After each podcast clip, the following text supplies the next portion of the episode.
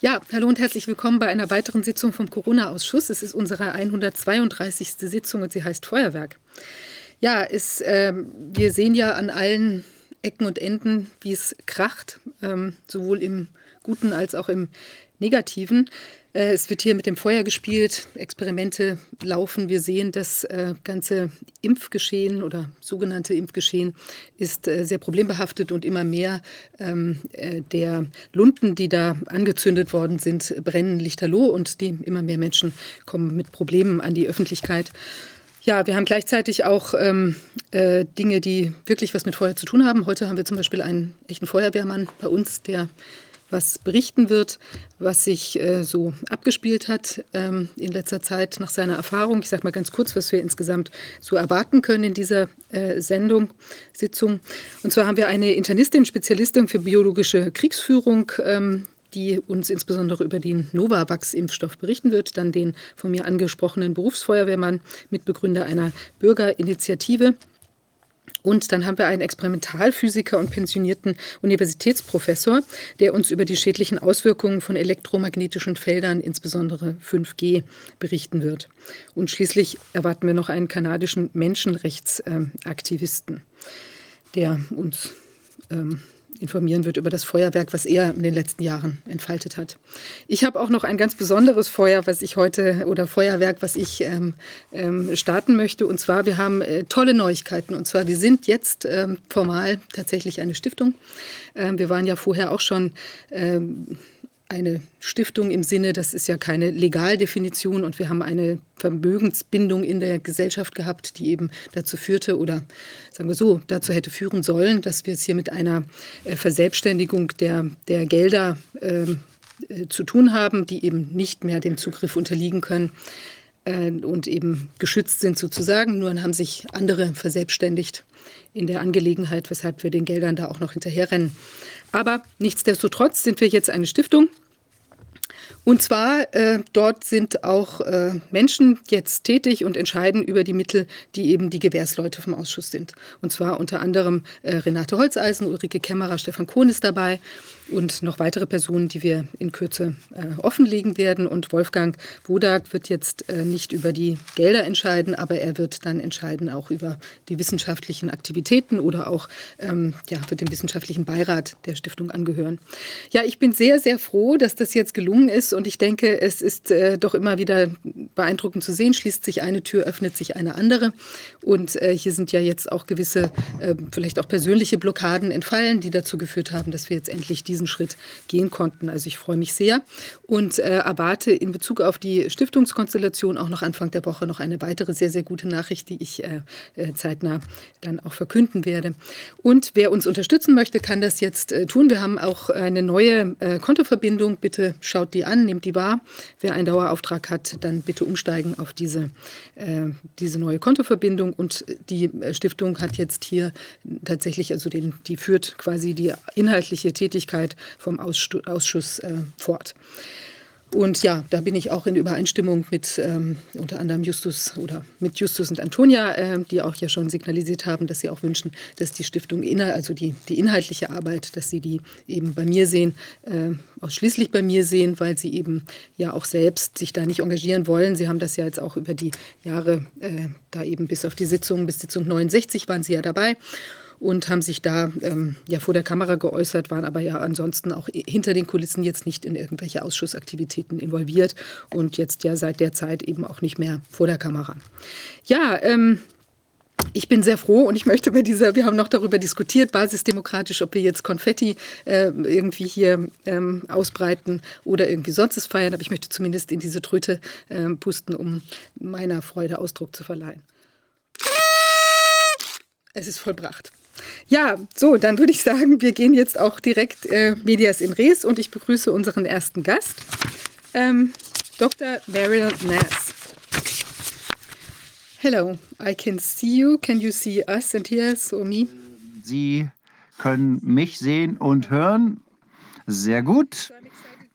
Ich äh, freue mich, dass Sie hier bei uns sind. Sie sind Internistin, Epidemiologin für biologische Kriegsführung.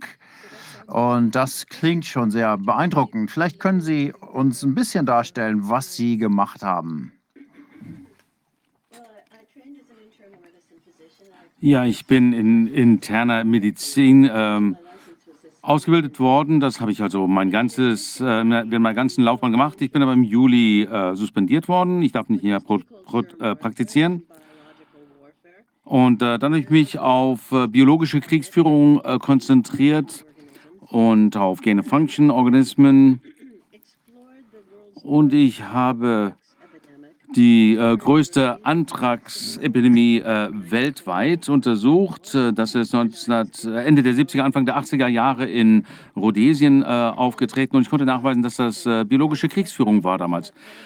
Nach äh, wenigen Monaten, nachdem ich das äh, abgeschlossen habe, diese Arbeit, habe ich das vor 30 Jahren veröffentlicht und dann gab es eine Epidemie äh, an Erblindungen in Kuba und dann habe ich, bin ich gebeten worden, das zu untersuchen und ich konnte, wie andere auch, gleichzeitig äh, nachweisen, dass es hier äh, aufgrund von äh, Cyanid-Vergiftung ähm, ging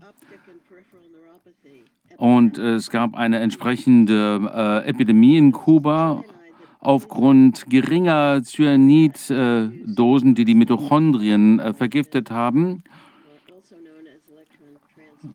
ähm, und den äh, Elektronentransport unterbrochen haben.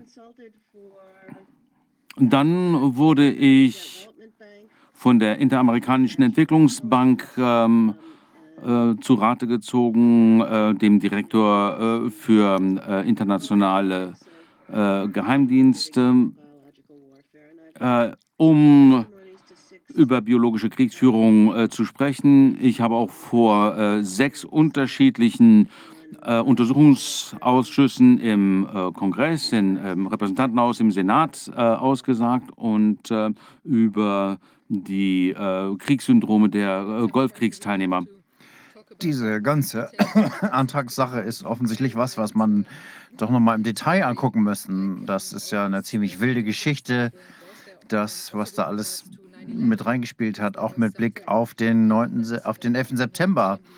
Ähm, da ist ja auch eine gewisse zeitliche Nähe zu sehen. Aber vielleicht machen wir das ein anderes Mal, denn Sie haben ja auch einiges an Erfahrung auch unangenehme Erfahrungen mit Blick auf Covid-19, Impfungen und Medikation. Ich glaube, Ihre Zulassung, Ihnen wurde die Zulassung entzogen und so? Ja, gerne. Und zunächst einmal habe ich das Narrativ der Regierung zu äh, Covid ähm, übernommen und ich habe meinen äh, Patienten und Patientinnen äh, intensiv erklärt, wie sie sich schützen können. Aber im März bis März 2021 äh, hatte ich dann aber auch einige medizinische Artikel gelesen. Ich hatte auch das, den Lancet-Artikel von Peter Dasa und anderen äh, gelesen. Übrigens, der erste Autor zu dieser Dasa-Korrespondenz äh, an den Lancet war ein Typ namens äh, Gelischer und den Namen kannte ich, denn als ich in Kuba gearbeitet hatte, äh, wurde mir gesagt, dass äh, dieser Gelischer nach Kuba äh, gereist war und denen erzählt hatte, dass es einen äh, Moskito gab, der, äh, dass sie für Dengue empfänglich machte und kurz danach ist er nach in die äh, Vereinigten Staaten zurückgekehrt und kurz darauf kam es zu äh, zwei Dengue-Ausbrüchen in Kuba und hat viele, also so 150 Kinder oder so, getötet. Also ich hab, hatte seinen Namen schon fast vergessen, aber als ich dann den Namen gelesen äh, habe, dann äh, habe ich mich daran erinnert und ich habe festgestellt, dass es hierbei beide Artikel ähm, um Propaganda sich handelte, um eben das äh, offizielle Narrativ voranzutreiben. Ähm, und die hatten schon in der Vergangenheit ähm, alle äh, mit dem Thema äh, Pandemien, Unterdrückung der äh, Wahrheit und biologischer Kriegsführung zu tun gehabt. Also habe ich mir gedacht, das ist vielleicht gar nicht so zuverlässig, was ich da lese und habe festgestellt, dass es hier wirklich um Propaganda ging. Offensichtlich gab es ja einen Grund, hier eine, ähm, ein äh, Labor, Laborursprung des Virus äh, zu vertuschen. Das habe ich mir dann mal genau angeschaut und habe gleichzeitig auch mir angeschaut, warum Hydrochloroquin unterdrückt wurde, denn das hat ja äh, gute Ergebnisse ähm, geliefert. Das habe ich selber eingesetzt und ich wusste, dass das nicht stimmte, dass das wirkungslos ist. Also habe ich mich mit Hydrochloroquin äh, beschäftigt, mit Invermectin. Und ich habe ähm, alle Beratungssitzungen von CDC und FDA ähm, beobachtet, äh, weil ich mir gedacht habe, es ist vielleicht ganz gut zu wissen, was die so erzählen. Und dann habe ich nach einer Weile angefangen, äh, darüber zu bloggen und habe dann wirklich ganz gut verstanden, was man über die Impfstoffe wusste, was man nicht wusste. Und darüber habe ich dann eben auch gebloggt. Und immer und immer mehr darüber äh, geredet und gesprochen, sodass ich äh, im Visier, ins Visier des, der Ärztekammer gerat, äh, gerät. Und ich habe dann plötzlich Beschwerden äh, von irgendwelchen Leuten bekommen, die mich überhaupt nicht äh, kannten, die äh, nie meine Patienten gesehen hatten und haben mich da angeschwärzt.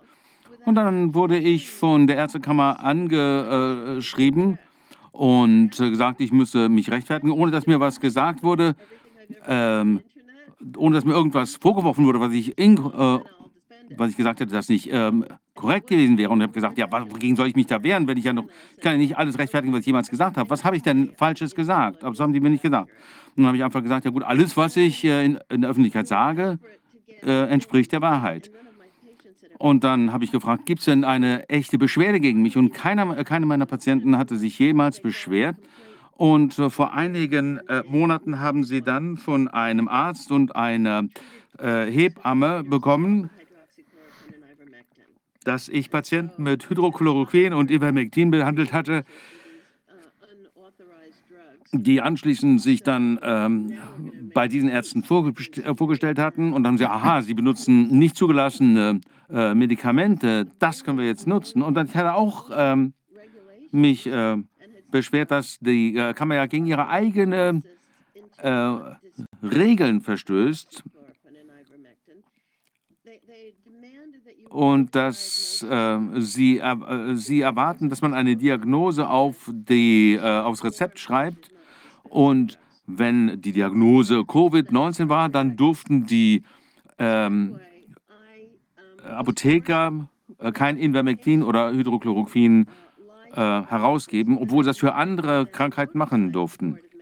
Und ich habe dann also dem, äh, der Ärztekammer äh, mitgeteilt, ja, schaut mal, was ich hier machen muss. Ich musste äh, aufgrund der äh, Politik der Ärztekammer äh, meine Patienten anlügen und ihnen ähm, ein möglicherweise ähm, lebensrettende äh, Medikament vorenthalten. Haben sie gesagt, ja gut, das ist jetzt ein anderer Punkt, Anklagepunkt gegen Sie. Sie äh, klagen uns ja des äh, Betruges an. Und dann haben sie gesagt, dass ich so eine große äh, Gefahr für die Allgemeinheit sei, dass meine äh, Lizenz sofort, meine ähm, Approbation sofort einkassiert werden sollte, obwohl ge äh, laut Gesetz müssen entsprechende Gründe angeführt werden, bevor eine Approbation entzogen werden kann. Und die gab es nicht. Stattdessen haben sie eine neuropsychologische äh, Untersuchung angeordnet mit einem ihrer Vertrauensärzte, in der Hoffnung, dass äh, dieser Arzt feststellen könnte, dass ich ein äh, ähm, Problem mit der geistigen Gesundheit hätte oder dass ich irgendwelche Drogen nehmen würde, damit sie einen Grund haben, mich, mir die Approbation zu entziehen. Und meine äh, Rechtsanwälte mussten äh, die Kammer verklagen, um äh, dafür zu sorgen, dass ich nicht zum Neuropsychologe gehen müsste. Denn wenn man da hingeht, weiß man nie, was dabei rauskommt. Man weiß ja dann nie, was sie über einen sagen können. Und ich habe da ganz schlimme Geschichten gehört über Ärzte, die da entsprechende, die untersucht worden waren und über die dann Lügen verbreitet wurden. Ja, da sind wir jetzt. Also im Moment wird meine Approbation gerade äh, hinterfragt. Und ähm, andererseits scheint die Kammer überhaupt keine Ahnung zu haben, wie die Regeln, wie das Gesetz aussieht. Und wir müssen jetzt mal sehen, ähm, wie sich das entwickelt. Aber ich denke, die haben überhaupt nichts, äh, keine Beschwerden, keine Klagen, die ähm, sie aufrechterhalten können. Ich habe nichts falsch gemacht. Ich habe keine Regeln, keine Gesetze gebrochen. Wow, das ist schon sehr, sehr erstaunlich. Äh, einfach nur, weil sie die Menschen informieren oder wie in Ihrem Fall, ich weiß nicht, wie das äh, unter amerikanischem Recht aussieht, dass sie den Apotheker da belogen haben. Ich weiß nicht, wie Ihnen das ausgelegt werden wird, aber es scheint ja doch so, dass das eine ziemlich intensive Aktivität hier ist seitens äh, der Ärztekammer, um eine unliebsame Stimme loszuwerden. Ja, genau. Und ähm, die ähm, Mitglieder der Ärztekammer werden ja auch gar nicht besonders bezahlt dafür, dass sie ähm, sich an so einem Verfahren beteiligen, dass sie Dokumente lesen. Die kriegen nur 1200 ähm, Dollar extra für die Mitarbeit im, äh, in der Kammer pro Jahr und natürlich ein normales Gehalt. Also die Frage ist, welchen Anreiz haben die, äh, das zu machen? Die müssen ja wirklich äh, sehr stark daran äh, glauben, dass sie die Patienten schützen, wenn sie dem Narrativ der Regierung folgen. Was sie nicht wissen, ist, dass keine der Empfehlungen der Regierung Gesetzeskraft haben. Sie verstehen einfach die rechtliche Seite der Medizin nicht und sie sind darüber auch nicht aufgeklärt worden von den Rechtsanwälten äh, der Ärztekammer.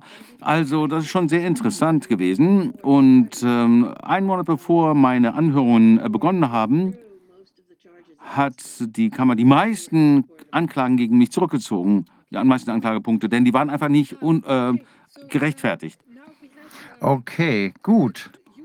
Sie haben uns dieses Thema Novavax mitgebracht, diese sogenannten Impfstoffe denn Sie haben sich das im Detail angeguckt und das ist ja vorgebracht worden, dass das nicht so gefährlich ist wie die anderen mRNA-Impfstoffe, weil es anders funktioniert. Aber Sie haben sich das angeguckt und scheinbar scheint das doch nicht unproblematisch zu sein, wie es angeblich war. Ja, genau. Also das Novavax, der Novavax-Impfstoff, äh, jedenfalls nach den äh, Beiratssitzungen, an denen ich teilgenommen habe, ähm, wurde äh, nicht empfohlen, äh, weil es äh, Fötenzellen äh, angreifen könnten. Und äh, der äh, Beirat war der Meinung, dass einige Leute, die sich dagegen gewehrt hatten, ähm, also der Impfstoffverweigerer, könnten halt sich äh, dem zuwenden, dem Novavax äh, zuwenden, weil das eben als äh, traditioneller Impfstoff äh, angekündigt wurde. Das Unternehmen Novavax allerdings, das noch nie vorher ein Produkt auf den Markt gebracht hatte, bekam 1,6 Milliarden Dollar zu Beginn der Pandemie durch die Operation Warp Speed, ähm, also Operation Warp Geschwindigkeit, um diesen Impfstoff zu entwickeln. Also, das war eine einzigartige Plattform, die nur für einen einzigen anderen Impfstoff in den USA eingesetzt wird. Äh, das äh, ist das äh, Flu-Block, ein sehr äh, teurer Impfstoff gegen äh, die Grippe eingesetzt wird. Ähm, und hier wird also ein genetisch ähm, hergestellter Virus eingesetzt, der kodiert ist, um das Spike-Protein zu benutzen und eine äh, Gewebe äh, wurde in Gewebekulturen entwickelt. Und äh, die Gewebekulturen äh, werden also infiziert mit diesem äh, künstlichen Virus, infiziert, ähm, ähm, infiziert all diese Gewebezellen. Und dann werden äh, Spike-Proteine ähm, produziert von den Zellen, von den infizierten ähm, Gewebezellen. Und das wird dann äh, herausgefiltert, das Spike-Protein wird herausgefiltert und für Injektionen benutzt. Das ist aber nicht sehr rein. Für jeweils 5 Mikrogramm äh, Spike-Protein hat man ein Mikrogramm Material von den entsprechenden äh, Wurmzellen, den Gewebezellen und den äh, Viren ähm, das heißt also 17 Prozent dessen, was in dem Impfstoff ist, kommt von dem, äh, den Wurmzellen und dem äh, Virus. Der Rest ist dann angeblich äh, Spike-Protein. Darüber hinaus, weil es kein sich selbst reproduzierendes ähm, ähm, Vakzin ist, es gibt hier keine DNA, keinen Vektorvirus, keine ähm, Messenger-RNA, äh, gab es einen äh, neuartigen Zusatzstoff, der unspezifisch das Immunsystem äh, anregt. und äh, dieses Adjuvans heißt Matrix M. Äh, das wird aus einer Baumrinde, aus, von einem südamerikanischen Baum gewonnen und äh, man weiß, dass das die, das Immunsystem anregt, aber auch viele Nebenwirkungen hat. Dieses Adjuvans äh, Matrix M ist ähm, patentgeschützt.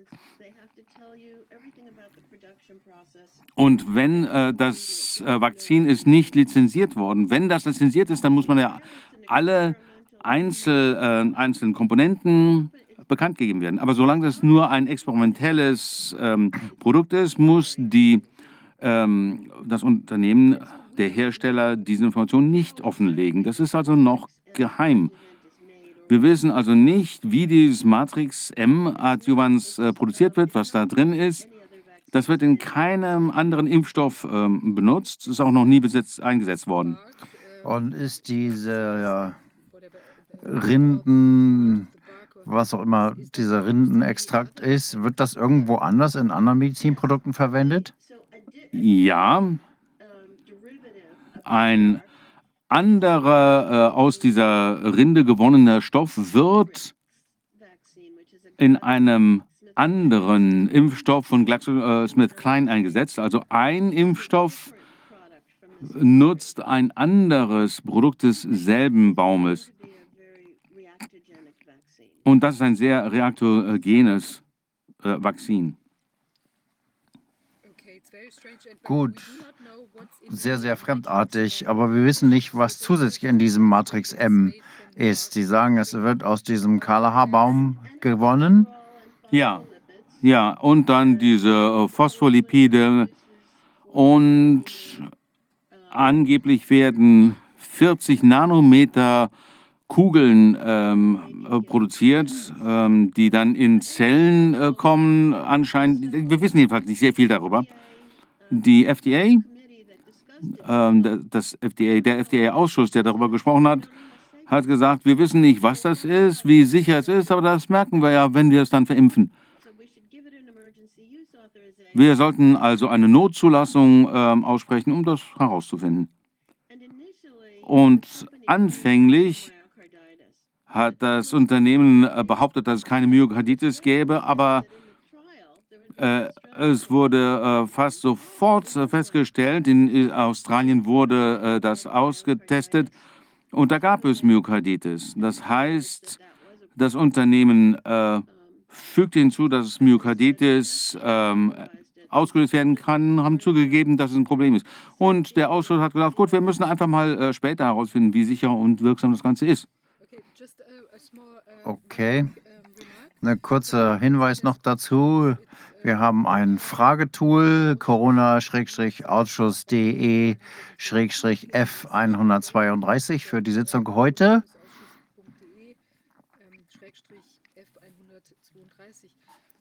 Wir, äh, Wir haben gerade eine Frage bekommen, ähm, allgemeiner Art.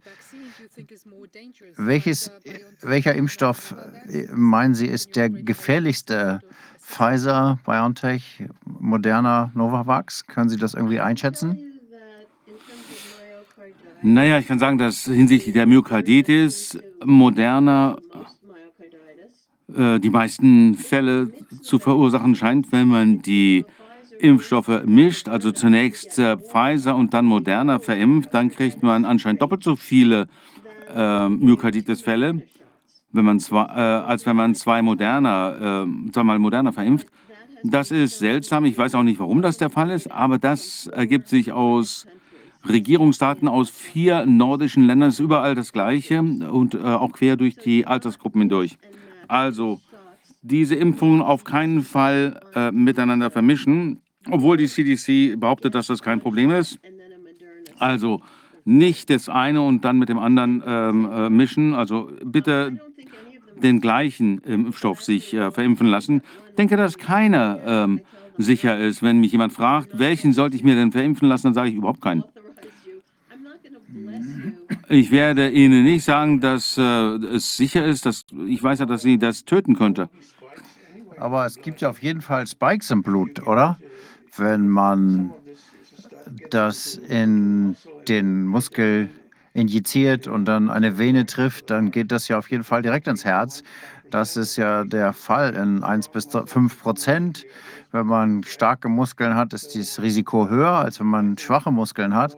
Und ich glaube, Novavax hat das gleiche Problem dabei, dass die Spikes gebildet werden und die Reaktion auf die Spikes ist immer da, egal aus welchem Impfstoff, ob es jetzt mRNA ist, die man dann selber produziert oder ob sie einfach direkt injiziert werden.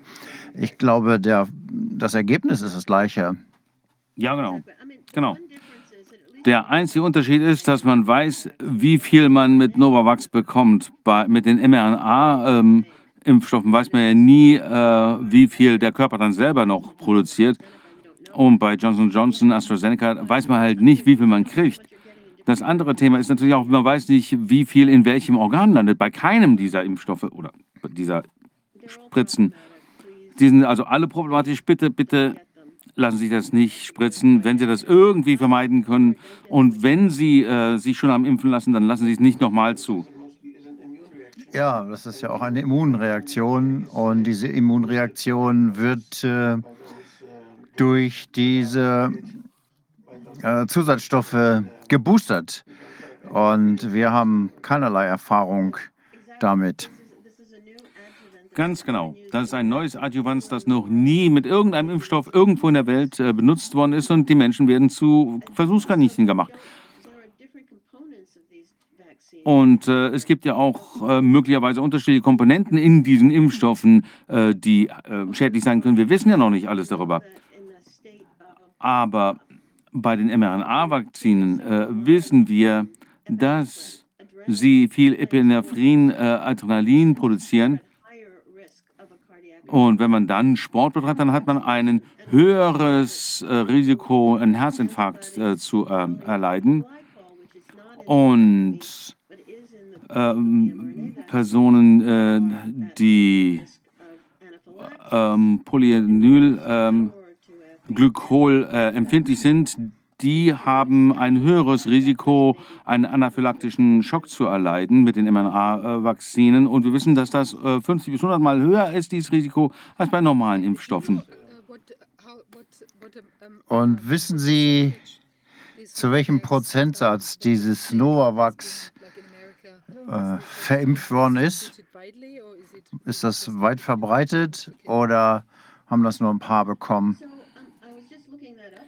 Na, das habe ich äh, mir noch gerade angeschaut, bevor ähm, ich mich hier eingewählt habe. Und ich habe vor einem Monat eine Statistik gefunden, dass 35.000 Menschen das äh, bekommen haben. Äh, aber die Regierung hatte 3,5 Millionen Dosen bestellt. Wenn das stimmt, dann ist das genug für, wenn man zwei Dosen braucht, genug für 1,6 Millionen Menschen. Und das heißt also, nur einer von 500 ähm, hat das bis jetzt bekommen. Dieser Impfstoff wird nicht in den Vereinigten Staaten hergestellt, obwohl es hier ent entwickelt wurde. Äh, da gibt es gar keine Herstellungsmöglichkeiten. Deswegen wurde das in Indien bestellt, äh, vom ähm, Serum-Institut in Indien, äh, das herzustellen, hierher zu senden. Das war ein anderes Thema, mit dem sich die FDA äh, beschäftigt hat. Und ähm, man hat gesagt, na gut, wir haben natürlich einen Pilotstoff äh uns angeschaut, der in den USA hergestellt wurde. Wir wissen nicht, ob wir das selber aus Indien bekommen. Also es werden 1,6 Milliarden Dollar für Novavax äh, ausgegeben für die Operation Warp-Geschwindigkeit und ähm, dann wurde noch mehr Geld ausgegeben, um das äh, Vakzin äh, zuzulassen. Jetzt wird es hergestellt in Indien. Sieht also aus, dass wenn nicht mehr mehr verimpft wird, als schon passiert ist, also 35.000, 40.000 Menschen, dann kostet das pro äh, Person ungefähr 50.000 Euro, äh, Dollar, Entschuldigung. Und wenn die gesamte Charge verwendet wird, dann wären das also 1,6 Millionen äh, Menschen, dann wären das immer noch 1000 Dollar pro Person für Novavax. Und wissen wir irgendwas über die Abfall, ab, ähm, über die äh, Haltbarkeitsdaten? Ist das vielleicht schon schlecht geworden? Gute Frage. Ich glaube, das äh, wird nicht so schnell äh, schlecht werden wie äh, mRNA-Impfstoffe. Was wir über die wissen, ist, dass die FDA ja auch den, das Verfallsdatum verlängert hat für die mRNA-Stoffe. Ich glaube also, dass die Verfallsdaten äh, keine äh, dass die der Wirklichkeit entsprechen, entsprechen. Und ich weiß nicht, was das äh, Verfallsdatum für diese experimentelle ähm, Impfstoffe sind. Weil es natürlich keinen Schutz gibt durch die Spritzen, gibt es eben eh keinen Wert für die Medizin. Und wir können uns eigentlich nur freuen, wenn es keine Nebenwirkungen gibt, weil die Medikamente irgendwann zu alt geworden sind. Und wenn sie einfach nichts mehr tun, wenn sie nicht mehr wirken, dann können die Leute sich darüber freuen. Und ich glaube, da ist keine Ratio hinter, kein ration, rationeller Plan und kein vernünftiger Grund, sich so mit diesen Spritzen umzugehen, wie wir das jetzt sehen. Das ist einfach nur ein Riesenunsinn. Und wir können uns nur freuen, wenn nur ein paar Leute das bekommen äh, und wenn darunter auch weniger, nur wenige sind, die Nebenwirkungen haben. Das ist das Einzige, worauf wir hoffen können. Und wir müssen natürlich überlegen, wie wir den Menschen mit den Nebenwirkungen helfen können und müssen gleichzeitig auch äh, aufklären, welcher Unsinn das ist, darauf zu hoffen, dass diese Spritzen irgendwas Gutes bewirken. Ja, und wir müssen ja uns daran erinnern, dass die Impfstoffe vor 23 Monaten auf den Markt gebracht wurden. Wir sind schon bei der fünften Impfung. Wie viel sollen wir uns denn nun geben lassen? Die meisten Menschen, die jetzt mit Covid ins Krankenhaus kommen, sind ja schon geimpft. Und wir sehen, dass die äh, Sterbequoten äh, von Covid-Patienten bei den Geimpften höher sind als bei den Ungeimpften. Also es gibt auch keinen Grund, diese Spritzen sich geben lassen, zu lassen. Die schützen sie ganz kurzfristig und danach werden sie dann empfindlicher dem Virus gegenüber. Und wir wissen, niemand weiß, was die langfristigen äh, Wirkungen sind. Und die FDA ähm, hält fast alle äh, Daten unter Verschluss, die Ihnen sagen, was die Wirkungen sein könnten, die Nebenwirkungen. Also lassen Sie sich nicht impfen. Wir wussten, dass die Wirksamkeit negativ ist. Das haben wir aus den klinischen Studien ganz am Anfang schon herausgelesen, aber es wird einfach nicht publik gemacht. Wir wissen, dass in der Kontrollgruppe fünf Leute gewesen sind, die gestorben sind mit äh, an Nebenwirkungen, Herzkomplikationen und Nee, in der Impfgruppe war das. Und in der Kontrollgruppe, die nicht geimpft worden sind, gab es nur eine Person, die äh, gestorben ist. Und wir konnten, hätten das also von Anfang an wissen können, dass es hier einige Gefahren gibt ähm, und dass keinerlei äh, Schutzwirkung hier zu erwarten ist. Ähm, und wir im Grunde genommen einfach nur Nebenwirkungen ansammeln, die nicht publiziert worden sind. Genau. Die klinischen äh, Studien wurden auch nicht vernünftig durchgeführt. Die Endpunkte, die gewählt wurden, waren unsinnig. Äh, es wurde im Prinzip gesagt, dass man äh, eine Erkältung hat. Es wurde nicht, äh, gar nicht versucht, wirklich Komplikationen zu erforschen. Ähm, es war nichts ähm, entwickelt worden, um die öffentliche Gesundheit zu schützen, sondern um sie um es zu verimpfen, egal was da drin ist. Das ist so eine schlimme Geschichte, dass die meisten Menschen das einfach nicht glauben können. Man kann einfach nicht glauben, dass die Regierung einem sowas antun würde. Und dazu muss man wirklich eine ganz neue Einstellung entwickeln, um wirklich zu verstehen, wie enorm äh, das ist, was da den Menschen angetan wurde. Das ist ja absichtliches Verletzen von Menschen, das, was wir hier beobachten. Das hat ja, genau. bereits am Anfang angefangen. Und wir haben über Hydrochloroquin gesprochen, das Schutz bietet. Und Sie kennen vielleicht die ähm, Erholungsstudien, die es in England gegeben hat, wo hohe Dosen, 2,4 2,4 Gramm in 24 Stunden. Und das bringt die Menschen um. Und ich habe das am Anfang schon beobachtet. Ich habe mir die Daten angeguckt, die offiziellen Daten und habe gedacht, das kann doch nicht wahr sein. Und habe dann bemerkt, dass sie sogar die möglichen Nebenwirkungen verdeckt haben für Enzymdefekte. Und sie haben in England beobachtet, dass ein großer Teil derjenigen, die sterben, wie es hieß, an, Tod, an Covid war, äh, das waren alles Schwarze. Und die einzigen Schweden, die in, äh, die, die in Schweden gestorben sind an Covid, das waren Schwarze. Und äh, da war mir klar, dass das eigentlich eine Nebenwirkung war. Und diese Leute hätten ausgeschlossen werden sollen, aber das haben sie noch nicht getan. Noch nicht mal in den Studien mit den hohen Dosen also sie haben wirklich versucht, hier Menschen umzubringen. Das muss die Absicht gewesen sein. Ja, 26 Prozent der Menschen in dem Hydrochloroquin-Teil ähm, der Studie sind verstorben. 26 Prozent, also ungefähr 400 Menschen. Und im, äh, in der WHO-Studie wurde eine, dieselbe Dosis in 30 Ländern eingesetzt und die haben behauptet, dass sie nur 100 Menschen damit umgetötet haben.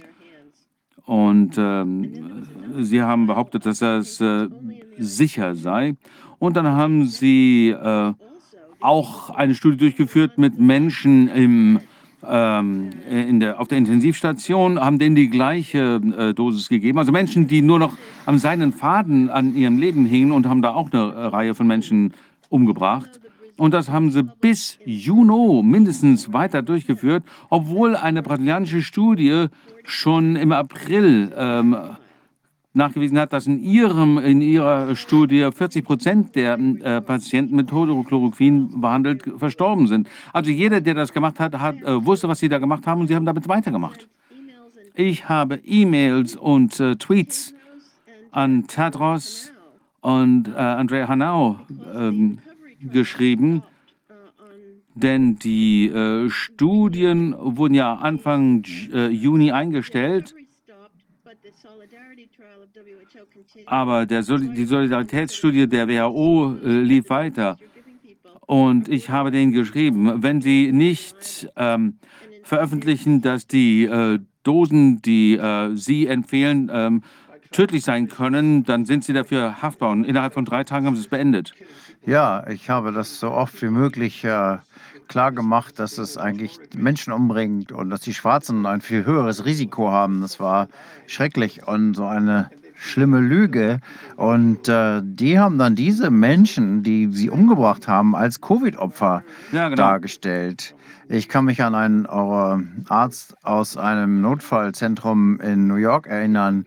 Der hat gesagt, das ist keine Lungenentzündung, äh, wenn die Menschen im Flugzeug einfach keine Luft mehr kriegen, keinen Sauerstoff mehr kriegen. Das ist die Symptomatik. Und mir war das klar, dass es einfach die Elektrolyten sind, die hier zerstört werden ähm, durch diese hohen Do Dosis ähm, ähm, von, von dem Medikament. Also glauben Sie, dass das äh, wirklich die Erythrozyten waren, die das ausgelöst haben? Ja. 20 Prozent haben die in Afrika, äh, das ist 20 Prozent in Sardinien äh, und häufiger in Männern. Äh, es geht einfach hier um, um absichtlichen Mord, um vorsätzlichen Mord. Und äh, wenn man jetzt hier eine bestimmte Gruppe umbringt, dann Eugenik, spricht man doch schon von Eugenik. Das ist schon hier charakteristisch. Es war schrecklich für mich, das zu beobachten. Ich habe versucht, das zu veröffentlichen. Ich habe das im April bereits getan, aber es gab eigentlich keine Resonanz. Und danach gab es das Problem, dass es hieß, äh, Wodak ist gegen Hydrochloroxin. Nein, ich habe nur gesagt, dass es ich habe das bei äh, Malaria eingesetzt und ich kenne die Dosis, die man einsetzen muss, aber ich habe einfach Angst bekommen, als ich diese Überdosis gesehen habe, die dort angewendet wurde, um die Menschen umzubringen. Das war mit Sicherheit sehr sorgfältig geplant, sorgfältig geplant. Ja, sie haben Menschen umgebracht, um uns in Angst und Schrecken zu versetzen. Und äh, die Krankenhaus, Krankenhauspersonal wusste nicht, was los ist. Die haben diese Leute umgebracht, obwohl sie geglaubt haben, sie behandeln sie, aber weil sie sie eben so schlecht behandelt haben. Und das zu einer Zeit, als die äh, Angehörigen nicht rein durften. Niemand hat den äh, Menschen erzählt, was da passierte. Und die Familienangehörigen wussten wahrscheinlich nicht, wer Hydrochloroquin bekam. Und die Studien ähm, waren so ausgelegt, dass keine Nebenwirkungen erfasst wurden. Nur wie viele äh, Tage haben die Menschen im, Hosp äh, im Krankenhaus gelegen, bevor sie gestorben sind. Das war alles, was erfasst wurde. Das war das Ziel dieser Studie. Ja, ich glaube, es waren ungefähr 1000 äh, Testpersonen und 90 Prozent davon haben das nicht klar gesagt, in welcher Konstellation das war. Und sie haben diese Patienten auch nicht ausgeschlossen. Ja, und sie haben den Menschen eine äh, um das vierfache höhere Dosis äh, verabreicht als normal. Ja. Ich hätte noch mal eine Frage in Bezug auf Novavax. Wir haben die gleiche Situation. Wir haben im Grunde ein unbekanntes Unternehmen oder zumindest ein kein erfolgreiches Unternehmen, so wie das bei BioNTech und Moderna war. Ich glaube, die haben auch noch nie was auf den Markt gebracht. Also das scheint das gleiche zu sein. Und zusätzlich gucken wir uns unvollständige Studien an oder sinnlose Ergebnisse und sowas. Also auch mit diesem Produkt kann man das so sagen. Ist das richtig? Ja, auf jeden Fall. Okay, wir haben noch einige Fragen aus, der, aus dem Publikum. Die erste Frage ist, wie schätzen Sie die Arbeit von Karen Kingston ein? Kennen Sie die? Ich habe mir das nicht genau angeschaut. Ich denke, ein Teil davon ist auf jeden Fall äh, sehr korrekt, äh, aber den Rest weiß ich nicht, kann also hier keinen Kommentar abgeben. Okay. Von Ihrer Forschungsarbeit, die Sie in der Vergangenheit gemacht haben, haben Sie Informationen darüber, wie diese mRNA-Injektionen an Tieren eingesetzt worden sind? Wie heißt dieser Impfstoff auf äh, Englisch? Äh, wofür steht denn MNA? Ach, die mRNA bei äh, Nutztieren? Nee, habe ich nicht davon gehört. Denn das scheint so, dass es angewendet worden ist, aber vielleicht ist es auch einfach nur eine Idee, dass sich das von einem Tier aufs nächste überträgt, so als sich selbst verbreitender Impfstoff, dass man beispielsweise eine oder wenige Schweine ähm, impft und sich das dann durch die ganze Herde verbreitet oder durch Naja, in den ähm, Hinweisdokumenten der FDA ähm, wird für die meisten Gentherapieprodukte ähm, erfordert, dass die äh, Hersteller nach äh, Nachweisen für Shedding suchen. Ich weiß überhaupt nichts zu ähm, Produkten für Nutztiere. Ich weiß, dass die amerikanische Regierung ähm, versuchen möchte, die mRNA-Plattform für viele unterschiedliche Impfstoffe zu erstellen, also ähm, möglicherweise ähm, Grippeimpfstoffe, alle anderen Impfen. Ich weiß nicht, warum sie das machen äh, sollten, ähm, außer dass sie vielleicht die Menschen damit schädigen wollen. Denn diese Impfstoffe können nicht schneller entwickelt werden als andere Impfstoffe, obwohl das behauptet wird. Die Booster äh, konnten auch nicht äh, mit den äh, entretenen Varianten äh, Schritt halten.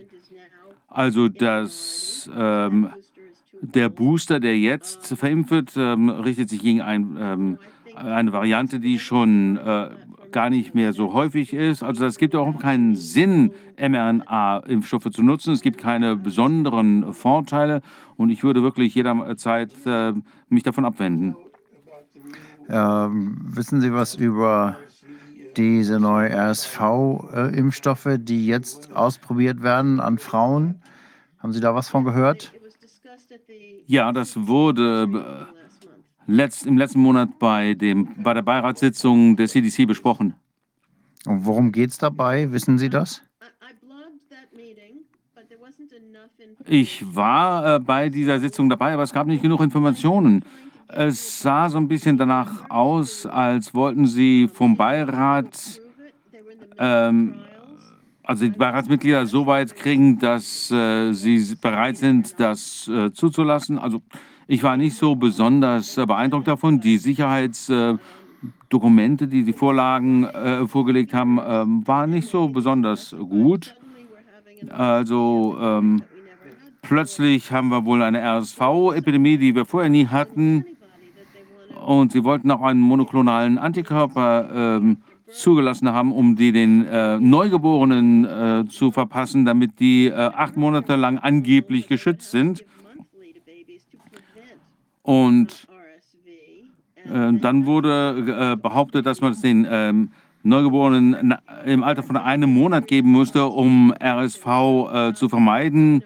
Dabei äh, scheint es ja gar keine große Gefahr von RSV zu geben. Es geht hier also auf jeden Fall nicht um Medizin, sondern um Marketing. Ja, ich glaube, es ist Marketing. Ich glaube, das war auch in einem Ärztejournal. Und äh, gestern oder vorgestern war da ein Bericht aus Nordfrankreich über 6000 Fälle von Babys mit RSV-Infektionen und äh, die auch ins Krankenhaus eingewiesen worden sind. Äh, es erinnert mich an dieses Anwachsen von Fällen, wenn sie anfangen zu testen. Und der PCR-Test, das könnten Sie natürlich jetzt nochmal machen. RSV ist natürlich sehr, sehr verbreitet. Und insbesondere bei Kindern, alle Kinder durchlaufen diese Infektionen in der Kindheit. Und wenn man dann anfängt zu testen, dann findet man auch viel. Und wenn sie das dann als Bedrohung aufbauschen, dann äh, verängstigen sie die Eltern. Das gibt RSV, genauso wie sie das mit Covid gemacht haben. Ja, genau. Und dann ähm, wenn das Kind einfach nur eine laufende Nase hat, dann äh, heißt es gleich RSV und sie stecken das Kind ins Krankenhaus. Und äh, das sind dann wieder die gleiche Erfahrung sein wie mit Covid-19. Da ist nichts Neues in diesem Virus.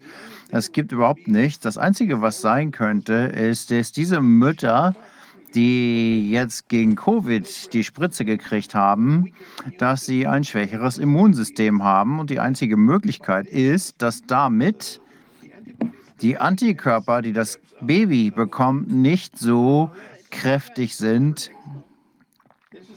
Das ist die einzige Möglichkeit, aber ich äh, habe bereits noch keine wissenschaftlichen Nachweise darüber gesehen. Hypothetisch ist das so und das müssen wir eventuell angucken. Ja, RSV äh, ist äh, historisch gesehen immer so gewesen, dass sie nicht schlimmer ist als eine Erkältung. Also die meisten, 90 Prozent der äh, Kinder hatten bis zum Alter von drei Jahren das mal gehabt und waren dann äh, dagegen immun. Und, ähm, aber es gibt natürlich Ärzte, die sagen, dass sie da was Neues sehen mit RSV bei äh, Babys. Also es kann natürlich sein, dass äh, auch RSV äh, genetisch manipuliert worden ist und vielleicht ein bisschen virulenter gemacht wurde oder vielleicht ähm, einfach in der, unter den Neugeborenen ein bisschen äh, häufiger auftritt. Äh, ich habe behauptet, das ist doch nur eine Erkältung, aber mir hat eine Kollegin gesagt, nee, nee, sie sehen äh, mehr Fälle. Und ähm, die Eltern sind ja auch oft ge geimpft. Natürlich, vielleicht haben sie, ähm, haben die Kinder dann keine so starken Immunschutz, natürlich. Aber ähm, äh, es wir wissen ja jetzt, dass äh, Hydrochloroquin und Invermectin, ähm, dass das bei Covid äh, wirkungsvoll ist. Vielleicht hilft es auch bei RSV. Wir haben noch einige Fragen aus dem Publikum. Glauben Sie, dass SARS-CoV-2 in der Version, die zirkuliert ist, unter einer von den vielen, ob das Biowaffen sind, Ihrer Meinung nach? Und wie sollten die, wie hätte damit umgegangen werden sollen? Naja, sieht ja so aus. Es gibt ja gar keine Frage, dass SARS-CoV-2 im Labor hergestellt wurde. Ich weiß nicht, wann es freigesetzt wurde, aber die Reaktion darauf war auf jeden Fall äh, im Vorhinein geplant. Und ich würde sagen, dass die Omikron-Variante, die im November letzten Jahres aufgetreten ist, fast sicher im Labor äh, erstellt wurde. Denn wir können hier keine äh, äh, Vorläufer sehen können. Das ist äh, genetisch zu unterschiedlich vom, von der vorigen Variante. Und auch äh, die Delta-Variante aus dem äh, Frühjahr davor war wohl auch äh, im Labor äh, geschaffen, weil das war eben auch zu stark ähm, abgewichen ist von, den, von der ursprünglichen Variante.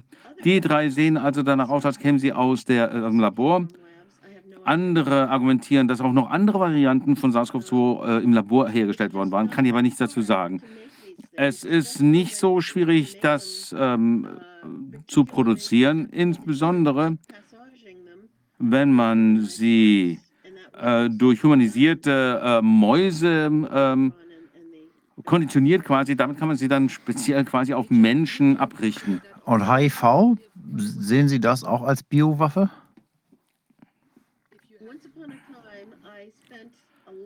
Ich habe in der Vergangenheit mal äh, eine, äh, viel Zeit damit verbracht, HIV-Literatur zu studieren und die Literatur war so widersprüchlich und verrückt, dass ich nie in der Lage war, das gut zu verstehen. Ähm, es wäre schon plausibel, dass das aus dem Labor kommt, aber ich kann Ihnen da wirklich keine ähm, fundierte Meinung dazu geben.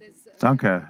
Eine Frage hätten wir noch. Das Pentagon scheint ja einen Corona-Bluttest, der sich Chip nennt, entwickelt zu haben. 2020 wissen Sie darüber etwas? Und welchen Zweck hat das? Äh, diesen Test kenne ich nicht. Ich weiß, das Militär entwickelt ja ständig Tests für potenzielle ähm, Gefährdungen für ähm, das Militär, für Militärangehörige, äh, für biologische Waffen. Ist jetzt gar nicht so schwer, einen Test zu entwickeln. Was schwer ist, ist einen guten Test zu entwickeln, den auch äh, Menschen mit wenig Erfahrung im Feld einwenden, äh, einsetzen können. Und das braucht ja das Militär. In den Vereinigten Staaten haben wir 275 unterschiedliche PCR-Tests, die von der äh, EUA zugelassen sind oder nach EUA zugelassen sind. Und wir haben 250 unterschiedliche Antikörpertests, die zugelassen sind. Ähm, äh, aber wir haben keinen einzigen äh, Test, der lizenziert ist. Also die FDA äh, steht hinter keinem einzigen dieser Tests. Die sagen uns, äh, die geben uns die SOPs. Also die Information darüber, wie die äh, Tests äh, durchgeführt werden äh, müssen, welche unterschiedlichen Tests sie einsetzen. Aber das Ganze ist so ausgerichtet, ähm, dass möglichst alle verwirrt werden. Wenn man gute Tests haben möchte, äh, möchte, dann würde man sie standardisieren, würde sie zulassen und die schlechten ähm, in die Mülltonne treten. Aber wenn man 275 PCR-Tests zulässt im Markt und man dann in irgendeinen Laden geht oder zum Arzt geht und einen Test sich besorgt, dann weiß man nicht, was für einen Test man kriegt, wie gut der ist. Und äh, es ist ja schon äh, nachgewiesen worden, dass mit einem äh, Swap ähm, zum nächsten äh, schon die äh, Ergebnisse meilenweit voneinander abweichen können, auch wenn man denselben, äh, dieselbe ähm, Tupfer zweimal einsetzt. Äh, ähm, dann bei derselben Probe, dann kriegt man unterschiedliche Ergebnisse. Es gibt also unglaublich viele äh, falsch positive und falsch negative Ergebnisse. Das ist ein sehr kompliziertes Thema. Ja, Viviane, ich würde gerne ein paar Dinge wieder aufgreifen. Zunächst mal. Erstens, wir brauchen diese Infektion. Jeder braucht diese Infektion. Wir brauchen diese Viren. Als Baby, als Kind müssen wir das durchmachen. Wir sind so gestrickt, dass wir diese Erfahrungen machen müssen. Und danach haben wir dann lebenslangen Schutz. Und wir, äh, die, die Viren haben ja eine Funktion. Wir kooperieren mit ihnen, wir leben mit denen.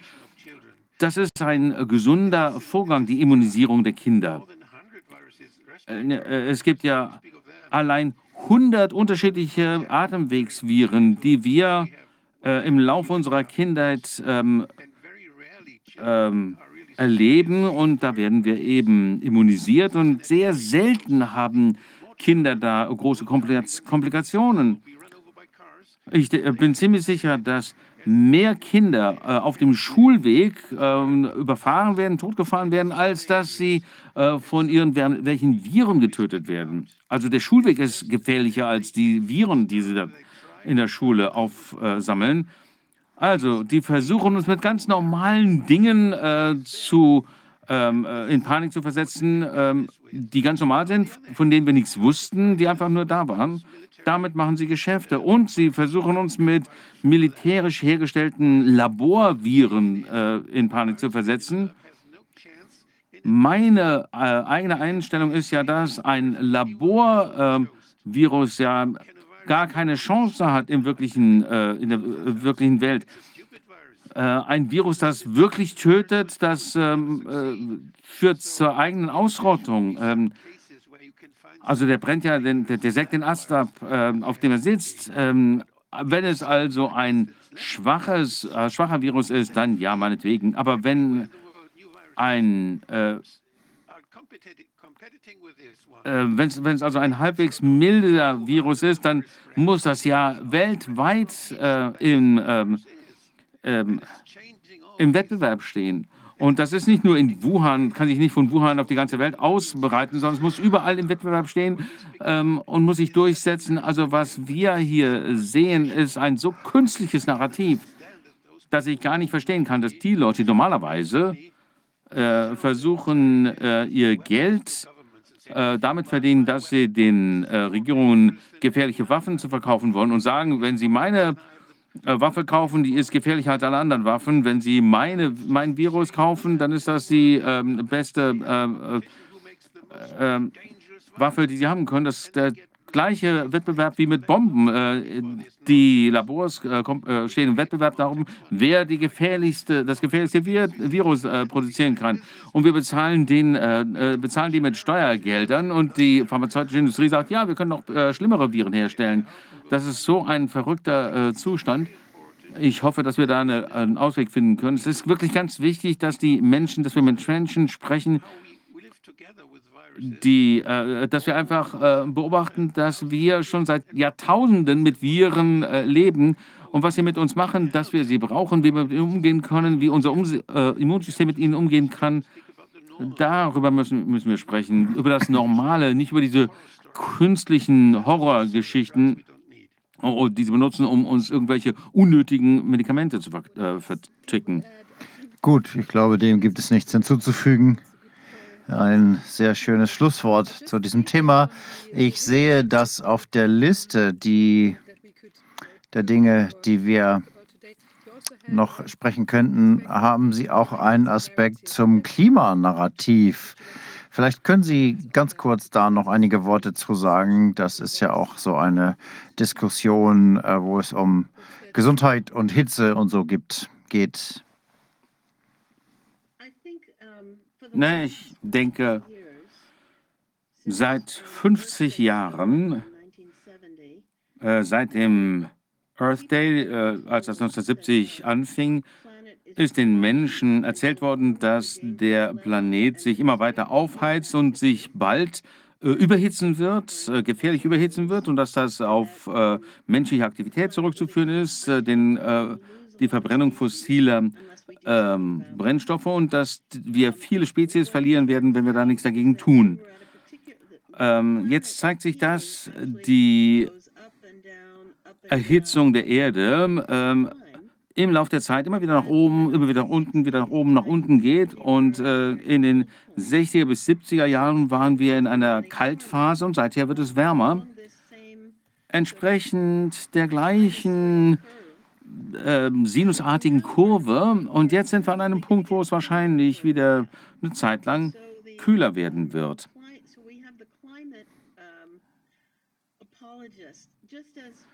Also haben wir diese Klimaapologeten, genau wie mit der Medizin haben wir Leute, die sagen, sie werden daran sterben, wenn sie sich nicht impfen lassen, bla bla bla. Und das sind ja im Wesentlichen die gleichen Leute, die uns jetzt sagen, wir werden alle sterben, wenn wir das Klima nicht in den Griff kriegen. Das Problem ist ja, wir wissen gar nicht, wie wir es in den Griff kriegen sollen. Wir wissen nicht, äh, ob es überhaupt möglich ist, äh, das Klima zu beeinflussen. Äh, während der Lockdowns gab es viel, viel weniger Straßenverkehr. Wir hatten äh, Probleme mit Lieferketten, wir hatten weniger äh, Flugzeuge, weniger Schiffe, die ähm, über die Weltmeere geschippert sind. Und das Wetter, das Wetter, die Temperatur ist nicht nach unten gegangen. Wir haben keine dramatische Veränderung gesehen. Und wir haben keinen Plan. Aber die Angst vor der Erwärmung ist eingesetzt worden, um alle möglichen sozialen Experimente äh, zu rechtfertigen.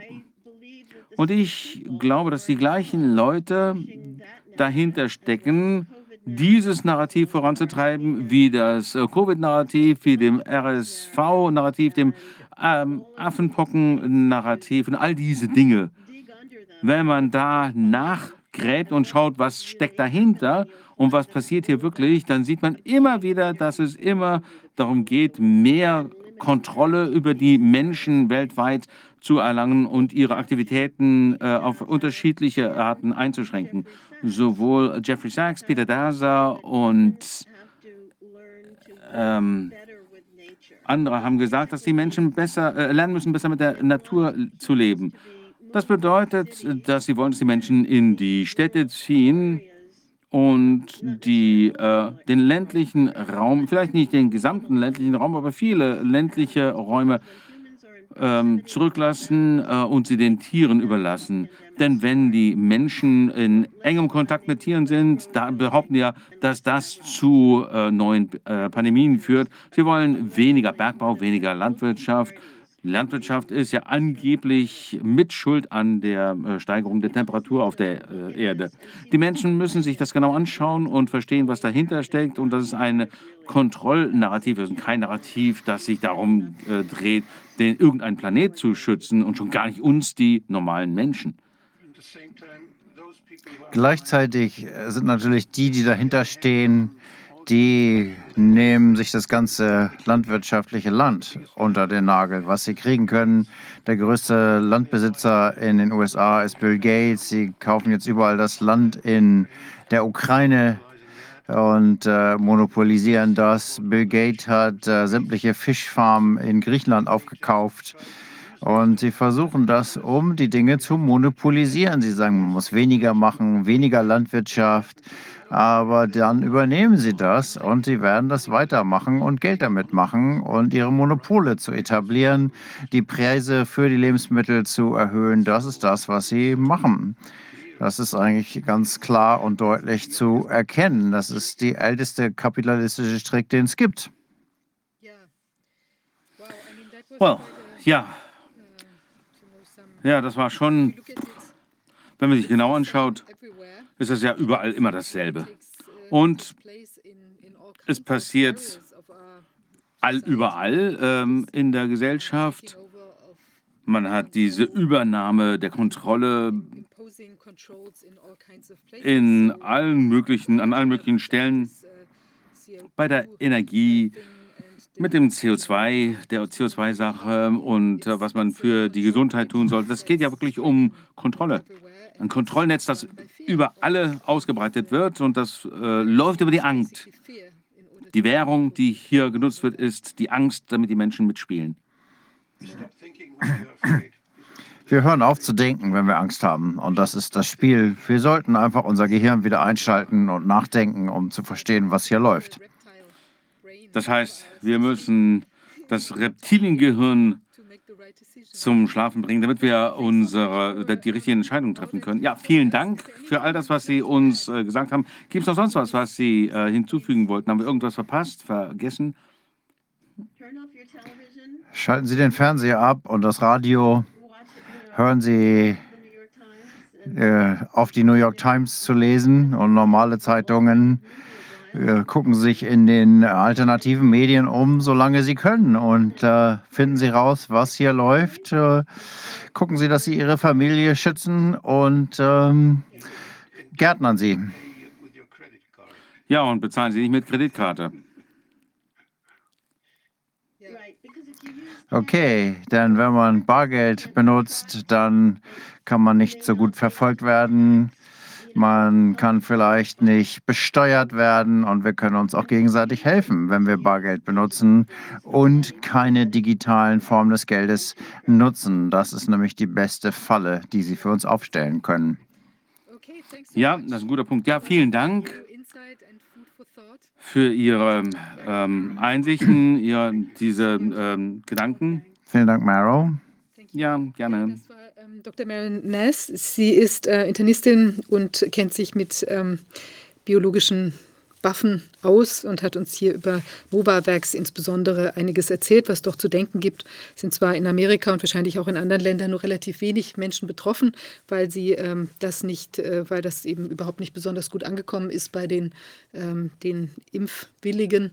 Aber trotzdem sind es äh, doch eine ganze Reihe Menschen, die auch unter wahrscheinlich Folgen jetzt leiden. Und deshalb muss sich das natürlich auch genauer angeschaut werden. Und insbesondere ist es keine ähm, harmlose Alternative zu den sonstigen hier ähm, mRNA-Impfstoffen, sogenannten. Das sollen Ladenhüter bleiben. Und es ist nur schade, dass das von aus Steuergeldern schon so viel gekauft worden ist. Das ist ja die, der Skandal, dass dieser Mist dann auch noch immer schon vorher, bevor man überhaupt weiß, was es richtig ist und wie es wirkt, schon gleich aufgekauft wird und die Gelder schon aus dem Fenster geschmissen werden. Das ist das Schlimme dabei. Ja, so wie die Schweinegrippe. Das war doch äh, der Impfstoff, der Ja. ist doch auch wie Blei in den Regalen geblieben und hat halt ein riesen äh, Loch Ja, gefressen. Genau, und Gott sei Dank, ja. Gott sei und Dank, die, muss man sagen, Und die. Ärzteschaft hat uns damals geschützt vor diesem Mist. Und äh, das ist heute ja nicht so. Da können wir uns nicht darauf verlassen. Es sind zu viele, die das immer noch benutzen. Und äh, ja, Ja. Na gut, wir vielleicht kommen. ändert sich das ja demnächst auch. Ich denke schon, auf jeden Fall wird ja immer deutlicher, was los ist. Insofern kriegen es auch mehr Menschen mit und bleiben dann ja auch weg. Ich glaube, dass ja insgesamt auch dieses ganze Gebooster, das hat auch nicht mehr so eine Reichweite. Also die allermeisten Menschen sagen ja jetzt schon auch, dass sie damit nichts mehr zu tun haben wollen. dann auch- Ja, Ja, wer, das, wer sich jetzt noch boostern lässt, der weiß eigentlich, der kann sogar von aus, aus staatlicher Quelle hören, dass es nicht schützt. Was soll das noch? Also ich weiß nicht, weshalb die Leute dann überhaupt noch das da dahin gehen oder oder sich das aufreden lassen und also das ist mir schleierhaft, wie man das noch machen kann. ja, sehr erstaunlich. Na gut. Ähm, ja, wir haben jetzt zwei ähm, weitere Gäste, wenn ich Sie mal rüber oder euch mal rüber bitten darf. Ähm, und zwar haben wir einmal ähm, nochmal Sabrina Kollmorgen bei uns. Sie war ja im letzten, in der letzten Sitzung da, ist äh, Intensivkrankenschwester ehemalige, aufgrund der Umstände ausgestiegen aus diesem Metier. Und bei uns ist außerdem Martin Trölenberg, äh, Berufsfeuerwehrmann. Ich hatte es ja schon eingangs angekündigt, heißt ja auch passend hier Feuerwerk, beziehungsweise ist natürlich nicht unbedingt, was man sich, äh, machen vielleicht nur Pyromanen, die da ein Feuerwerk mit Feuer veranstalten, aber man hofft ja auch, dass da beim Feuerwerk normalerweise nicht so viel an Bränden entsteht. Ja? Aber da bin ich sehr, äh, sehr gespannt, was Sie uns berichten werden. Ähm, sind Berufsfeuermann und Feuerwehrmann und Mitbegründer der Bürgerinitiative Die Blauen Lichter. Vielleicht Genau. äh, sagen Sie noch mal ein bisschen was zu Ihrer Person und auch dann, was Sie so erlebt haben in der Krise. Ja, gerne, genau. Also Sie hatten es ja schon gesagt, Berufsfeuermann bin ich und ähm, das schon seit einiger Zeit. Das war ich viele Jahre auch hier in Berlin, habe die Stadt dann aber aus ja, privaten, familiären Gründen verlassen und ähm, bin somit in einer besonderen Art mit der Stadt trotzdem noch verwurzelt. Und deswegen kann ich auch heute hier sein. Vielen Dank dafür und auch, dass ich äh, für die ja, Kollegen sprechen darf hier. Ja, Das ist, super. das ist äh, auch uns wirklich eine Ehre. Ähm, ich muss dazu natürlich sagen, vorweg, ich spreche nicht für die Feuerwehr, sondern natürlich für die kritischen ähm, Beamten und Beamtinnen und auch Angestellten. Ne? Mhm. Weil es gibt natürlich auch äh, mit oder nicht Mitstreiter, die das nicht so gut finden, was wir tun, dass wir das tun. Ja, ich selbst ähm, bin Mitbegründer dieser Initiative. Mhm. Ähm, Ende letzten Jahres tatsächlich erst. Ähm, entstanden aus persönlicher Betroffenheit. Und wie das so ist, also man, man war in Angst, auch ich tatsächlich, wie alle. Ähm, die Rechnung ging auf. Und als dann unser ähm, Kind krank geworden ist und dieses Prozedere ablief mit Testen und Maske und was alles losging und Isolation, ähm, und wir uns als Eltern von dem Kind quasi distanzieren mussten. Also das Kind war dann Corona-positiv Genau. getestet und musste man sich innerhalb der Wohnung separieren. Genau, genau. Und ähm, wir haben ja. dann alle Maßnahmen umgesetzt, die da empfohlen wurden. Ähm, räumliche Trennung und Mhm. alles desinfizieren mit Maske. Und das hat dann dennoch Reihe umgenommen in der Familie. Und da wurde die Angst natürlich immer größer. Mhm. Ähm, bis wir dann alle krank waren. Und dann hatten wir alle Grippe. Weil das war es am Ende. Wir waren einfach alle nur erkältet und hatten Husten, Schnupfen, Heiserkeit äh, und äh, diese typischen Symptome, die man in der Grippe hat. Da war die Angst plötzlich verflogen und wir haben dann auch relativ schnell alle möglichen Maßnahmen ad acta gelegt, weil wir gemerkt haben, dass es für uns als gesunde Menschen unsinnig ist.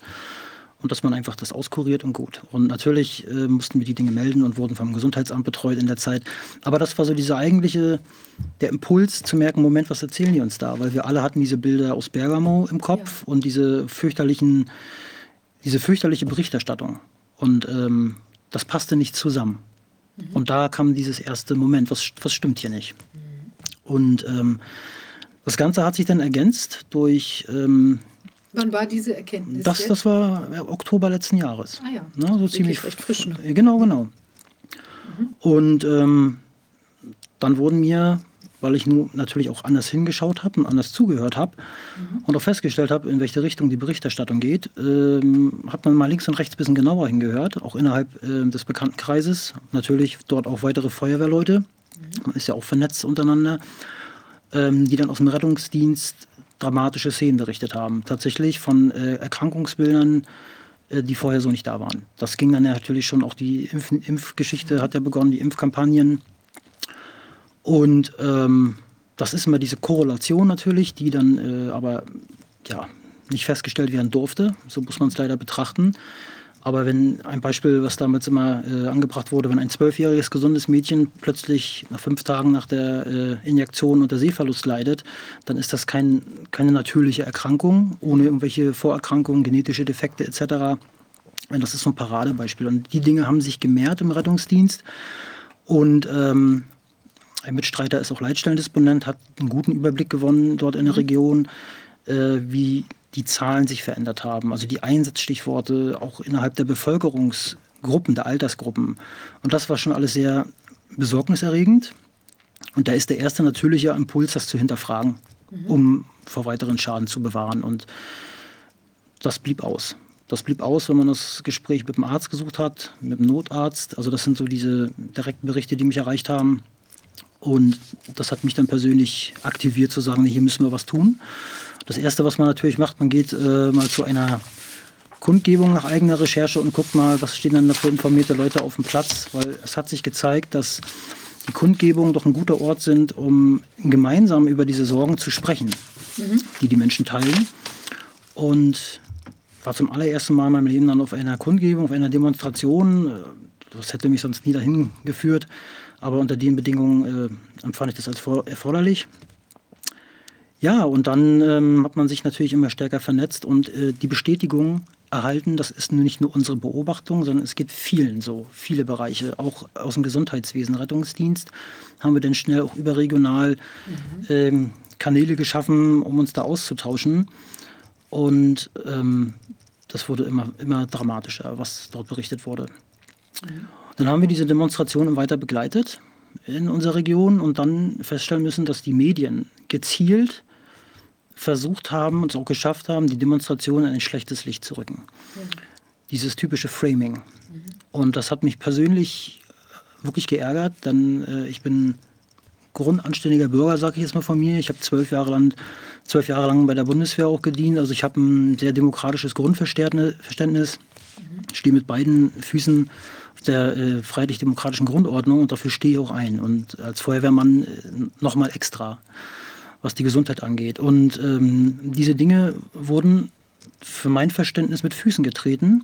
Und die Menschen, die dort ihre Sorgen teilen und die dort sich austauschen und die das auch laut kundgeben, damit die anderen, die sie ja schützen wollen, und nicht nur vor, vor den gesundheitlichen Schäden, sondern auch vor den zunehmenden demokratischen Schäden, die dort äh, passiert sind, ähm, die wurden ja, diffamiert, stigmatisiert, in eine Ecke geschoben, wo sie nicht hingehören. Und so hat sich diese Bürgerinitiative Blaue Lichter am Ende gegründet, dass wir gesagt haben, wir müssen uns zu erkennen geben, wir Feuerwehrleute, wir aus dem Gesundheitswesen und uns schützen vor die Bürger stellen. Also symbolisch. Und das sind jetzt also blaue Lichter, bedeutet mhm. alle die, die eben diese blauen Lichter bei sich haben, ja? Also das heißt Polizei, genau. Feuerwehr. Richtig, diese ganz, ganz typischen Blaulichtberufe, wie wir mal mhm. sagen, aber das, wir haben natürlich ein bisschen überlegt, wie können wir es deutlich machen. Und äh, die Polizei hält sich natürlich verständlicherweise mehr im Hintergrund und ähm, mhm. weil die innerhalb ihrer, ihrer Behörden natürlich ganz andere Strukturen auch haben die dann noch eher gegen vorgehen, gegen Beamte, die sich äh, in einer gewissen Weise äußern. Ist klar. Wie ist denn das von der, ähm, sagen wir mal, die ähm, die Ver Vermehrfachung der Fälle oder so, was man da sagen mhm. kann, was dieser Leitstellendisponent ja, genau. da vielleicht auch beobachten konnte. Also wie viel mehr treten jetzt äh, außergewöhnliche mhm. Entwicklungen auf bei Kindern oder äh, hat sich das... Genau, also das war, was ich beschrieben habe, eine subjektive Beobachtung, aber mhm. ich habe hier auch meine Zahl mitgebracht.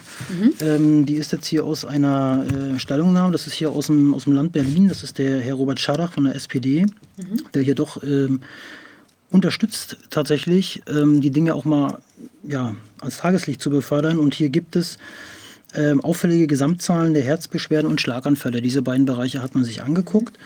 Die waren 2018 und 2019 relativ nah beieinander noch. Ähm, und ab Jahr 2020 hat man doch bemerkt, dass dort Anstiege zu verzeichnen sind. Das waren zu den genannten Vorjahren erst äh, 12,4 Prozent und 12,9, also Herzbeschwerden 12,4, 12,9 die Schlaganfälle und dann mit Einsätzen der Impfkampagnen, ähm, dann speziell 21, ähm, hat man nachher schon eine Erhöhung der Herzbeschwerden auf 31,2 Prozent und äh, bei Schlaganfällen 27,4 Prozent.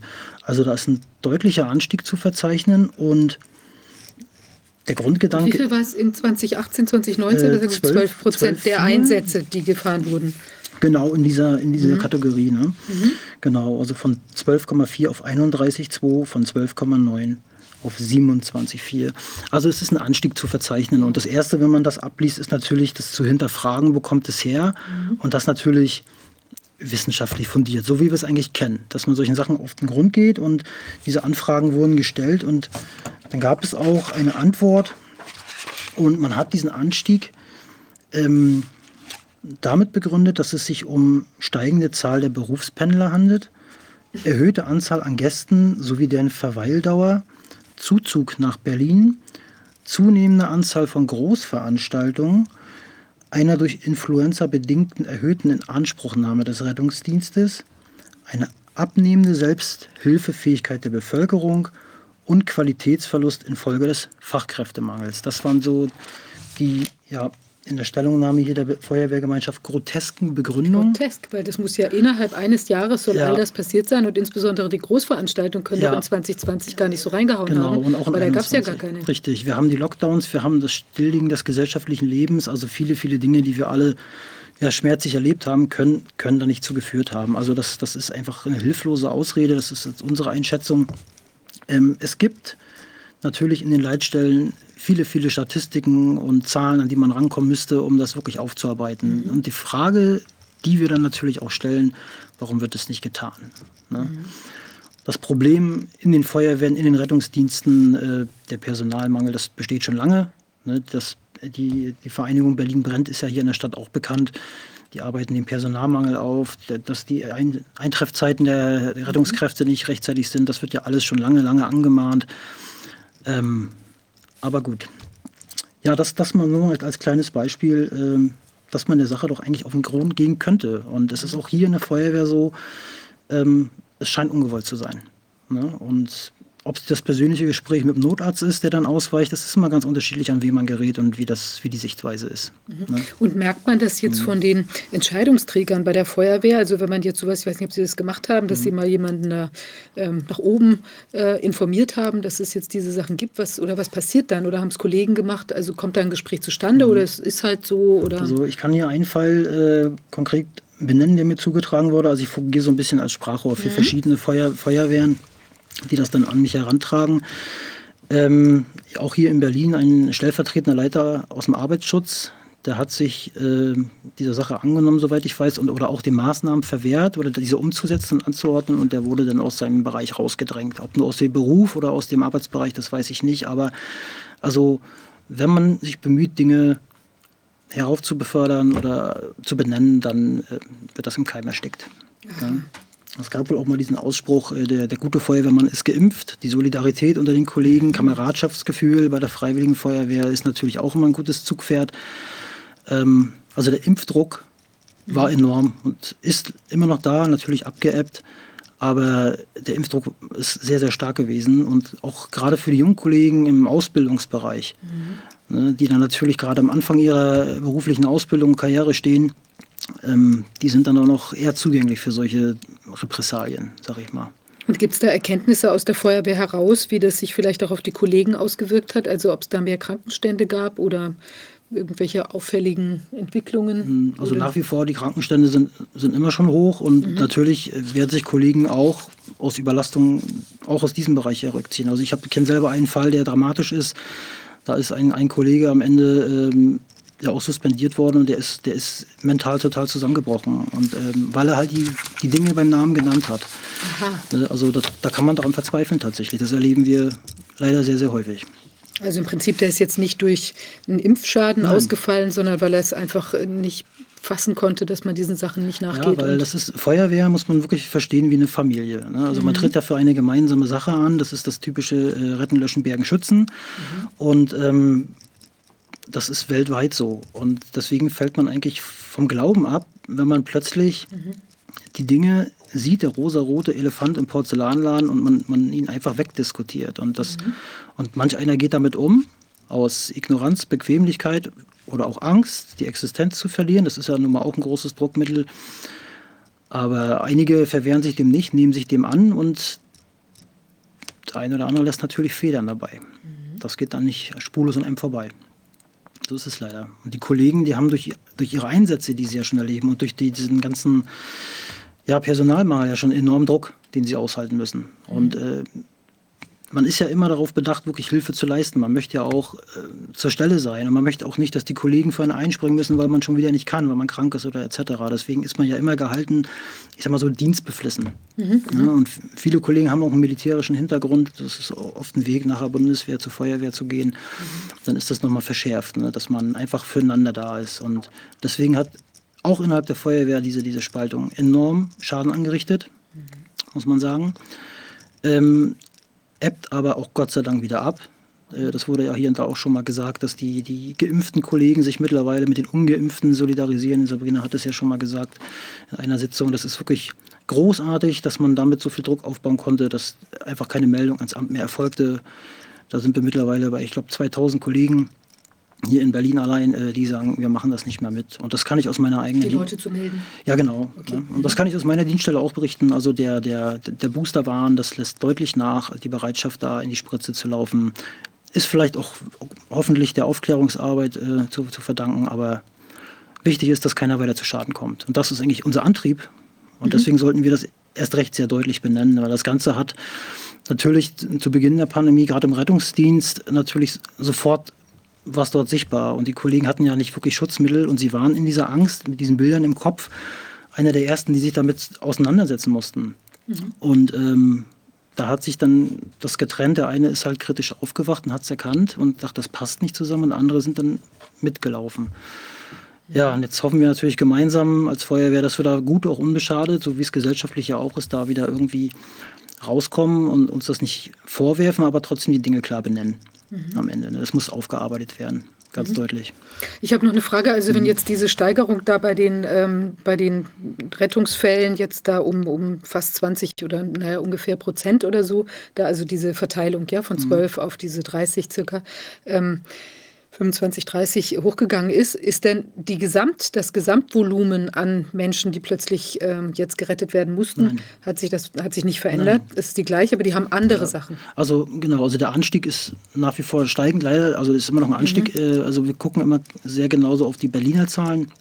Da mhm. sieht man das als größte Feuerwehr Deutschlands, ist das natürlich immer so ein, so ein, so ein Maßstab, sag ich mal. Und da sieht man immer schon den Anstieg. Die Ausnahmezustände im Rettungsdienst, die haben sich ja hier auch vervielfacht. Mhm. Das sind da jetzt, glaube ich, um die 150 mittlerweile im Jahr. Und das waren eigentlich mal vor Jahren noch so zwei im Jahr. Also Was das, war das für ein Fall? Was war das das? ist Ausnahmezustand, Ach so, Rettungsdienst. Ausnahmezustand. Ach so, oh das Gott, ist, ja, das, das- das, ist, wenn die Hilfsfristen nicht mehr eingereicht, äh, eingehalten werden, dann werden Löschfahrzeuge äh, außer Dienst genommen Mhm. oder Drehleitern oder als äh, First Responder benutzt, dann werden Rettungswagen zusätzlich besetzt. Also das ganze System gerät dann so ein bisschen, das ist ein bisschen aus dem normalen Trott und ist dann halt quasi Ausnahmezustand. Und damit alles beschickt werden kann an, an Notfällen, aber das wird längst nicht mehr erreicht. Also auch in diesem Jahr gab es da dramatische Zahlen. Äh, im, Im August ist mir noch eine Zahl geläufig, am 20. August, das war der Tag des Nürnberger Kodex, deswegen habe ich das irgendwie behalten. Ähm, da, konnten, da gab es Eintreffzeiten von 45 Minuten und Alarme wurden teilweise gar nicht besch beschickt. Also das ist lebensbedrohlich. Was sind denn Eintreffzeiten sonst? Was ist das? 15 Minuten. 15 Minuten, da Ja. muss eigentlich die, der Rettungswagen Ja. am Mann sein. Das ist, das ist äh, unterschiedlich von Bundesland zu Bundesland. Äh, Die machen ihre, ihre Gesetze dort selbst, was das angeht. Aber in Berlin sind es, glaube ich, 15 Minuten. Auf jeden Fall keine 45. Also wenn Sie sich vorstellen, ein Schlaganfall, Herzinfarkt und da kommt 45 Minuten keine Hilfe. Ist der Ja, tot. und in dem Zusammenhang vielleicht auch äh, zu, berichten, die Laienreanimation am Telefon. Also oftmals muss ein Disponent am Telefon den Anrufenden vor Ort anleiten, wie er die erste Hilfe, die Herzdruckmassage durchführt. Und auch das, das sind natürlich auch subjektive Berichtungen, es ist angestiegen, weil das erkennt man daran, die laufen jetzt teilweise parallel. Und das waren eigentlich waren das Ausnahmefälle. Und sowas läuft jetzt parallel. Also es ist deutlich zu sehen, dass sich das Einsatzbild verändert und ähm, Krankheitsbilder auftauchen, die man vorher so nicht kannte. Und das bei erfahrenen Rettungsdienstmitarbeitern. Wahnsinn. Ähm, ich habe hier eine Frage. Ähm, schreibt jemand von der Freiwilligen Feuerwehr, ähm, sind 17 aktive, 11 sind ähm, Behandelte. Ich vermute, das bedeutet gespritzte, geimpfte, sogenannt geimpfte, die seither ständig wechselnd krank sind und die sechs ähm, Unbehandelten sind gesund. Das, können, könnten, können Sie das bestätigen Ja. aus Ihrer Wir können noch darüber rausgehen, was die, äh, die Nebenwirkung angeht. Aber das wäre jetzt ganz gezielt klar, welcher Kollege das ist, falls das doch jemand schaut. Also wir haben das deutlich. Das, was ich gerade berichtet habe, sehen wir natürlich auch an der Dienststelle. Ja. Okay, also so ein Prozentsatz quasi, das ist ja enorm. ja. Das ist ja enorm, ja. Ähm, wow. Ähm, und die ähm, ist denn jetzt, also kann man jetzt sagen, dass da so gerade in der letzten Zeit, wo ja jetzt auch immer mehr rauskommt, ja, also es wird ja jetzt auch offiziell mehr eingestanden. Also du äh, siehst es da an der Impf-Hotline oder an eben jetzt auch, als diese Filme da äh, erfolgt sind, da gab es ja den MDR-Film von uns, diesen Film.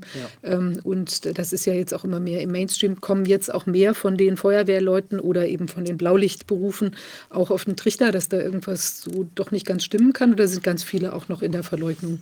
Ja, das zweite eher, eher die, die Verleugnung. Also das, das, ich sag mal, das Personal hat sich nicht verändert. Also das sind die, die vorher da waren, die sind immer noch da und ähm, der Prozess dauert, glaube ich, noch. Ähm, die vorher kritisch waren, sind, sind es noch, aber sind auch doch eher zurückgezogen. Ja, also das ebbt jetzt ab, gerade wenn jetzt äh, die einrichtungsbezogene Nachweispflicht, die äh, Impfpflicht, die sogenannte, äh, wenn die jetzt ausläuft, dann wird das sicherlich auch weiter abebben ähm, sich da aktiv irgendwie bei der Aufklärung zu beteiligen. Aber nee, ansonsten sind die immer noch verhärtet teilweise. Das ist dieses, diese kognitive Dissonanz, äh, wenn ich das richtig so verstanden habe. Ähm, sie haben sich halt aus bestimmten Gründen dafür entschieden, das ist das Weltbild und ich habe da auch sofort ein, zwei Gesichter vor Augen, äh, völlig verhärtet. Also wir haben diese Leute aufgegeben, muss ich ehrlich sagen, weil die sind nicht mehr erreichbar.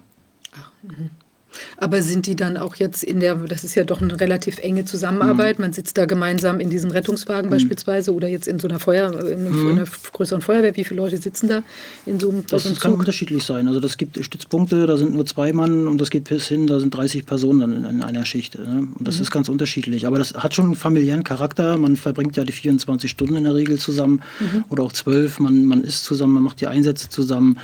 Äh, man, wenn man die Möglichkeit hat, ist man beim Sport zusammen. Äh, man tauscht sich schon aus, aber es hat sich im Laufe der Zeit gezeigt, dass wenn die Fronten verhärtet sind, das ist noch nicht die Zeit, die zu durchbrechen, weil es ist, man muss es so schlimm sagen, es ist noch nicht genug Leid bei diesen Menschen angekommen. Und ähm, selbst die Kollegen, die eigentlich an dem Körper spüren müssen, dass da was nicht stimmt, versuchen das immer noch zu umschiffen, schön zu reden, zu leugnen. dieses Eingeständnis, das ist teilweise noch, noch nicht da. Also ist ja gerade auch frappierend, weil man als Feuerwehrmann muss man ja auch körperlich fit sein. Da kann man ja jetzt nicht irgendwie mhm. vom Sofa sich da quasi in die Feuerwehr hieven, sondern man, mhm. man ist doch ständig auch mit seinem Körper beschäftigt, um sich irgendwie ja. ein Stück weit fit zu halten, dass man auch so einen Einsatz machen kann, auch mhm. mit der schweren ähm, Montur, die man da trägt und so. Also insofern schon erstaunlich, dass die da gar nicht ähm, so der, das dann vielleicht so wahrnehmen, aber eben wahrscheinlich in irgendeiner nicht wahrnehmen wollen mhm. Situation. Ist denn aber dann in dieser Familie, in der Feuerwehrfamilie, äh, gibt, sind das dann einfach Themen, die man vermeidet, um miteinander klarzukommen? Ja. ja. Das ist, glaube ich, wie in einer Beziehung, wenn es ein Streitthema gibt, äh, dann versucht man das irgendwie zu umschiffen und das ist da auch so. Also ich für meinen Teil kann es auch nicht lassen, immer wieder natürlich, einfach weil ich sage, dass das, das müssen die Kollegen einfach irgendwann auch annehmen. Mhm. Weil wir können es nicht ewig totschweigen. Und äh, dann lässt man das immer wieder mal fallen oder bringt das ein, manchmal auch sehr scherzhaft, ähm, dass es einfach nicht verschwindet, das Thema. Und mhm. Aber tiefgreifende Diskussionen habe ich für meinen Teil in der Dienststelle aufgegeben. Und ich weiß aus meinem Umfeld, dass es viele sind, äh, weil da, da reibt man sich dran auf, man kämpft sich ab und äh, die Energie können wir besser einbringen bei Menschen, die wirklich Hilfe suchen. Mhm. Ja. Gut, hier ist ja noch der Vorteil, dass man tatsächlich dann an einem Strang zieht, also dass man dann auch losfährt und anderen ja, Leuten hilft und so. Das ist natürlich genau. auch wieder was Vereinendes, also so, dass man auch eben Richtig. rauskommt aus dieser reinen. Also das war tatsächlich auch vorher schon so bei der Feuerwehr. Also da kann man noch solche Differenzen auf der Wache haben, auch miteinander und mhm. sich menschlich nicht mögen. Sobald mhm. man in den Einsatz geht, äh, funktioniert das. Das ist tatsächlich so. Das ist auch unverändert. Mhm. Okay. Und wenn man jetzt noch mal vergleicht, äh, Wolfgang. So. Darf ich, ja, hallo, moin. hallo, moin. Darf ich auch mal eine Frage stellen? Sie haben ja auch viel Kontakt einmal wahrscheinlich mit Ärzten, die ambulanten Ärzten, die dann, von denen Sie dann auch gerufen werden, aber auch doch mit medizinischem Personal von Krankenhäusern zum Beispiel, die Sie anfahren dann mit den Patienten, die da kommen. Und äh, wie, wie merken Sie das, wie wird damit umgegangen, wenn Sie, wenn Sie mit Patienten kommen, wo jetzt äh, zum Beispiel ein junger Mensch, der mit dem Herzen was hat, oder äh, wird, wird da von Anfang an dann gedacht? Haben Sie den, den Eindruck, als wenn das dort auch verleugnet wird, oder haben Sie den Eindruck, dass man das durchaus thematisiert, dass hier doch äh, Opfer sein können von diesen Shots, von diesen Impf sogenannten Impfungen? Wie sehen Sie das da? Ja, also das kann ich tatsächlich nur aus Berichten äh, beantworten, weil ich selber bin nur im Feuerwehrtechnischen Dienst. Aber äh, diese Frage hatten wir auch schon und das äh, ist, muss man wirklich sagen, von Klinik zu Klinik unterschiedlich. Das ist wirklich, wer macht dort die Tür auf? Wer ist dort in der Rettungsstelle gerade Ansprechpartner? Ähm, manchmal mhm. gibt man sich untereinander den Tipp und dann, ähm, dann ja, läuft das, dann guckt genau man auch genau. Tipps, ja, genau. Also, ne, also ja. die Rettungsdienstbesatzung, die fragen das schon ab. Wenn sie dann mhm den Mut auch dazu haben. Es gibt aber natürlich immer noch Crews, die das völlig, das ist gar kein Thema für die. Also die, die ganze Bandbreite. Aber in den Krankenhäusern ist es wirklich unterschiedlich. Ähm, wer macht dort die Tür auf? Wie ist diese, diese Person selber eingestellt zu dem Thema? Äh, und was wird auch vorgelebt? Also was wird auch vorgegeben? Mhm. Was für eine Politik fährt auf die Klinik? Ne? Das gibt ja auch unterschiedliche Herangehensweisen, wie stark man das Vorgegebene umsetzt. Ja. Ich bin mal mit Notfallpatienten in die Klinik gefahren, hier in diesem Land, wo ich jetzt bin. Und da musste man vor der Klinik stehen bleiben. Trotz Notfall musste erst einen PCR-Test machen, bevor dann alle irgendwie weiteren Dinge liefen. Hat es sowas auch gegeben in Berlin? Also das kann ich jetzt selber nicht berichten, da ich hier in Berlin nicht, nicht unterwegs bin in dem Fall. Aber ja, das, solche, haben Sie davon gehört, dass es in Deutschland auch so war? Ich weiß, ich weiß dass es in Mecklenburg-Vorpommern so einen Fall gab. Ähm, da ging es aber um ein junges Mädchen, glaube ich. Die wurde dann an der Klinik abgewiesen. Mhm. Mhm. Okay. Da gab es doch diesen schlimmen Fall in Polen. Wolfgang, ich weiß nicht, ob du das erinnerst, wo die, ähm, die Betroffene da, ich weiß nicht, 30 Stunden oder wie lang, also unglaublich lang, ja. da hatte der, der Herr Braun auch davon berichtet und die wurde dann abgewiesen oder stand dann quasi vor der Tür und ist verblutet oder irgendwie jedenfalls ganz schrecklich zu Tode gekommen, äh, statt dass man ihr geholfen hat. Da wurde auf das Ergebnis von dem PCR-Test gewartet. Das war wirklich der Wahnsinn, ja. Wenn man, wenn man das jetzt mhm. nochmal vergleicht, ja. diese, die Einsätze da im Bereich Corona am Anfang, ja, mhm. mit der Situation jetzt, also wie viel gab es denn da? War da real wirklich viel los oder war das eher Panik, dass die Leute übermäßig oder sich meldeten oder so? Waren's eher, das, oder? Also das, das war das normale Grippegeschehen mhm. und ähm, diese Angst, ich könnte es haben. Mhm. Weil ja am Anfang ja völlig unklar war, äh, wie, wie, oder es hieß ja nur, es ist stark ansteckend und man, man, keiner wusste, was macht das mit mir oder bin ich vulnerabel? Das war ja irgendwie am Anfang alles total unklar. Mhm. Ähm, und ähm, da war die Sorge groß. Mhm. Also das, das habe ich aus, aus meinem familiären Umfeld, äh, da, da ist das der Fall gewesen. Ähm, und da hat sich aber relativ schnell gezeigt, hoppla, das passt so nicht, was ich anfangs sagte. Mhm. Aber die Einsätze sind die gleichen geblieben. Mhm. Ne? Das war mehr so dieses, ich, ich will das abprüfen lassen. Und alles wurde als Verdacht behandelt. Also es wurde beim kleinsten Symptom, wenn es denn eins gab, wurde sofort das volle Programm gefahren. Es gab richtige Quarantäne-RTWs, wo spezielle Besatzungen ausgestattet mit den Schutzkleidungen, die es dann zu dem Zeitpunkt gab, dort extra hingefahren sind und die Person dann quasi ja, untersucht haben und dann geschaut haben, wie geht's weiter. Ja, ein Mondanzug. ja, diese typischen weißen, ne, was man diese, diese, was man als Maler wie einen Infektionsschutzanzug. Mhm. Aber es sieht immer aus wie dieser Maleranzug. Ne? Ja, ja. Das ist natürlich für den Patienten auch ein bedrohliches Foto und äh, vor allem, was vermittelt das für ein Bild? Ne? Mhm. Also man ist ja sofort immer, oh Gott, ich mache hier alle krank. Und das hat ja auch unsere Kinder erreicht. Ne? Das ist ja auch ein ganz großer Punkt, dem wir uns auch in der Bürgerinitiative natürlich auch widmen. Mhm. Genau. Okay, aber man kann sagen, also die Fälle, was wir jetzt an Erkrankungen sehen, das ist auf jeden Fall deutlich schwerwiegender oder überhaupt ja. auch von der Anzahl viel intensiver als jetzt das, was sich ja. da bei Corona abge, abgespielt hat. Definitiv. Das hattest du ja auch beobachtet, mhm. dass da eben eigentlich am Anfang also im Prinzip nicht viel los war da. Genau. Also die Betten waren tatsächlich leer.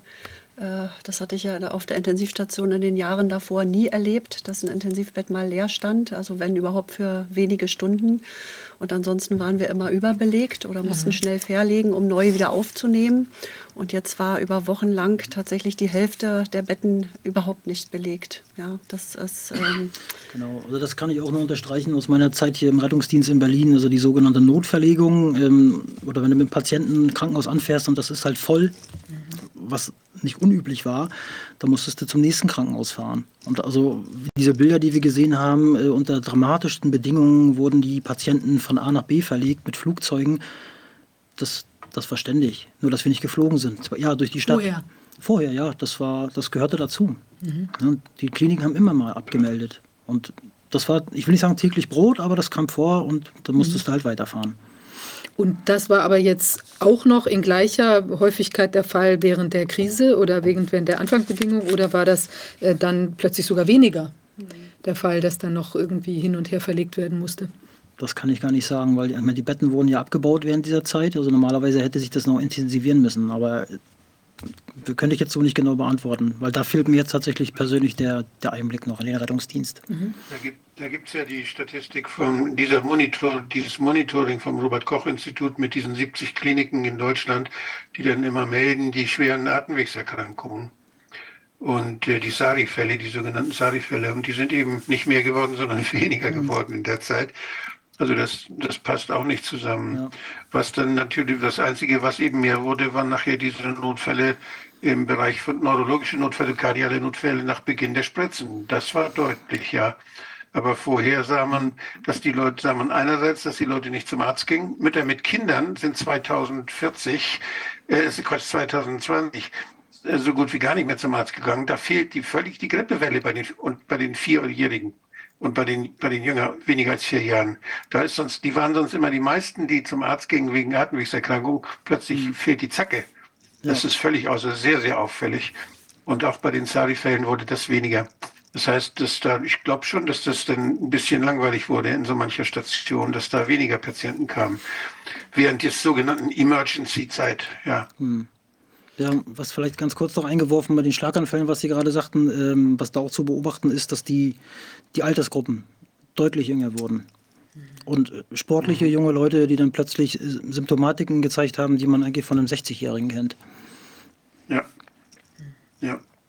Habt ihr denn es ist ja so, dass diese, diese Impfstoffe, die die Gehirnschranke, die Bluthirnschranke passieren und dass da sehr, sehr diffuse neurologische Erscheinungen dann auftreten.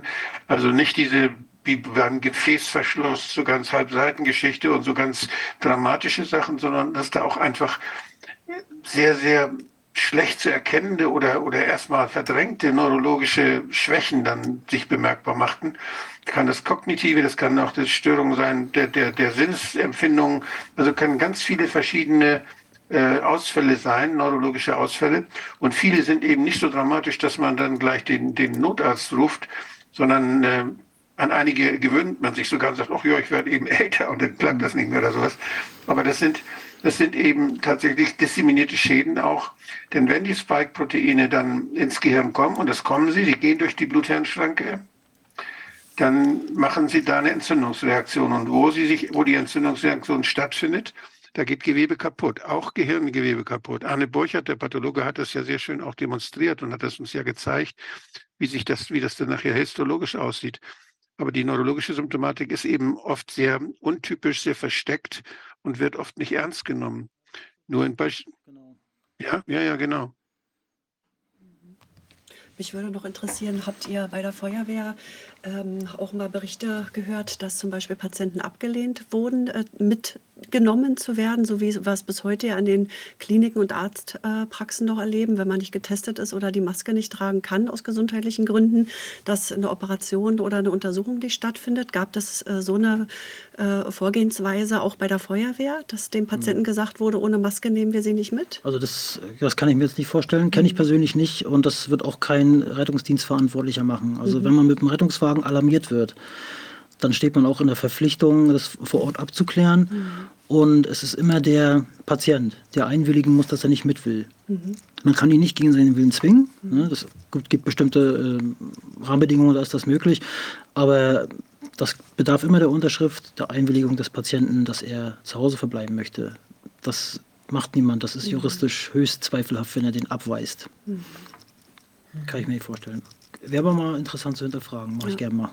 Kann man ja noch mal sammeln, was ja. da die Kollegen sagen. Ja, genau, genau. Das Richtig, also das sind, das sind natürlich viele Berichte, die, die dann einen immer erreichen. Also es gibt wahrscheinlich so viele besondere Fälle, die man besprechen könnte.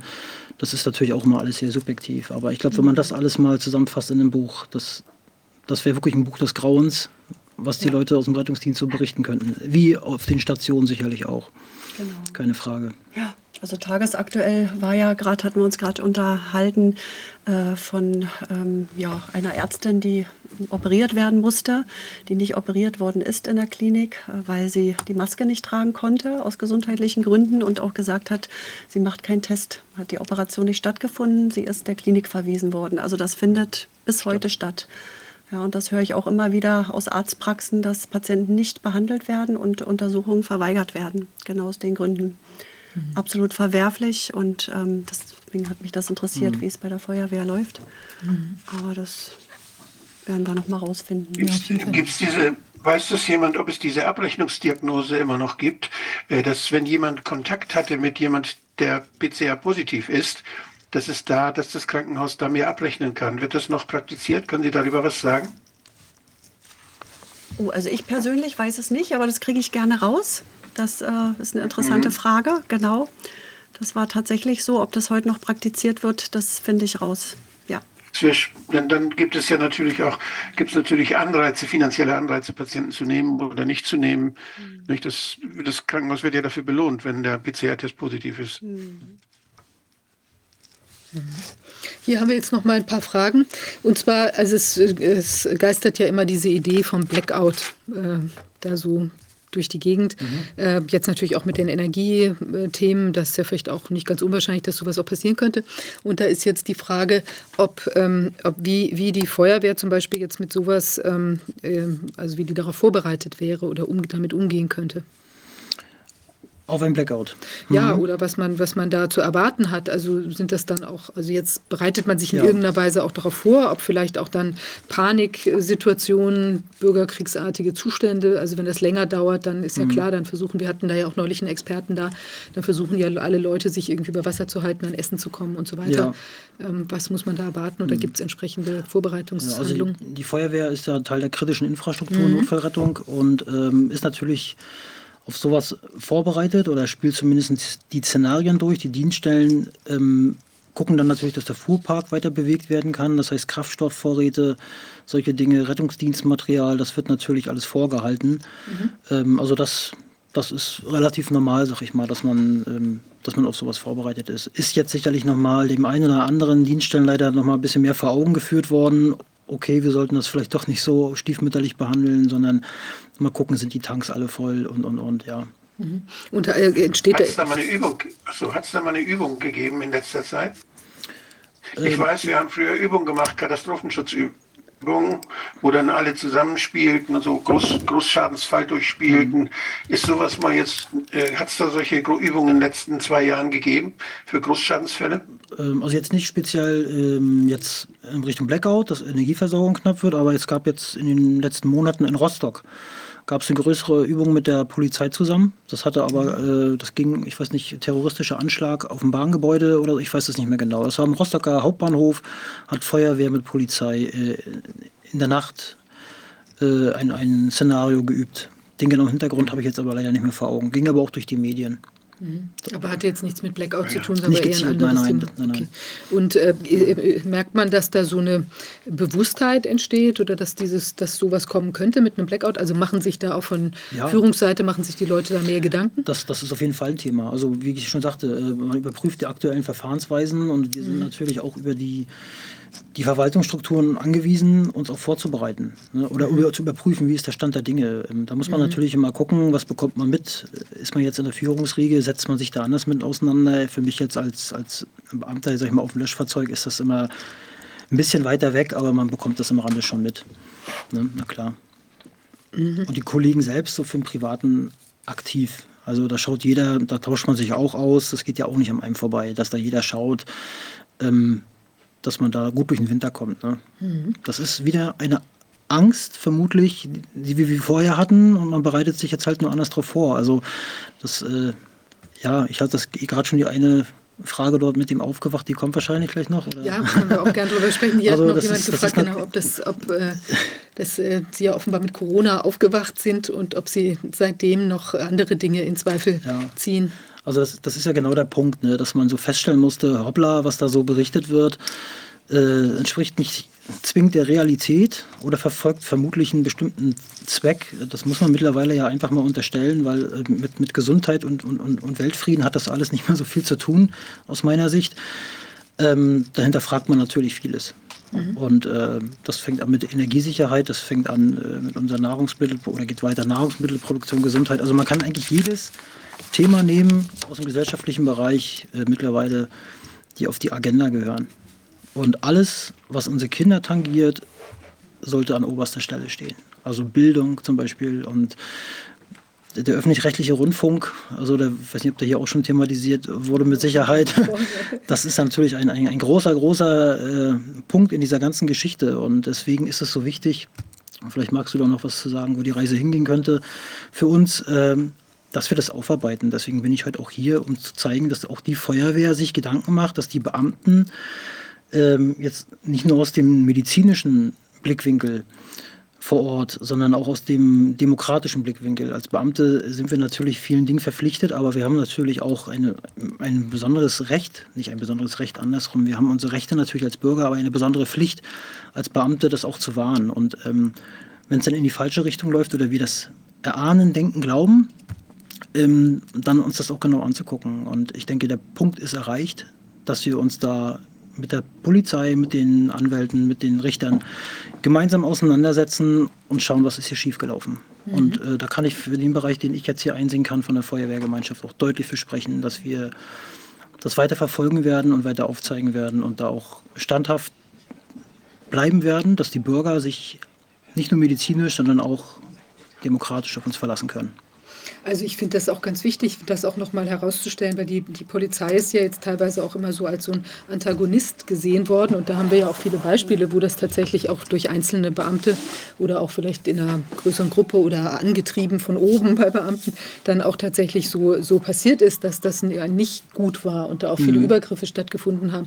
Aber im Prinzip ist man ja auch als Polizist angetreten. Äh, man schwört ja auch auf das Grundgesetz, nämlich genau Ja. unsere, die Grundfesten unserer Demokratie auch zu verteidigen. Ja? Und insofern ist das ja für die, ähm, die Kollegen, äh, die Kameraden da, ist es ja auch ein ganz schwieriges, ähm, ein ganz schwieriger Spagat, den viele Ja. da machen müssen. Man bekommt eben eine Order, Order von oben ähm, und gerade vielleicht, wenn man jetzt auch einen militärischen Hintergrund hat und Ja. so weiter und dann äh, schwimmt man da mit. Aber eigentlich ist es ja auch vieles dann wirklich im Gegenteil zu dem gewesen, Ja, wo, wo genau. für dessen, zu dessen Verteidigung man sich ja eigentlich verpflichtet hat. Richtig. Und das ist natürlich, Lage, äh, ja. wie ist da jede- jeder selber geprägt. Ähm, wenn man mal guckt, wir tauschen uns natürlich auch mit der Polizei aus. Ähm, das sind oft jüngere Kollegen, die dann natürlich noch für zugänglich sind. Äh, die werden ausgebildet und dann sofort natürlich gehen die in diese Hundertschaften auch rein, um auch Erfahrungen zu sammeln. Und ähm, da fehlt dann oftmals auch Lebenserfahrung, soziale Kompetenz. Äh, wie geht, wie deeskaliert man eine Situation?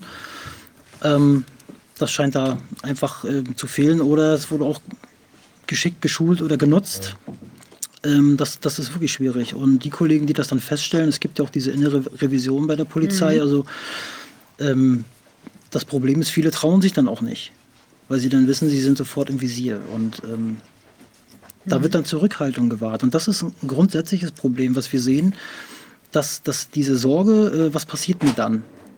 Ähm, wie geht es dann für mich weiter? Welche disziplinarrechtlichen Folgen hat das Ganze für mich? Äh, wie wirkt sich das auf mein Dienstverhältnis aus? Das wiederum dann mit der, mit der, Versorgung, mit der Alimentierung zu tun hat. Jeder steht irgendwie in irgendwelchen Verpflichtungen und, und so sitzen auch die Beamten dann unter diesem Druck. Ähm, nicht alle, aber ähm, das, denke ich, trägt dazu bei, wie verhält man sich. Und tritt man dann so uneigennützig ein oder wartet man doch lieber ab, bis es wieder ruhiger wird? Das ist, das ist wirklich schwierig.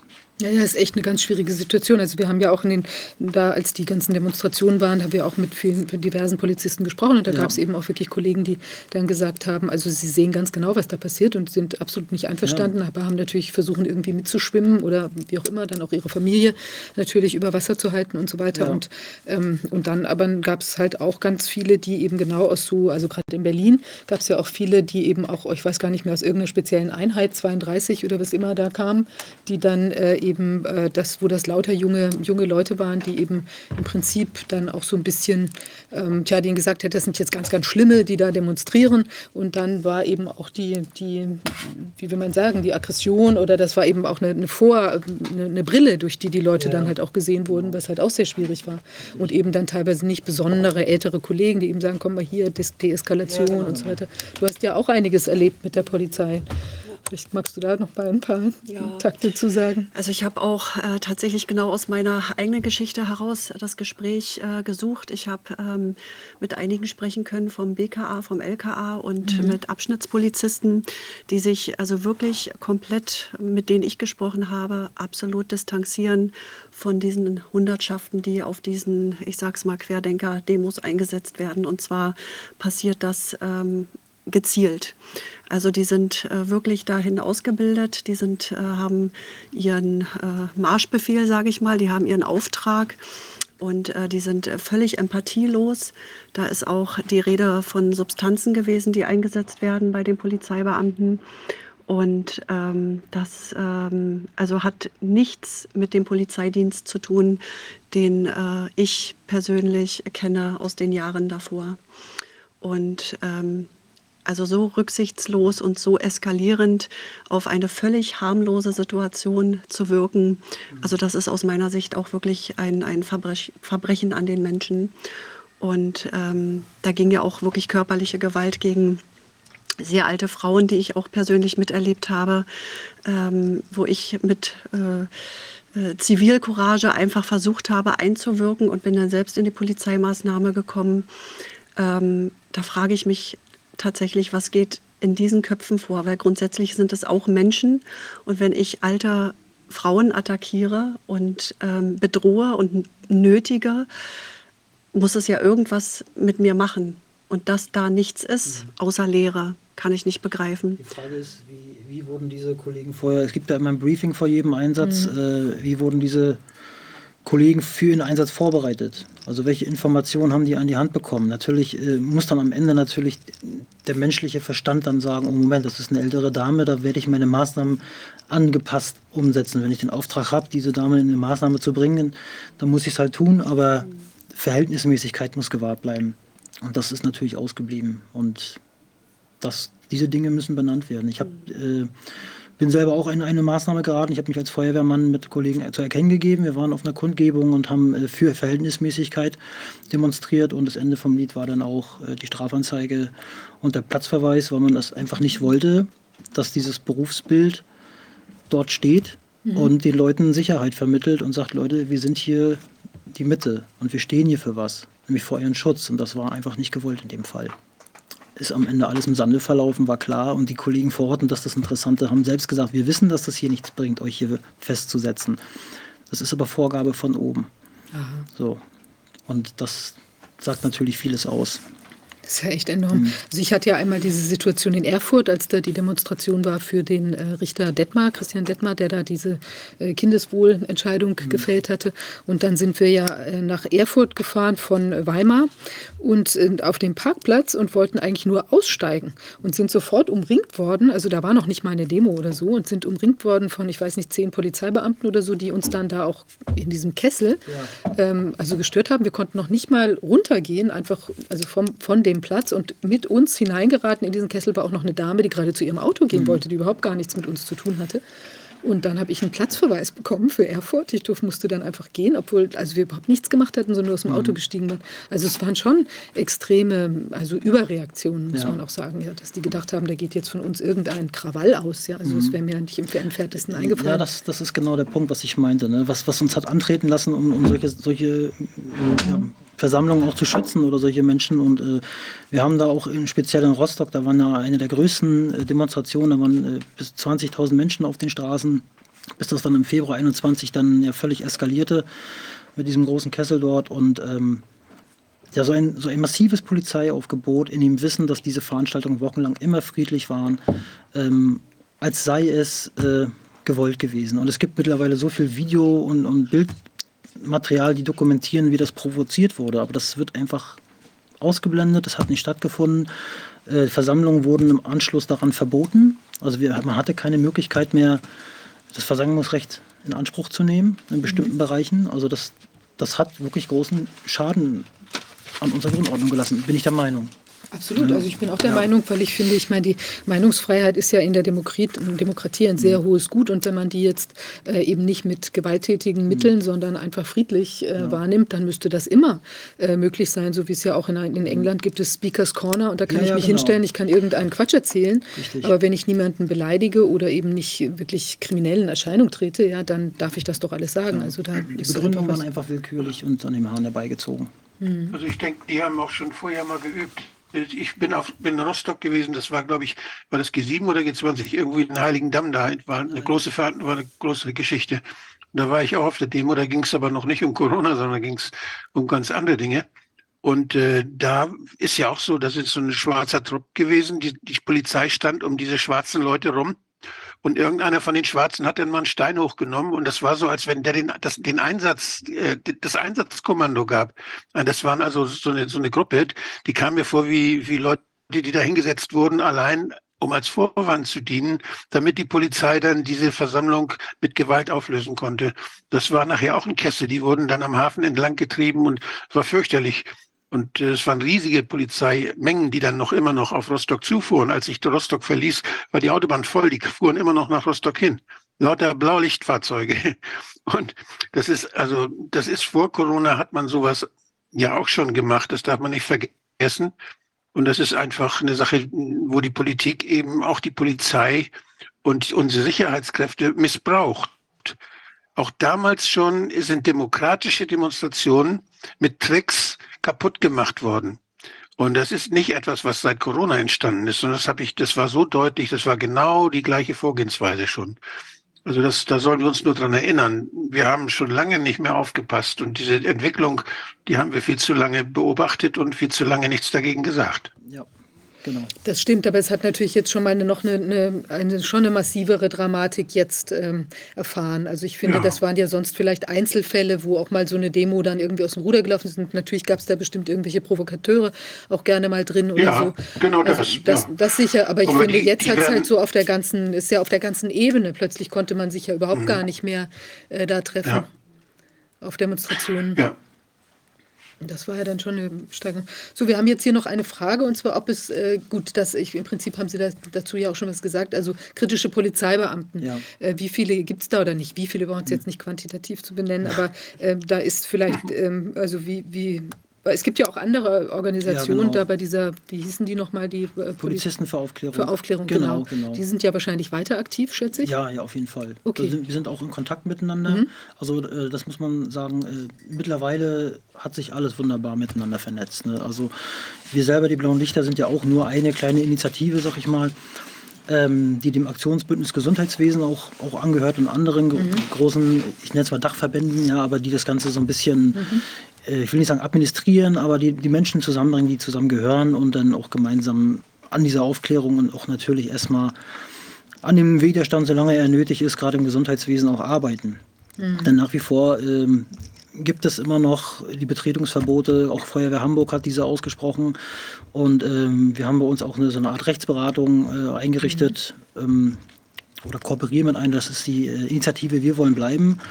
Und äh, die hat bisher jetzt 2000 Verfahren äh, ja, geschafft zu bearbeiten. Und diese Menschen arbeiten alle weiter im Gesundheitsamt und wurden nicht vor die Tür gesetzt. Ne? Und äh, es gibt viele Fälle. Und ja, in Aktionsbündnis gibt es wahnsinnig vielfältige Initiativen, die überall in Deutschland tätig sind. Und ähm, ein Teil daraus macht mit uns diese, diese Infotour. Wir haben halt diesen Infostand und so sind wir auch zusammengekommen. Und äh, Was ist das mit der Infotour? Ja, das kann man sich vorstellen, dieses ganze Wissen, was jetzt immer mehr äh, ans Tageslicht kommt, das arbeiten wir ja nicht auf, aber aus, dass es äh, präsentierbar ist oder nutzen das, was vorhanden ist und stellen das in so einem Pavillon mit, mit äh, so Girlanden, wo das alles so plakativ ein bisschen dargestellt ist, stellen wir das aus, mit äh, auch natürlich leider mit, mit äh, Opfern von Impfnebenwirkungen. Ähm, geben die Möglichkeiten, also man kann einerseits, wie gesagt, die rechtliche Beratung in Anspruch nehmen, man kann auch Fälle melden. Ähm, wir vermitteln dann in unser Ärztenetzwerk, was wir speziell haben und unterliegt das untereinander dann. Also es gibt da viele Möglichkeiten. Aber wichtig ist erstmal, dass, dass man präsent ist, man ist ansprechbar. Ähm, weil für viele ist das noch ein Thema, ähm, das ist unangenehm. Man will das in der Familie auch nicht zwingend ansprechen, wenn man irgendwie was hat und dann sucht man irgendwie Anschluss. Und man kann das vor Ort machen. Ähm, wir machen das auch nicht immer nur im Rahmen der Kundgebung, sondern auch ein bisschen abseits, damit das ein bisschen anonymer ist und, und nicht so dazugeordnet wird. Und ähm, man kann das auch digital machen, anonym machen über die, unsere Homepage. Und also Wie heißt die Homepage? Das willst du nochmal das sagen? ist äh, www.dieblaulichter.org. die Blaulichter. Die blauen Lichter. Blauen Lichter. Org. Mhm. Genau, das ist so ein, so ein Einstieg, sag ich mal, für alle, die da überhaupt noch gar nichts mit zu tun hatten und einfach Hilfe suchen. Da ist auch das Sorgentelefon für die Kinder hinterlegt, vom Eltern stehen auf, jetzt vom MWG, DFD, äh, die, die neue Hotline ist da hinterlegt, dass Mhm. man einfach einen Anfang findet, weil viele sind total hilflos und wissen nicht, wohin.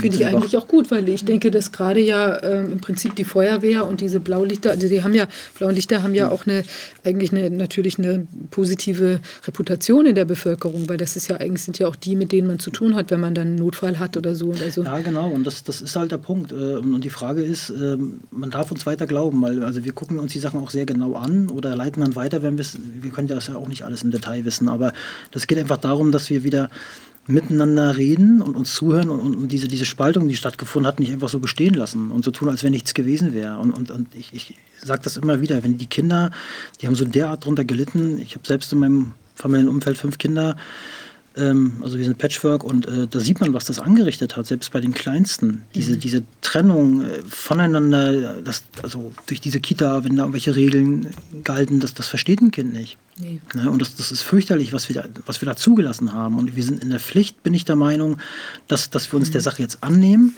Und damit bin ich, wie gesagt, nicht alleine, sondern es, es gehört aufgearbeitet und es gehört auch so weit, dass die Verantwortlichen auch zur Verantwortung gezogen werden. Also ich finde es schon gut, dass sich da auch wie so durch einen Schweizer Käse jetzt diese ganzen Initiativen so durchfressen im Ja. Prinzip, ja, und überall eine Andockmöglichkeit für die Menschen ist, die Informationen wollen und die eben aber vielleicht auch ein Gesicht hinter den Informationen wollen. Das ist ja Mhm. auch nochmal ganz wichtig, ja, weil das ja auch, äh, ob ich jetzt irgendwo mir noch was durchlese oder ob da auch Leute sind dann im Prinzip zum Anfassen oder zumindest zum Ansprechen, mit denen man dann äh, Genau. auch über diese, die vielleicht auch sagen, ja, ich habe auch diesen Prozess, so wie Sie Mhm. ja auch sagen, ich habe einen Prozess durchgemacht, ich war am Anfang, habe ich da auch Angst gehabt und so weiter, aber dann habe ich plötzlich erkannt, huch, da ist vielleicht Ja. doch nicht alles so, wie es scheint. Und das ist ja auch gut, wenn man das von anderen auch hört. Ja. Genau, wir sind alles nur Menschen und die sind der Sache halt auf den Leim gegangen, das muss man so sagen. Und äh, andere haben Glück gehabt, so wie ich, die da jetzt äh, rechtzeitig den Punkt hatten, Moment. Und ähm, wir sehen beide, wie verzweifelt die Menschen sind. Die suchen einfach Hilfe. Und, und das man kann die Menschen nicht alleine lassen. Jeder Einzelne, der sich da irgendwie Hilfe suchen an uns wendet, dem gehört geholfen. Und äh, das sind alles Schicksale und die haben sich das nicht freiwillig ausgesucht in dem Sinne. Ihnen wurde großes Unrecht angetan. Das ist einfach so. Mhm. Und das ist eine gesamtgesellschaftliche Aufgabe. Und ich, ich hoffe, dass die Menschen sehr bald das auch bemerken, sich das eingestehen und dass wir dann Ärmel hochkrempeln und anpacken können. Mhm. Genau. Ja, super. Sabrina, was möchtest du noch sagen? Du hast ja auch noch ein paar, also wir haben mal kurz gucken. Wir haben, wir, es, ist immer so, so detailreich und so viele Informationen, dass man kaum hinterherkommt. Wir wollten ja noch ein klein bisschen nachsetzen, weil du beim letzten Mal hatten wir ja auch ganz viele Gäste, die dann äh, auch äh, im Prinzip dann plötzlich einen Termin hatten und so weiter, sodass wir auch nicht zu einem gekommen sind. Aber vielleicht magst du noch ein bisschen was sagen, weil du hast ja wirklich unter sehr vielen Aspekten da auch so viel mitbekommen. Ja, also was mir persönlich auch noch sehr am Herzen liegt, ist eben das Unterstützen der Ärzteschaft, die sich für uns eingesetzt haben, die äh, vom ersten Moment an für jeden ihrer Patienten da gewesen ist und die sich an alles gehalten haben, wofür sie stehen und warum sie ihren Beruf ausüben. Das ist ähm, ja das Halten an das Genfer Gelöbnis, der Nürnberger Kodex und der Hippokratische Eid, ähm, die jetzt eben ja als politisch Verfolgte quasi alles verlieren, ja, zum Teil das Land verlassen mussten, die vor Gericht stehen. Aktuell Ronny, Ronny Dr. Ronny Weigel, genau.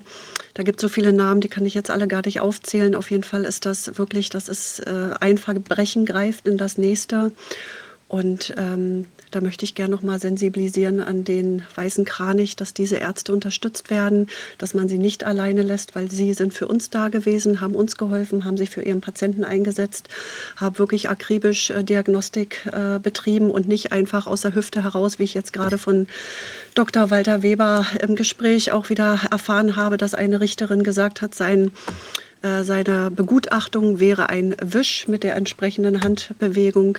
Also dieses Entwerten von wirklich Fachleuten, ähm, da möchte ich auch einfach nochmal sensibilisieren, dass wir als Menschen zusammenhalten und uns genau schützen vor diese Menschen stellen, die sich für uns eingesetzt haben und die weiter mutig kämpfen. Mhm. Sagst du noch mal kurz, was der Weiße Kranich ist? Ja, der Weiße Kranich ist auch eine Vereinigung, da kann man quasi oder Verbund, Verband, ähm, kann man äh, über Spenden quasi die Ärzte unterstützen, die jetzt zum Beispiel äh, eine Praxisvertretung brauchen, die ähm, Rechtsanwalt äh, äh, Rechnungen bezahlen müssen, Prozesse bezahlen müssen, die ähm, ihre Approbation verloren haben, nicht mehr arbeiten können, die irgendwie in Not geraten sind. Da kann man unterstützend seinen Anteil mit mhm. dazu beitragen. Genau, ich hoffe, ich habe das richtig wiedergegeben. Klingt auf ja. jeden Fall überzeugend, ja. Ja, ähm, ja finde ich auch einen sehr guten Ansatz, weil da viele ja auch dann tatsächlich von den Kosten überwältigt werden. Und insofern ist es ja wahrscheinlich auch wirklich ganz gut, da ein Stück weit zu helfen. Ja, und vor allem auch äh, völlig allein gelassen werden, weil, also wer, wer kümmert sich im Nachhinein um die Ärzte? Ja, Dr. Wolny zum Beispiel, der mit einer Hausdurchsuchung auch äh, körperlich attackiert wurde, schwerst traumatisiert zurückgelassen wurde und ähm, in U-Haft gesessen hat. Also das ist alles unter Ausschluss der Öffentlichkeit passiert und er ist kein Einzel Einzelfall. Und ähm, was passiert mit den Menschen, die irgendwann auch nicht mehr arbeiten können, weil sie mhm. traumatisiert sind, haben sich jahrelang äh, für ihre Patienten eingesetzt, haben ihren Beruf auch mit Herz, Liebe und Verstand ausgeführt und sind jetzt einfach auch völlig am Ende. Also auch äh, oft äh, innerhalb der Familie, da zerbrechen Familien auch, weil ein Elternteil oder Partner äh, zum Teil sagt, ich mache das nicht mehr mit, ich kann nicht mehr, ich bin am Ende. Und dann stehst du komplett vom Aus. Also mhm. beruflich, wirtschaftlich und äh, familiär.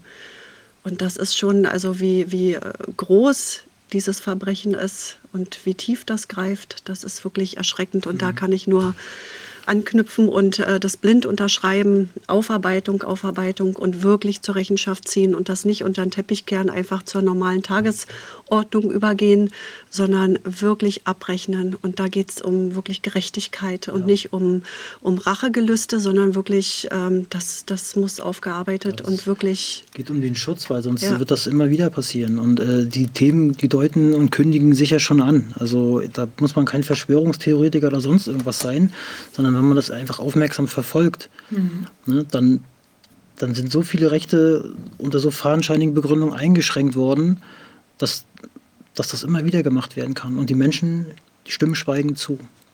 Ich will das nicht pauschalisieren, aber wir müssen ein Bewusstsein dafür schaffen, dass, dass wir diese Demokratie tatsächlich verteidigen müssen. Und ähm, dass wir nicht alles durchwinken. Nee, Und das sieht, das sieht sicherlich aus, als wenn die Abstimmungen da alle so ablaufen und ähm, das, die finden ja auch alle statt, aber auch, auch im Bundestag und im Bundesrat sitzen Menschen, die ihre Informationen ja irgendwo herbekommen, die eigentlich lebende und fühlende Wesen sind, aber dennoch sind sie beeinflussbar. Und das ist diese, diese Transparenz und das ist halt dieser öffentlich-rechtliche Rundfunk zum Beispiel, der einfach ganz klar, offen und ehrlich, ohne Einfluss von außen sagen muss, den Menschen im Land was los ist. Und dann können Menschen auch eine vernünftige, ein Bild machen. ein vernünftiges Bild machen und auch eine, eine gute Entscheidung treffen, die alle Risiken, wenn es um welche geht, dann auch abwägen können. Und das wurde uns genommen in den letzten Jahren. Tatsächlich. Zum großen Schaden. Naja, also deshalb, da sind ja auch unter anderem wir für da auch, dass wir eben weiter den Finger in der Wunde lassen und dass wir da eben auch nicht äh, aufhören zu rühren, bis das. Äh, Also ich bin, ich bin mir sicher, das sind auch viele im Bundestag, die das machen, weil sie unter Druck stehen. Die das machen, weil sie Angst haben, sie fliegen sonst raus. Sie werden isoliert in ihren Fraktionen, in allen Fraktionen, bin ich sicher. Denn äh, die Parteien und die Fraktionen haben einen großen Einfluss darauf, ob man wieder aufgestellt wird, ob man in der Politik bleiben kann oder nicht. Die können durch ihre Position, durch ihre Listen, können sie gehorsam belohnen, bestrafen, äh, wenn jemand nicht mitmacht. Und das tun sie natürlich auch. Das habe ich am eigenen Leib erlebt. Also die Parteien haben einen Wahnsinnseinfluss. Und da sind es dann die Parteienspitzen, die Spitzen der Parteien, die man, zu, die man nur zu kaufen braucht. Wenn die korrupt sind, dann können die einen Wahnsinnsdruck auf diejenigen ausüben, die wir gewählt haben, über die, vor allen Dingen über die Listenplätze. Deshalb setze ich mich ja auch dafür ein, dass wir nur Direktwahlen haben, dass wir keine Parteien mehr haben, die Listen aufstellen dürfen. Ich bin, setze mich dafür ein, dass wir direkte, direkt gewählte Abgeordnete haben, die nicht unter dem Druck einer Partei stehen und die dann gerade stehen müssen für ihre Entscheidungen persönlich gerade stehen müssen für ihre Entscheidungen. Da ist es nicht mehr so wichtig, dass man da irgendwelche Flagge oder Symbole hinter sich hat, sondern für jede Entscheidung muss jeder Abgeordnete gerade stehen. Und da kann sich Koalitionen bilden, die mal, die quer durchs ganze Haus gehen. Wir haben doch solche Sachen schon erlebt. Wir haben solche Diskussionen im Bundestag gehabt, als es um das Transplantationsgesetz ging, als es um das Stammzellgesetz ging. Da haben sich aus allen Fraktionen Leute zusammengefunden. Der eine fand die Lösung besser, der andere die Lösung. Und die haben sich als Gruppen formiert und haben ihre Anträge unterstützt. Das waren Sternstunden der, des Parlamentarismus in Deutschland. Da haben die Parteien ihren Druck nicht ausüben wollen. Und jetzt ist es so, dass in den Parteispitzen offenbar Leute sitzen, die äh, vorbereitet worden sind, dass die, die auf Schiene gesetzt worden sind. Und wenn da mal einer dann aus dem, wenn da einem einer nicht machen würde, der wäre unter der, für den besteht Lebensgefahr. Das ist ganz schrecklich. Mhm. Und äh, ich glaube, da wird sehr viel Druck ausgeübt, gerade was, äh, ja, und auch Korruption natürlich. Wenn ich mir unseren Bundeskanzler angucke und seine, sein Verhalten, dann wird mir ganz schlecht. Und wenn ich mir andere angucke aus, aus, aus Parteien, die gleichzeitig dann bei, bei BlackRock arbeiten oder gearbeitet haben und die ihre Drehtürkarriere dann avisieren, das ist so viel Korruption. Und wenn die dann an der Spitze der Parteien sind und für Gehorsam sorgen bei den Abgeordneten, dann kann da keine gute Politik bei rauskommen. Und das macht genauso wie in der Feuerwehr, genauso wie bei den Beamten, macht das einen wahnsinnigen Druck auf diejenigen, die daran denken müssen, dass sie auch in Zukunft weiter ihre Arbeit tun wollen. Die fliegen, wenn die das nicht tun, wenn die da nicht mitmachen, dann wird denen das Leben so schwer gemacht, dass sie das, dass sie da ja, ziemlich schnell raus sind dann und, und keinen Einfluss mehr einnehmen können. Also es ist, es ist, äh, der Fisch stinkt vom Kopfe her. Ja. Absolut. Ja. Wolfgang, ich glaube, da hast du das letzte Wort. Kann man so stehen lassen. ja, kann man so stehen lassen. Ja, ähm, wenn jetzt nichts weiter hinzuzufügen ist, würde ich sagen, für diesmal ähm, sind wir an einem Endpunkt angelangt und wir bleiben auf jeden Fall weiter in Kontakt, um zu gucken, was sich da jetzt so abspielt. Also ihr könnt auch gerne noch weiter hier bleiben, wenn ihr mögt. Ähm, oder auch, Ich muss mich wenn ihr auf den Weg machen, Besseres ja. zu tun habt oder anderes, dann äh, ja, bedanke ich mich auf jeden Fall dafür, dass ihr da wart oder Sie da waren und du da warst. Ja. Und das, ähm, ich finde, sehr informativ, auch nochmal toll zu sehen, was sich so innerhalb der Feuerwehr da tut und bei diesen blau, blauen Lichtern Genau. ähm, und auch so die Differenziertheit, ja, fand ich jetzt auch sehr gut, dass wir sehen, was, was in welche Richtung gibt es Fortschritte. Also zum Beispiel, dass die eben solidarisch sind jetzt mit den ungeimpften Kollegen Ja. und trotzdem einige vielleicht einfach noch nicht so ganz äh, da der Wahrheit ins, ins Auge blicken wollen, aber dass doch das so weit geht, dass man sagt, man lässt den aus der Familie, den anderen nicht hängen. Ja, das Genau. ist doch auf jeden Fall schon mal ein sehr gute. Also wenn wir dazu insgesamt gesamtgesellschaftlich kommen würden, dann wäre das ja schon ein Ein Riesenschritt. guter Anfang. Ja. ja, ganz herzlichen Dank auch immer. Ne? Ja, vielen Okay. Dank. Ja, gutes Danke. Gelingen weiterhin. Vielen Dank. Dankeschön. Alles Gute. Danke. Danke. Tschüss. Danke. Danke, tschüss. Ja, wir haben gleich unseren nächsten Gast. Also ich sage nochmal gerade hier, wir hatten ähm, Sabrina Kollmorgen und den und Martin äh, Tröllenberg von der Feuerwehr. Und Sabrina ist ja eine ehemalige ähm, Intensivkrankenschwester, die sich aufgrund der Umstände dann entfernt hat aus der Branche, weil es eben einfach nicht mehr ähm, handhabbar war von den ganzen Umständen. Jetzt haben wir bei uns einen weiteren Live-Gast gleich.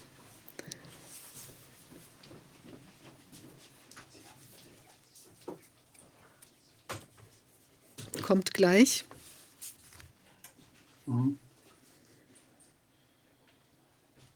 Aber ich finde das immer gut, Wolfgang, auch so die, das ist spannend, finde ich auch immer mal wieder die praktische Seite so zu sehen, ja, weil das doch einmal noch Ja. ganz, ganz andere so Einblicke, also nicht nur die Theorie, sondern auch die Praxis, ja. Also ich möchte, kann mir vorstellen, sowas mal zu machen, wenn man einfach mal in die Feuerwehr, als Journalist würde ich einfach mal in eine Feuerwache gehen, wo 30 Leute sind und dann mit denen mal richtig diskutieren. Dass man mal die verschiedenen Meinungen alle hört und dass man mal so, dass man den Streit untereinander erlebt, dass die nicht alle einer Meinung sind, ist völlig klar. Und äh, ich glaube, da, man kann sich da leichter orientieren, als wenn das immer so tabuisiert wird alles. Hier gibt's hier gibt's den Corona-Ausschuss, da darf man kritisch was sagen. Und da woanders gibt's dann die, die Dienstversammlung, da darf man kritisch nichts sagen. Das kann eigentlich nicht angehen in der Demokratie. Das muss eigentlich alles irgendwie mal auf den Tisch und es muss irgendwie Treffen geben oder Versammlungen geben, wo das, wo das, wo die, wo der Streit ausgetragen wird. Nach Regeln natürlich und, und so, dass da auch dann nachher irgendwelche Kompromisse gefunden werden. Aber das, das findet ja alles nicht statt und äh, ja, wir wollen, dass das wieder stattfindet. Ich will jetzt nicht weiter reden. Ich freue mich über den neuen Gast. Ja, ich freue mich auch. Ähm, Herr Professor ähm, Klaus Buchner, ich freue mich, dass Sie da sind. Sie sind ja, also ich habe schon von Ihnen einiges gehört, sehr spannend. Ich freue mich auf das Thema. Wir sprechen gleich über 5G und andere hochfrequente ähm, Wellenbewegungen. Ich darf Sie vielleicht mit ein paar Worten vorstellen, da können Sie ja gerne noch etwas ergänzen. Und zwar, Sie sind ähm, Experimentalphysiker, pensionierter Universitätsprofessor der TU München und sind Aber Professor in Mathematik, auch ah, Professor Mathematik. das ist der okay. Schwank. Ja, okay.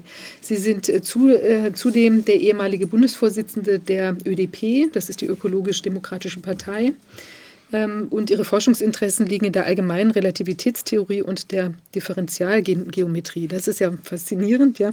Sie haben circa 60 wissenschaftliche Arbeiten verfasst und ähm, in 1992 erhielten Sie die Goldene Verdienstmedaille der Universität in Breslau.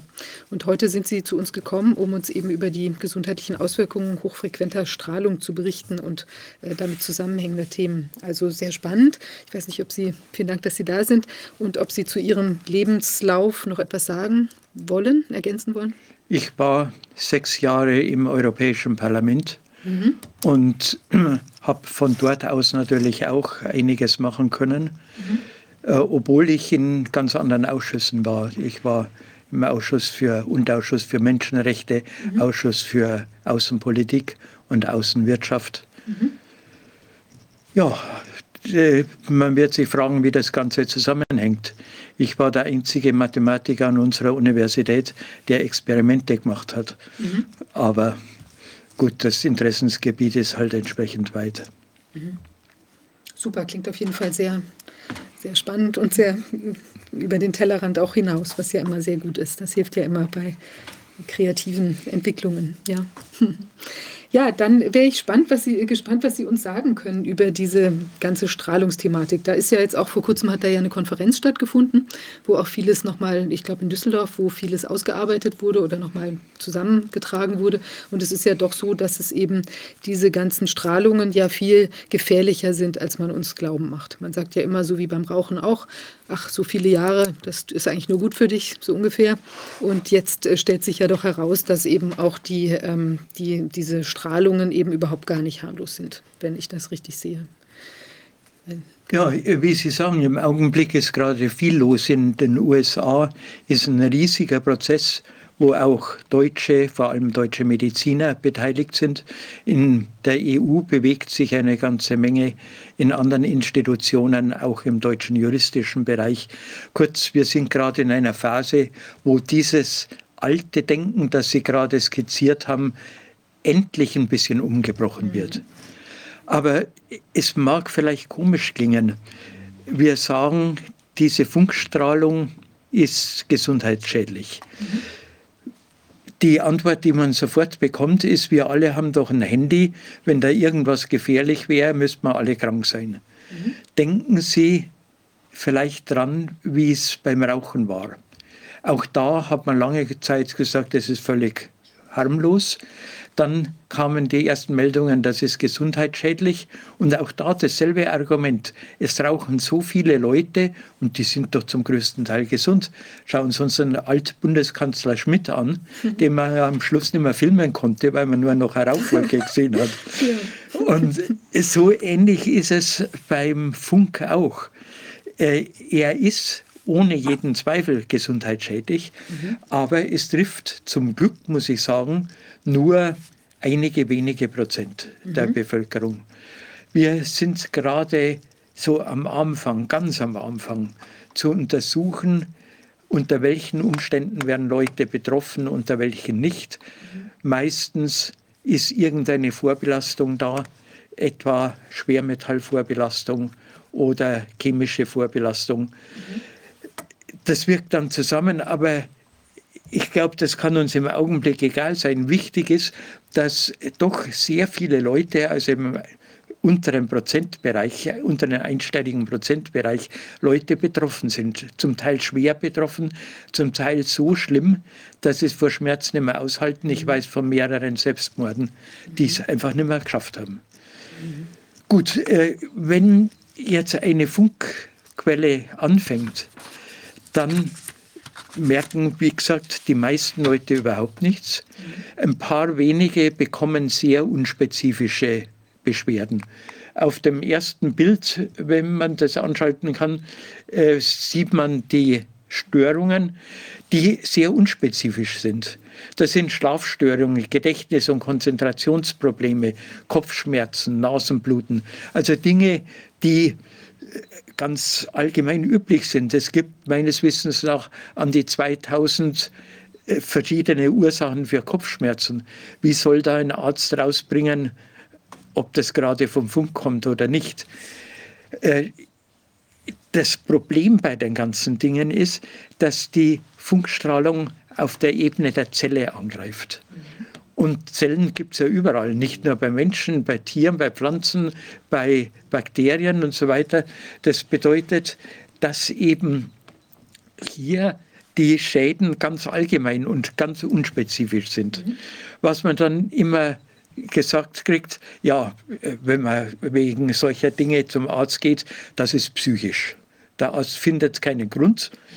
Ich möchte fast sagen, logisch, dass er keinen Grund findet, denn er kann ja nicht mit Messgerät in die Wohnungen der Leute gehen. Also wird es als psychisch abgetan. Und leider muss man sagen, es gibt Fortbildungen von der Industrie bezahlt, die den Ärzten sagen, wenn Leute das behaupten, dann soll man sie in die psychiatrische Klinik bringen. Ist also nichts übertrieben, das passiert laufend. Und äh, als Argument dagegen könnte man sagen, äh, die Bäume haben sicher keine psychischen Probleme, wenn sie eine Antenne sehen.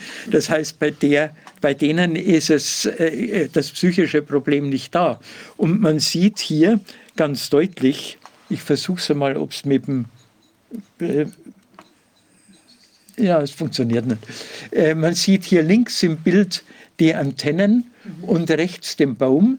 Der untere Teil des Baums ist durch die Mauer abgeschirmt. Da kommt keine Strahlung hin. Oben die, äh, ist der Baum deutlich geschädigt. Und zwar absorbiert der Baum die Strahlung sehr stark. Das heißt, man sieht ja vor dem Baum haben wir 2100 Mikrowatt pro Quadratmeter, dahinter Grund ein Zwölftel oder so, äh Entschuldigung, ein Neuntel. Und das heißt, die Strahlung dringt nur ein Stück in den Baum rein und dann ist sie so schwach, dass sie den Baum nicht mehr schädigt. Nach ein, zwei Jahren ist der vordere Teil abgestorben, dann absorbiert er die Strahlung nicht mehr und dann kommt der nächste Teil dran. Und so frisst sich die Strahlung im Laufe der Jahre durch den bestrahlten Teil des Baumes. Das sieht man auf dem nächsten Bild noch deutlicher. Äh, hier ist auch der Anfang der Schädigung. Das, ist, äh, das Bild ist aufgenommen kurz nachdem dieser Fernsehmast oder dieser Mobilfunkmast in Betrieb gegangen ist. Heute existiert dieser Baum nicht mehr. Oder noch deutlicher, dieses Bild aus Dresden. Man sieht, der rechte Teil des Baums, wo noch Blätter dran sind, nicht gerade gesund, aber existiert noch. Dieser Teil des Baums liegt im Schatten des Dachs, funktechnisch gesehen. Und der Rest des Baums und der links daneben ist abgestorben. Da kann man nicht sagen, das ist der saure Regen oder die schlechte Luft oder Wassermangel oder irgendetwas. Das ist derselbe Stamm, wo ein Teil des Baums grün ist und ein anderer Teil abgestorben. Das heißt also, ist, so ist es nicht nur bei Bäumen. Zellen haben zum Beispiel auch Tiere. Bei Tieren tut man sich als äh, Wissenschaftler am leichtesten bei Nutztieren, weil wir da äh, äh, Stallbücher, elektronische Stallbücher haben und auf diese Weise auf große Fallzahlen kommen. Hier das nächste Bild. Darf ich kurz fragen, ja? diese, die, was passiert? Äh, oh Gott, das sieht ja schrecklich aus.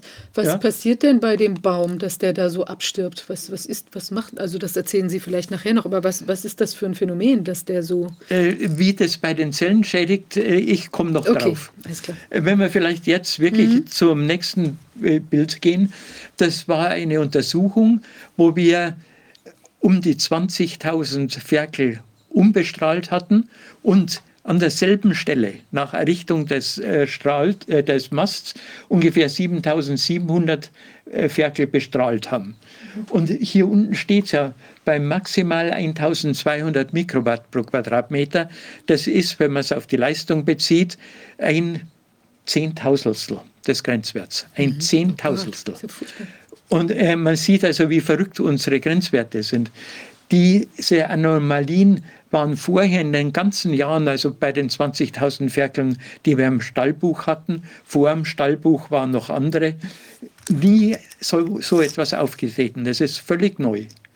Und also, äh, das sind hier aber nur die äußerlich sichtbaren Missbildungen. Die Missbildungen der inneren Organe kann ich hier nicht fotografieren. Äh, das die Zahl ist etwas äh, erschreckend, denn das sind ungefähr 0,8 Prozent der Ferkel, die allein eine sichtbare Schädigung haben. Die Ferkel oder die Schweine sind den Menschen nicht unähnlich. Wir müssen also erwarten, dass bei den Menschen ebenfalls Schädigungen auftreten. Es trifft nicht nur Schweine, hier sind äh, Bilder von Rindern. Das Rind links, das Kalb, ist einen Tag nach der Aufnahme verendet. Das Bild rechts zeigt ein Rind, ein Kalb. Man muss sich die Füße anschauen. Wie gesagt, das ist nicht nur bei Tieren, bei Pflanzen, zum Beispiel auch bei Bakterien äh, kann man äh, äh, beim Wachstum zum Teil bei manchen Strahlen fördernde Wirkung, bei manchen anderen Frequenzen schädigende Wirkung erzielen. Äh, je nach Bakterium, also man kann das nicht so allgemein sagen. Äh, ja, die Frage, die Sie gestellt haben, wie kann man sich sowas vorstellen? Da muss ich ein bisschen weiter ausholen. Mhm. Eine Zelle wird äh, von einer Hülle umschlossen, äh, die Zellmembran. Und in dieser Zellmembran herrschen andere elektrische Verhältnisse innen wie außen. Mhm. Innen sind negative Ionen, zum großen Teil Kal äh, Chlor, Entschuldigung, Ionen, außen positive Calcium ist hier äh, angezeichnet. Und dann gibt es in dieser Zellmembran Löcher für bestimmte Ionen, für bestimmte Teilchen. Hier habe ich nur die für Calcium gezeichnet. Und die sind im Normalfall verschlossen, denn sonst würde sich ja die positive Spannung außen ausgleichen mit der negativen Spannung innen. Also äh, gibt es in diesen Calciumkanälen Stöpsel. Die Stöpsel sind relativ komplizierte Proteine mit vier so spiralförmigen Teilen. Ich versuche das im nächsten Bild zu zeigen. Ähm, hier habe ich nur zwei Spiralen gezeigt. Äh, das ist das linke Bild. Oben ist äh, gezeichnet der Innenraum der Zelle mit den negativen Ionen, außen positiv mhm. und der Stöpsel wird durch vier, also gezeichnet hier nur zwei, solche Spiralen gemacht. Es gibt eine ganze Reihe von physikalischen Mechanismen, wie man diese äh, Stöpsel öffnet, beziehungsweise auch wie die Strahlung in der Zelle wirkt. Ich gehe hier nur auf einen Mechanismus ein, der plausibel ist. Ich, äh, das wäre eigene Vorlesung. Da spare ich mir. Bei diesen Spiralen wird die Form gehalten dadurch, dass die Ladungen nicht gleichmäßig verteilt sind. Manchmal steht eine negative vor, manchmal eine positive. Die ziehen sich an und so bleibt die Spirale in Form. Jetzt, wenn man da mit äh, Hochfrequenz, also elektrischen Schwingungen drauf geht, dann fangen die an zu vibrieren. Mhm. Und wenn die Schwingung stark genug ist, äh, äh, vibrieren sie so weit, dass sie den Zusammenhalt verlieren. Das ist auf dem linken Bild gezeigt. Mhm. Und damit verliert der Stöpsel natürlich seine Wirkung. So kann man sich vorstellen, wie diese Calciumkanäle geöffnet werden. Es gibt äh, mehrere Methoden, äh, wie die geöffnet werden. Aber das ist nur eine davon. Ist was, das denn so zu verstehen, als wenn es eine Resonanz, ein Resonanzphänomen wäre, was frequenzabhängig ist? Äh, es ist frequenzabhängig, aber ähm, äh, die Resonanz ist sehr stark gedämpft, also sehr breit. Man muss nicht genau eine Frequenz erwischen. Es geht eigentlich bei sehr vielen Frequenzen. Äh, der, äh, also quantenmechanisch kann man sich das besser vorstellen. Die Strahlung hat genügend Energie, um diese Bindung aufzubrechen. Also für Physiker Van der Waals-Bindungen, nur um Schlagwort zu sagen. Gut, die, äh, Entschuldigung, soweit sind wir noch nicht. Äh, diese Calcium-Ionen machen natürlich im Inneren der Zelle viel Unsinn. Äh, sie äh, verbinden sich zum Beispiel mit äh, Stickstoffatomen, schädigen Hormone, auch Sexualhormone. Äh, das Sexualverhalten auch der Tiere, da kann man es besser beobachten, ist stark gestört. Äh, die, äh, aber das Wichtigste ist, dass sich über eine komplizierte Kette von Verbindungen sehr aggressive Verbindungen bilden, sogenannte freie Radikale, mhm. und die greifen die Erbsubstanz an. Und äh, was das bedeutet, äh, wissen wir, das bedeutet einerseits, dass Krebs entstehen kann, andererseits bedeutet es, dass ähm, äh, auch Erbschäden entstehen, so wie wir es gerade gesehen haben. Übrigens nicht nur Erbschäden im engeren Sinn, sondern auch, ich nehme jetzt das Wort epigenetische Schäden, das heißt Schäden, die während der Trächtigkeit der Tiere bzw. während der Schwangerschaft bei Menschen auftreten. Das scheinen nach vorläufigen, also nicht ganz wissenschaftlich hieb- und stichfestigen festen äh, Versuchen sogar die dominanten Mechanismen zu sein. Und das ist besonders schwierig, weil viele Mütter, wenn sie schwanger sind, ähm, mit dem Handy telefonieren, oft das Handy in Kinderwagen legen angeschaltet.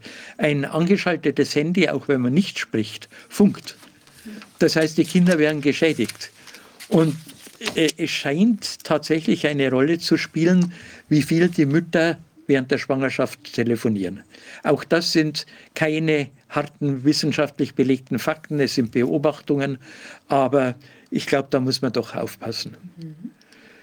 Gut, äh, wenn man also diese Schäden hat, erwartet man, dass Krebs entsteht. Bei Menschen verbieten sich Versuche, es sollten Doppelblindversuche sein. Ich meine, das ist offensichtlich, dass man das bei Menschen nicht machen kann. Aber bei Tieren gibt es sehr viele Versuche. Mhm. Allerdings bei Menschen nicht Versuche, sondern Beobachtungen. Mhm. Man kann zum Beispiel schauen, wie häufig bekommen Leute, die mit dem Handy telefonieren, die viel mit dem Handy telefonieren, nach längerer Zeit Krebs in dieser Schädelregion.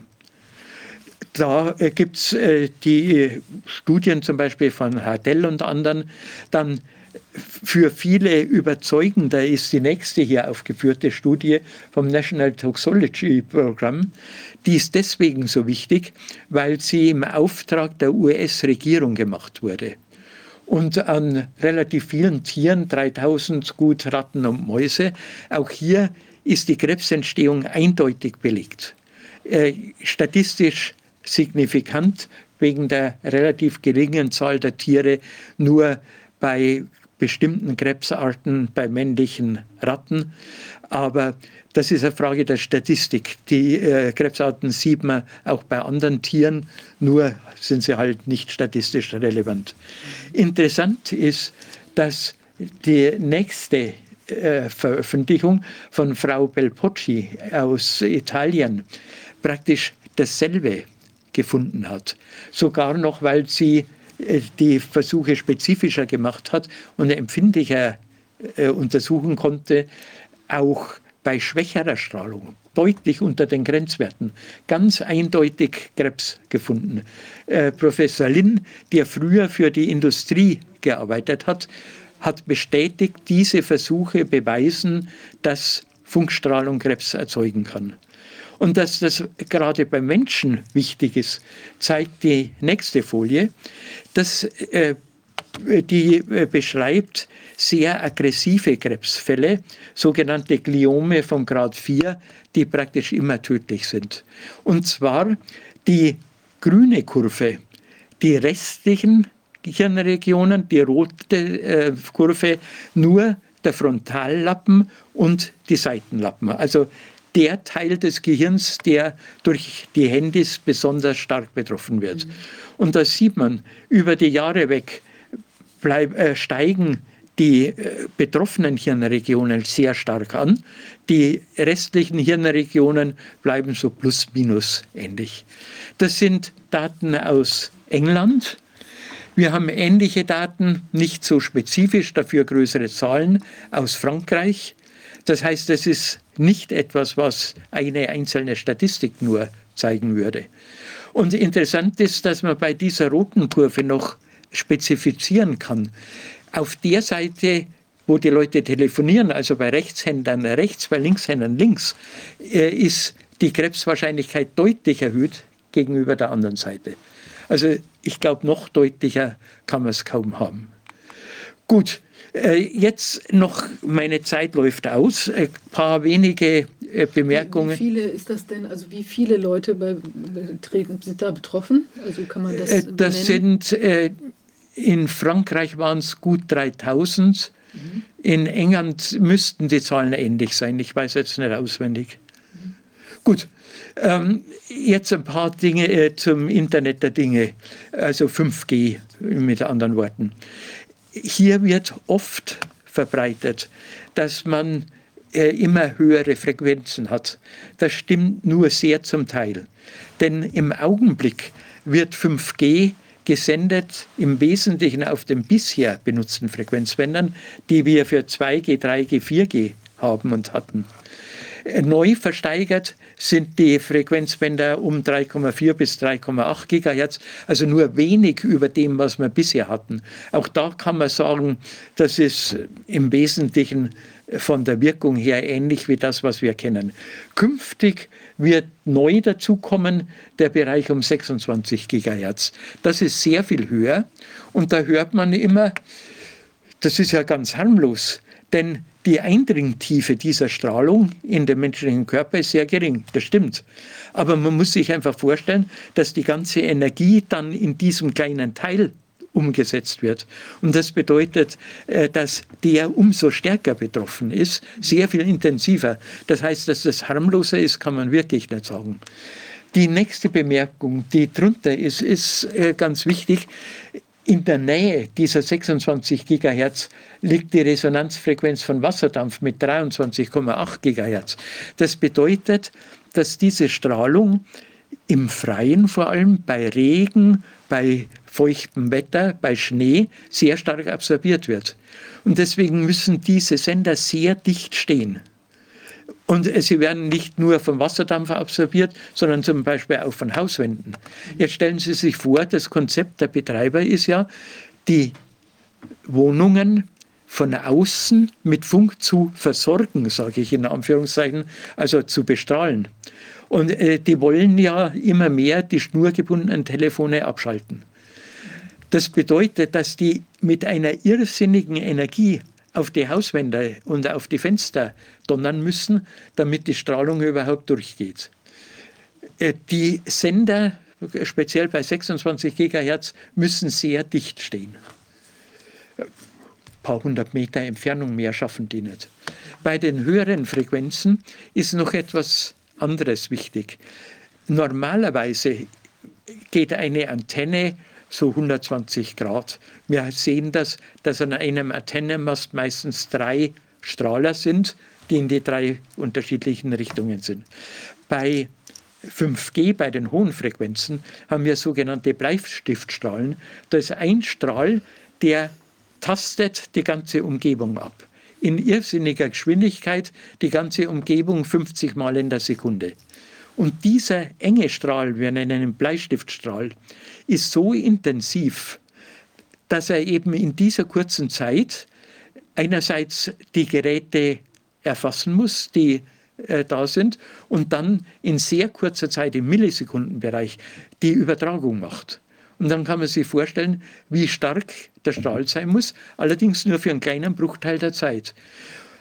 Biologisch wichtig ist aber nicht, wie der Durchschnittswert ist, sondern wie der Spitzenwert ist. Das kann man sich sehr leicht klar machen, was ist Ihnen lieber, wenn Sie Ihr Partner äh, zwei Minuten liebevoll streichelt oder wenn er Ihnen ein Watschen gibt. Die Durchschnittsleistung ist dieselbe. Und in den Grenzwerten kommen nur die Durchschnittsleistungen vor. Aber biologisch wirksam ist halt die Spitzenleistung.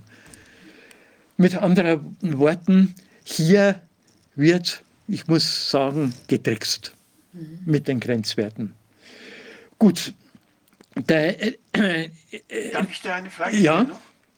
Und zwar, ich habe äh, früher mal gehört, dass die, die hochfrequente Strahlung gepulst wird, niederfrequent gepulst wird und dass die biologische Wirkung äh, durch diese niederfrequenten durch diese niederfrequente Pulsung entsteht. Wissen Sie da was von? Ja, äh, das ist äh, richtig. Am allerdeutlichsten bei 2G, aber bei den höheren ähm, 3, 4, 5G haben wir auch eine Pulsung. Äh, das Schlimme an der Pulsung ist, dass die sehr langsam ist, wie Sie sagen. Zum Beispiel gibt es eine, die vor allem bei Edge wichtig ist, um die achtmal in der Sekunde, 8 Hertz. Und das ist genau die Frequenz der Alpha-Wellen im Gehirn. Und so haben wir auch bei höheren äh, Pulsraten Korrespondenzen mit den Hirnwellen. Und logischerweise werden die beeinflusst. Und das ist seit 20, 25 Jahren bekannt. Da gibt ja. die berühmten. Herr von Klitzing hat genau. das damals gemacht. Der genau. hat, äh, in Lübeck, der hat äh, EEG-Aufzeichnung gemacht und hat dann Handys an- und ausgeschaltet und konnte dann sehen, wie das Gehirn darauf reagiert. Und äh, hier ist es interessant, dass die Betreiber natürlich versucht haben, diese Versuche abzustreiten. Der, der übliche Weg ist, dass man sagt, die sind wissenschaftlich nicht exakt gemacht und so. Aber es gibt inzwischen so viele ähnliche Versuche und vor allem die Kritik an den Versuchen ist auch verpufft. Also inzwischen kann man dieses Ergebnis als wirklich wissenschaftlich nicht nur gut, sondern bestens bestätigt beweisen. Und ähnlich ist es übrigens auch mit den Genveränderungen. Äh, auch da hat äh, die Industrie versucht, äh, denen Betrug vorzuwerfen. Das ging bis in, ich weiß nicht wie viele Gerichtsverfahren. Derjenige, der für die Industrie das vorgebracht hat, ist mehrfach gerichtlich verurteilt worden. Und äh, interessanterweise, das war eine Zeit lang der höchste deutsche Strahlenschützer für diese Frequenzen. Und den darf man heute Gefälligkeitsforscher und Lügengeschichtenerzähler nennen. Ganz offiziell gerichtlich bestätigt. Äh, Alexander Lerchel. Von der ah, das, das, ist ja wieder das Prinzip, dass es sich am meisten lohnt, die Leute an der Spitze zu bestechen. Natürlich. Äh, dann hat man den ganzen Apparat, ja. Übrigens ist er Professor an einer Privatuniversität in Bremen mit dem Spitznamen Vodafone-Universität. Also er ist nicht an einer öffentlichen Universität. Ich dachte, das sei die Jakobs-Universität, ja, ja. die, die vom Ja, genau, genau. Aber äh, das ist jetzt eigentlich nicht unser Thema. Es wird oft behauptet, die 5G-Strahlung würde äh, mit der Resonanzfrequenz des Sauerstoffs übereinstimmen und deswegen würde äh, diese Strahlung die äh, ja, Sauerstoffaufnahme stören. Das stimmt so nicht ganz, denn die Resonanzfrequenz des Sauerstoffs liegt bei 60 Gigahertz und die höchste im Augenblick in Deutschland angedachte Frequenz, noch kaum verwirklicht, ist 26 Gigahertz, ist also weit weg davon. Aber trotzdem ist an dieser Aussage was Wahres dran. Über die Strahlung verklumpt das Blut. Auch das kann man sich gut vorstellen. Die Blutblättchen haben äh, an der Oberfläche eine Ladung. Und diese Ladung wird durch die Bestrahlung äh, durcheinandergebracht. Das heißt, sie ist nicht mehr auf die Oberfläche konzentriert und deswegen stoßen sich die Blutblättchen nicht mehr ab, sondern klumpen zusammen.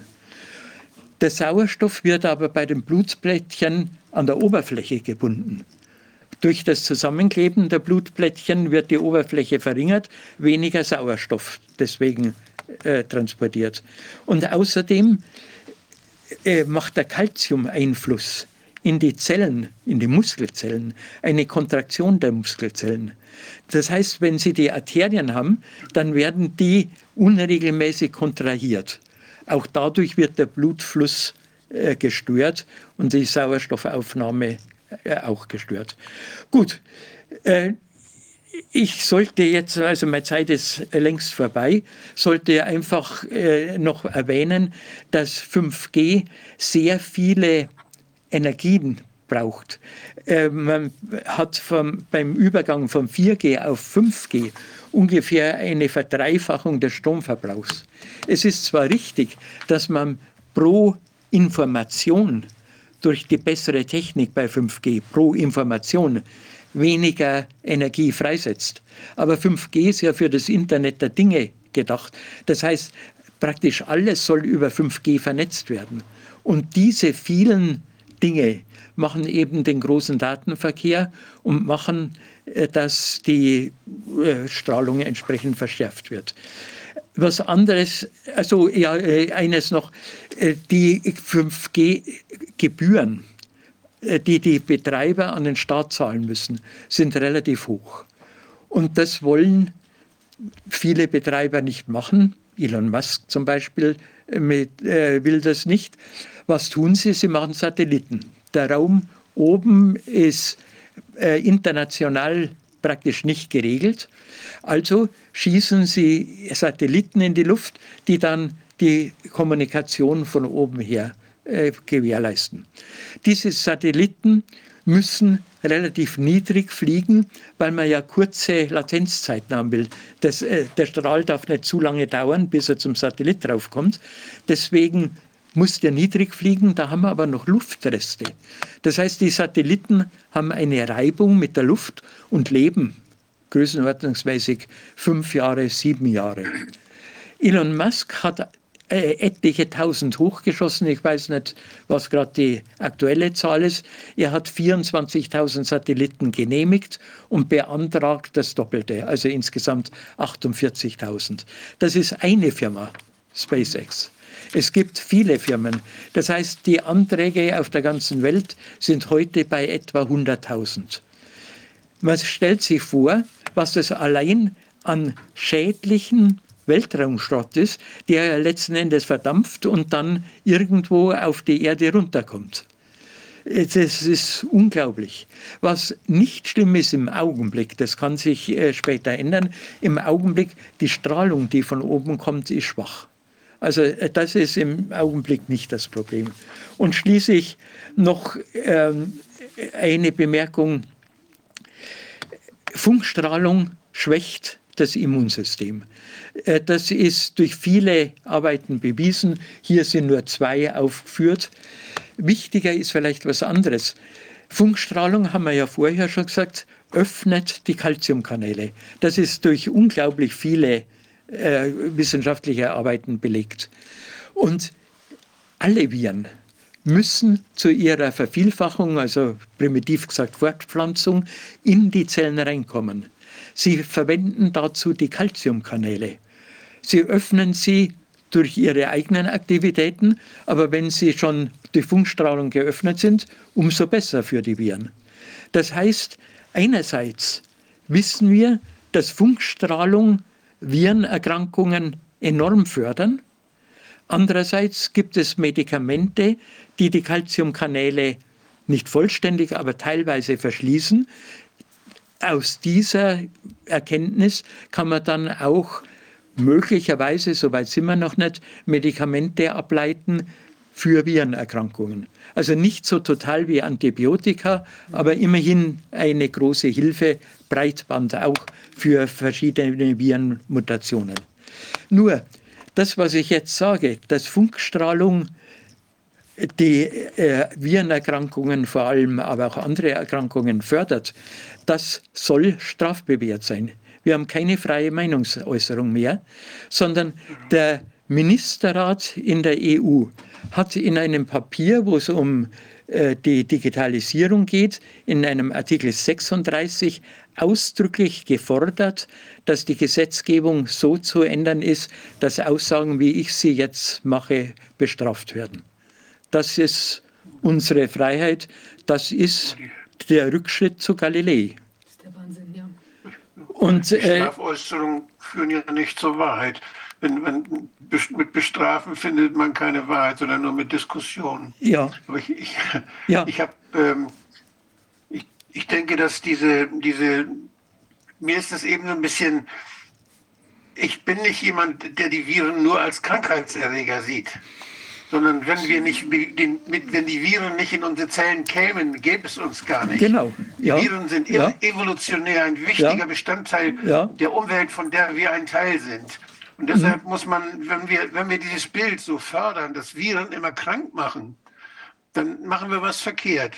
Sie können krank machen, wie viele andere Dinge uns krank machen können aber sie gehören eigentlich zur normalen menschlichen Entwicklung dazu. Ja, das muss ja. deutlich werden. Und auch die, die Viren, die wir brauchen, um gesund zu bleiben, die uns dienen, die müssen durch irgendwie, müssen irgendwie die Zellen reinkommen, um sich zu replizieren. Also ich finde, das Ganze ist ein sehr komplexes Thema.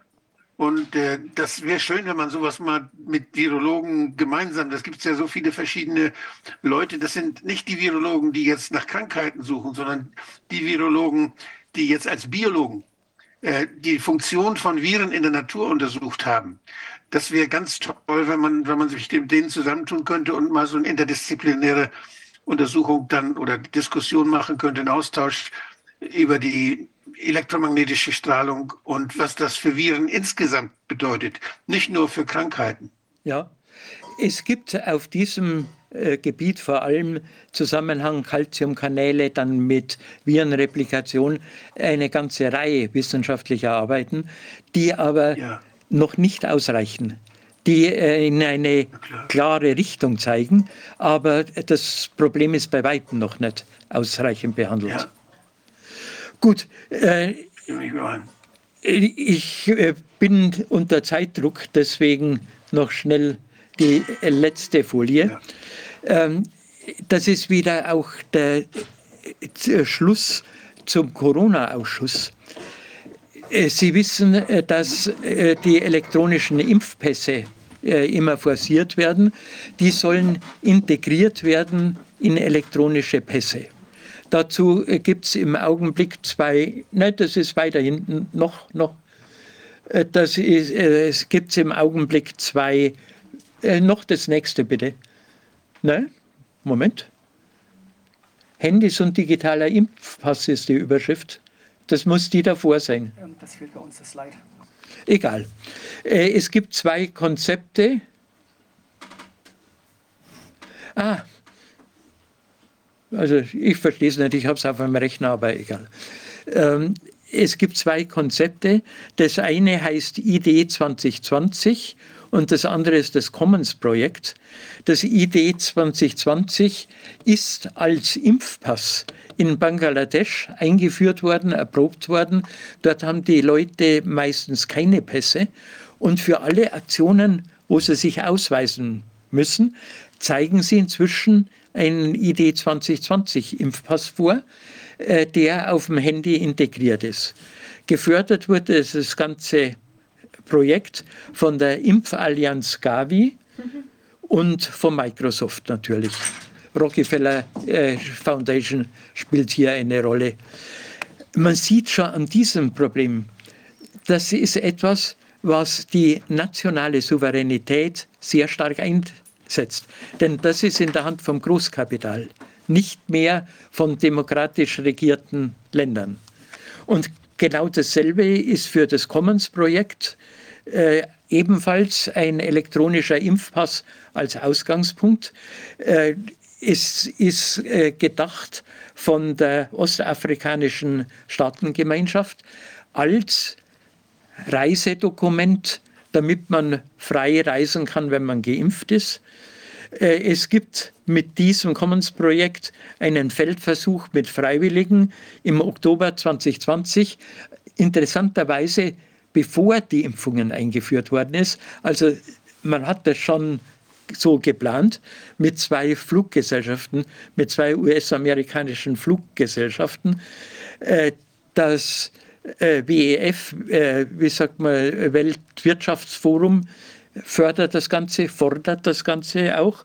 Und interessanterweise die US Homeland Security will das haben. Natürlich explizit gesagt, nicht nur mit Impfdaten, sondern mit Daten über das Verhalten der Leute, damit man sofort an der Grenze elektronisch feststellen kann, der darf rein, der darf nicht rein.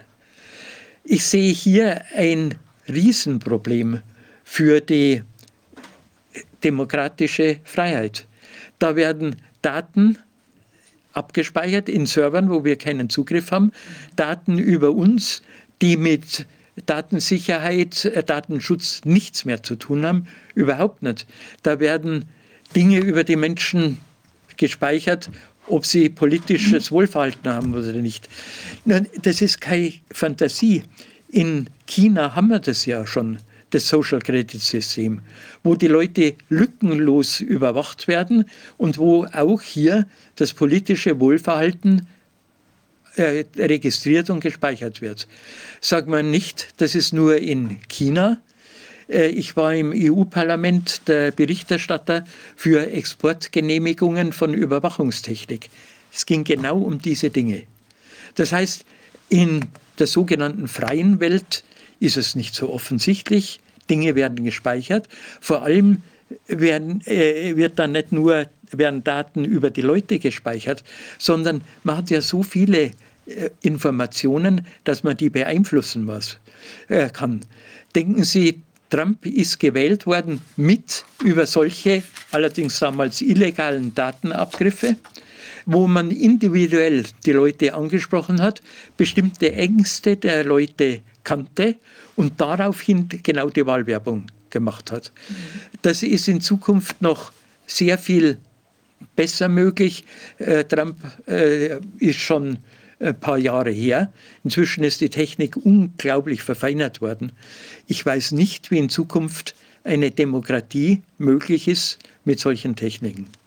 Gut, damit muss ich leider schließen. Auf der nächsten Folie sind noch ein paar Referenzen angegeben und ja, bin gern für die Fragen da. Ja, ich ähm, habe direkt eine Frage und zwar die eine, ähm, warum äh, macht man eigentlich dieses, ähm, also diese ganzen immer massiveren Frequenzen und so weiter, reichen denn die anderen nicht aus? Die 2, 3, 4G, was ist der Vorteil jetzt davon? Nein, äh, also erstens ist die Technik besser geworden. Mhm. Man bekommt für äh, dieselbe Strahlung mehr Informationen durch. Und es ist aber nicht nur bessere Kodierung, es ist auch Folgendes. Das ist ja alles digital. Wir übertragen Nullen und Einsen. Und um eine Null oder eine Eins zu übertragen, braucht man bestimmte geringe Zahl von Schwingungen, damit das eindeutig definiert ist. Je mehr Schwingungen pro Sekunde wir haben, desto mehr Informationen kriegen wir offenbar durch. Und äh, mehr Schwingungen pro Sekunde heißt höhere Frequenz. Deswegen gehen die jetzt auch zum Beispiel äh, irgendwann zu den 26 Gigahertz, obwohl es nur extrem für kurze äh, Reichweiten taugt. Aber man muss halt innerhalb dieser kurzen Reichweiten irgendein Gerät haben, was die lokalen Dinge so zusammenfasst, dass sie dann optimal kodiert weitergehen. Und den Gedanken muss man weiterdenken. Mhm. Denn es wird ja bei 26 Gigahertz nicht bleiben. Man wird zu immer höheren Frequenzen gehen. Wo sind die natürlichen Grenzen? Mhm. Da, wo die Radioaktivität angeht. Äh, oder sagen wir mal, äh, physikalisch gesprochen, die ionisierende Strahlung. Schon beim höheren UV-Licht ist das der Fall. Das heißt, uns bleibt im Wesentlichen als obere Grenze das sichtbare Licht und die Infrarotstrahlung. Und es gibt tatsächlich heute schon für kurze Strecken Datenübertragungen auf sichtbarem Licht und auf Infrarotstrahlung, die, wen wundert's, höhere Datenraten haben als das, was wir heute mit der Funkstrahlung haben. Also das ist heute schon möglich. Und deswegen äh, gerade auf Ihre Frage der wichtige Punkt. Wenn ich in eine Wohnung gehe, dann sind die stärksten Strahlungen meistens vom WLAN und vom Schnurlostelefon die könnte man beide durch Lichttechnik ersetzen. Wird zum Teil gemacht, also das ist nicht irgendeine Fantasie, sondern es gibt Schulen, die statt WLAN äh, das mit Lichttechnik machen. Funktioniert bestens und hat den Vorteil, nicht nur, dass die Schüler nicht geschädigt sind, die Schäden von den Schülern sind nachgewiesen, auch keine Fantasie. Und außerdem, WLAN in den Schulen ist ein Datenschutzproblem. Ich warte auf den ersten Prozess, äh, der an eine Schule äh, oder gegen eine Schule geführt wird, die WLAN hat, weil das mit Datensicherheit überhaupt nichts mehr zu tun hat. Mhm. Und äh, all diese Probleme lösen wir mit Lichttechnik. Und die Lichttechnik ist völlig also nebenwirkungsfrei. Können, Sie kaufen. Äh, der Punkt ist, äh, dass Sie so schwaches Licht brauchen, mhm. dass wenn Sie es zum Beispiel in, als Licht und nicht als Infrarot haben, im dunklen Raum kaum wahrnehmen. Mhm. Und ähm, diese ähm, die, diese, warum wählt man denn oder ist das Zufall, diese, diese Hirnfrequenz da? Also das ist doch, muss doch wahrscheinlich Interferenzen machen mit den ja, Schwingungen im Hirn. Hat das einen, Vor will, Vorteil? Oder? Man will möglichst weit runtergehen, weil man die höheren Frequenzen für die Modulation von der Sprache braucht oder zur Datenübertragung. Und zur Synchronisation dieser Pakete macht man ab und zu einen Puls dazwischen. Mhm. Und äh, der ist entsprechend langsam dann. Das geht los bei Pulsen, die einen Abstand von etwas mehr als einer Sekunde haben, bis zu, sagen wir mal, 30, 60 Mal in der Sekunde sind die wichtigsten. Es gibt noch höhere. Aber das, ist, das dient dann im Prinzip so einer Art Weißabgleich, ja? dass Ja, man das, das einfach- Weiß immer, dass ja, das auf dem ja, gleichen, man ja. ist wie, wie so eine Klappe oder so Mhm. ja, beim Film, dass man Ja. sagt, das ist der Anknüpfungspunkt. Mhm. Und aber da ist denn das, dass das jetzt ausgerechnet hirnfrequenzartig ist, was Sie sagen, ähm, ist das jetzt, ähm, also macht das mehr Probleme noch oder ist das eigentlich egal? Nein, nein, das macht natürlich Probleme. Die Hirnfrequenzen werden gestört, massiv gestört. Und äh, wir haben zum Beispiel äh, sehr gute Untersuchungen vom Schlafverhalten. Äh, es gibt ja die verschiedenen Schlaftiefen und da können Sie genau sehen, wenn ein Funksignal kommt, dann äh, ist der Schlaf massiv gestört. Wenn Sie abschalten, schläft man wieder im Tiefschlaf weiter. Deswegen ist es auch so wichtig, nicht nur deswegen, auch wegen der Hormonbildung, die ja zum großen Teil nachts geschieht, dass man vor allem nachts möglichst funkfrei ist. Und äh, wenn Sie noch mal sagen könnten, dieses IKNIRP oder wie die heißen, Mhm. ja, die, das ist ja eigentlich, man glaubt, also das ist ja die Organisation, die diese, Frink, äh, Frick, äh, diese Grenzwerte jetzt festlegt, ja. Mhm. Aber die sind ja selbst äh, im Prinzip eine Industriepflanze. Das ist ein Lobbywerk der Industrie. Ja? Das sind Leute, die praktisch alle, ich möchte jetzt nicht einfach sagen alle, das kann ich nicht nachprüfen, aber die, äh, von denen ich gesehen habe, alle enge Verbindungen zur Industrie haben.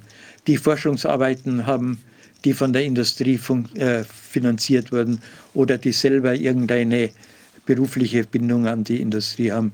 Das heißt, das ist diese Lobbyorganisation, die aber so gut ist, dass gut in ihrem Sinn, dass sie ihre Leute in die Spitzenstellen der Politik bringt. Die Grenzwerte bei uns, die wir immer noch haben, sind 1986, äh, 1996 Entschuldigung, entstanden unter der Umweltministerin Angela Merkel. Und zu dieser Zeit waren genau an den entscheidenden Stellen IGNIRP-Leute. Oder ein anderes Beispiel, ähm, der Sitz, der weltweite Sitz von IGNIRP ist in Neuherberg bei München. Wo? Im Bundesamt für Strahlenschutz.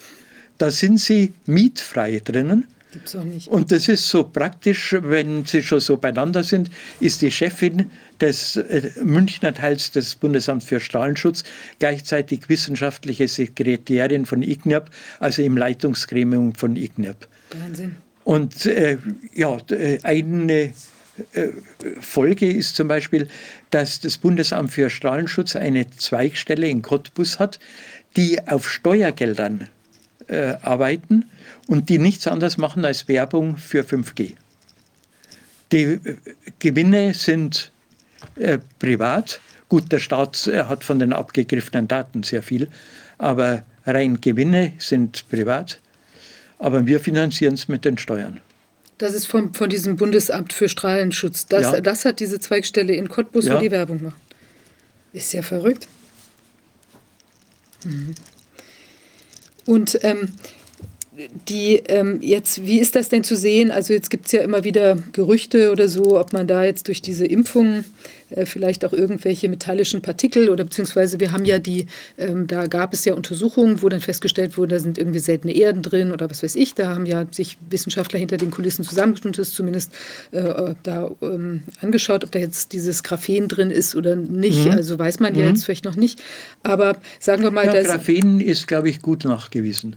Das ist inzwischen, ich war bislang der Meinung, das ist jetzt noch nicht final Mhm. nachgewiesen, aber vielleicht, wenn Sie das sogar wissen, gibt es denn, ist denn die, die Gefahr, dass da durch diese oder auch durch, sagen wir mal, aus anderen Quellen stammende Schwermetalle, die im Körper sich befinden, ähm, dass man dann äh, durch so eine Frequenz, die da am Wirken ist, nochmal eine ganz andere Schädigung oder eine andere, wie will man sagen, Rezeptionsfähigkeit der Körper, die Zellen, dieses metallische Zeug oder was immer da unterwegs ist, macht und dass das noch andere körperliche Probleme macht oder eine Verfolgbarkeit oder sowas in der Art. Ja, äh, da würde ich zwei Dinge unterscheiden. Mhm.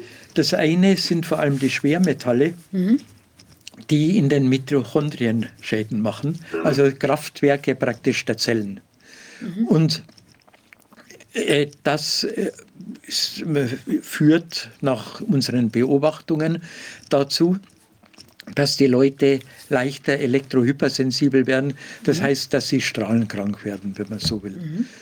Äh, das ist der eine Mechanismus und der andere ist äh, meines Wissens nach noch überhaupt nicht erforscht. Es gibt Strukturen, äh, gerade bei den Impfungen, mhm. die Teilchen haben, die sich zusammenfügen in bestimmten Mustern. Ja.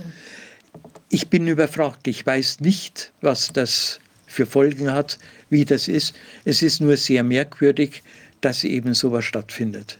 Aber dazu kann ich nichts sagen. Und da wäre theoretisch, wenn wir es jetzt nur einfach so von der, also was man sich vorstellen könnte, sagen wir mal, da entstehen solche Strukturen und die könnten theoretisch auch durch was, was auch immer für eine Frequenz beeinflusst werden. Sowas wäre theoretisch vorstellbar. Es ist vorstellbar, aber wir haben keinen Beweis, keinen mhm. Hinweis, nichts.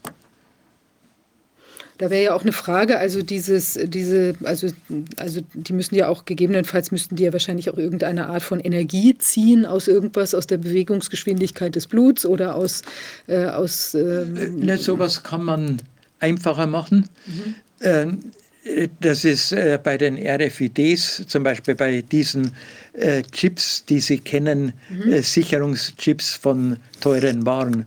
Mhm. Da strahlt man eine bestimmte Frequenz ein. Mhm. Und äh, da ist eine Struktur innen drin, die diese Frequenz empfängt mhm. und dann eventuell zurückstrahlt oder je nachdem, was man machen will.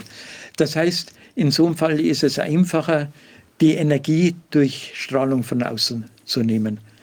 Denn irgendwelche Batterien oder was äh, zu bauen, das nee, hat keinen Sinn. Nein, aber das heißt theoretisch, also jetzt nur mal, also ob das jetzt stimmt oder nicht, aber als reine Hypothese wäre es möglich, dass man irgendeine Art von selbst assemblierender Struktur da hat und die könnte beeinflusst werden eben durch irgendwelche Frequenzen von außen, daraus auch Energie ziehen für was auch immer.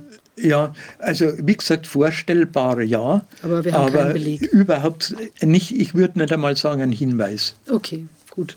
Dann, weil das geistert ja auch immer so ein bisschen rum, ob da sowas mhm. sein könnte oder so. Ähm, würden Sie denn sagen, dass das, was ja jetzt ähm, äh, da angeblich passiert, dass, ähm, oder wir hatten, Wolfgang, wir hatten gerade gestern darüber gesprochen, dass ja ähm, Leute oder Wissenschaftler, auch da hatte ich auch mit in Brüssel mich mal mit jemandem zu unterhalten, dass da Experimente gelaufen sind, dass man eben geguckt hat bei diesen ähm, Leuten, die da eine Injektion bekommen haben, mhm. dass man dann irgendeine Art von MAC-Nummer äh, da auf dem Handy sehen kann, wenn die auch ohne Handy irgendwie unter oder, oder irgendwelche elektronischen Geschichten unterwegs sind, dass man also irgendeine Art von Frequenz von denen empfängt oder messen kann, wodurch die angeblich in irgendeiner Form identifizierbar sind wie so eine Mikrowelle.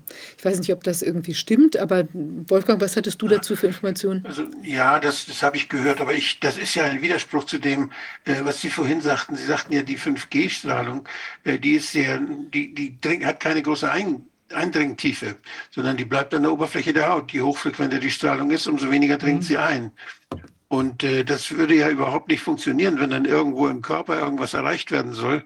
Also da brauchte man ja dann doch, doch längerwellige Strahlung, um dann überhaupt da, da reinzukommen, irgendwo im Gehirn oder sonst wo was zu erreichen. Mhm. Ich, das ist ein Widerspruch, finde ich, dass das jetzt an 5G gekoppelt sein soll.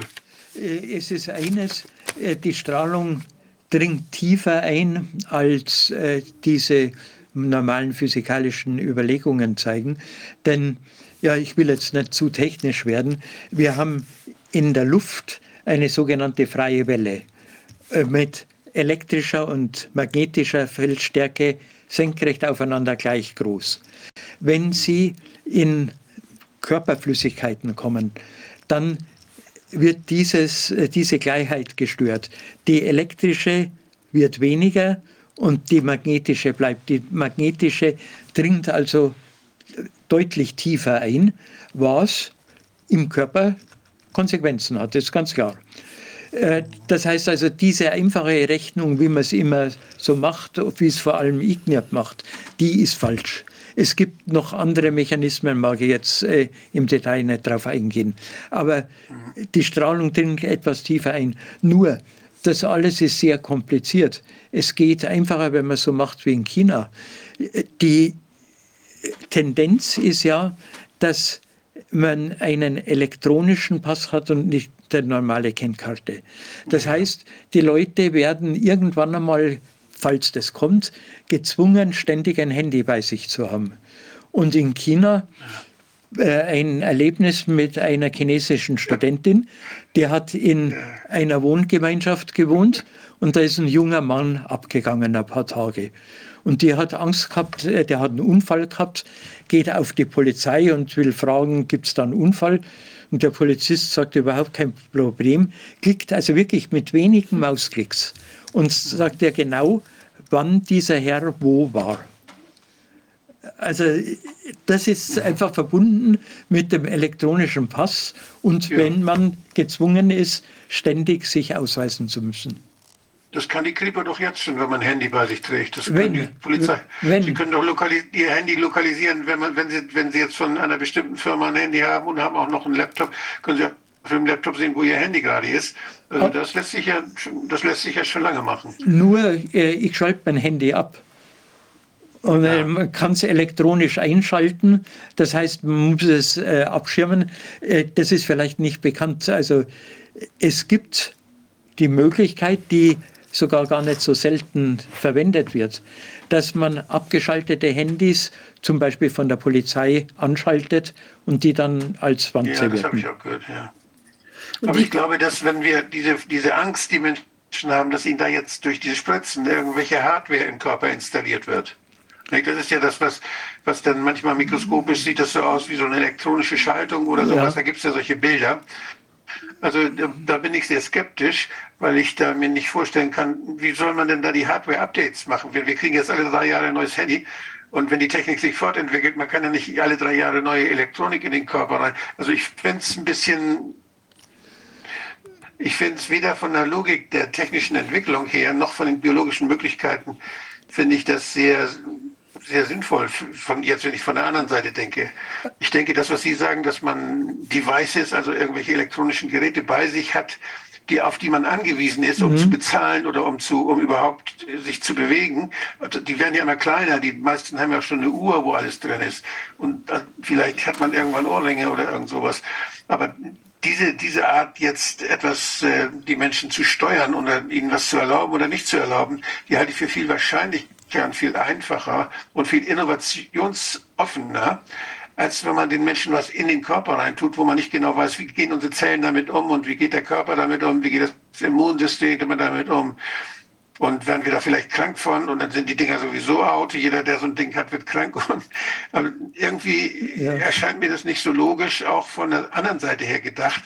Sondern ich denke, das, was Sie sagen, dass man die Menschen dazu bringen will, dass äh, die, ja, die Elektronik im Haushalt und um den Menschen herum, vielleicht in der Kleidung oder wo auch immer, einzuinstallieren, ist einfacher, als sie in den Körper reinzubringen.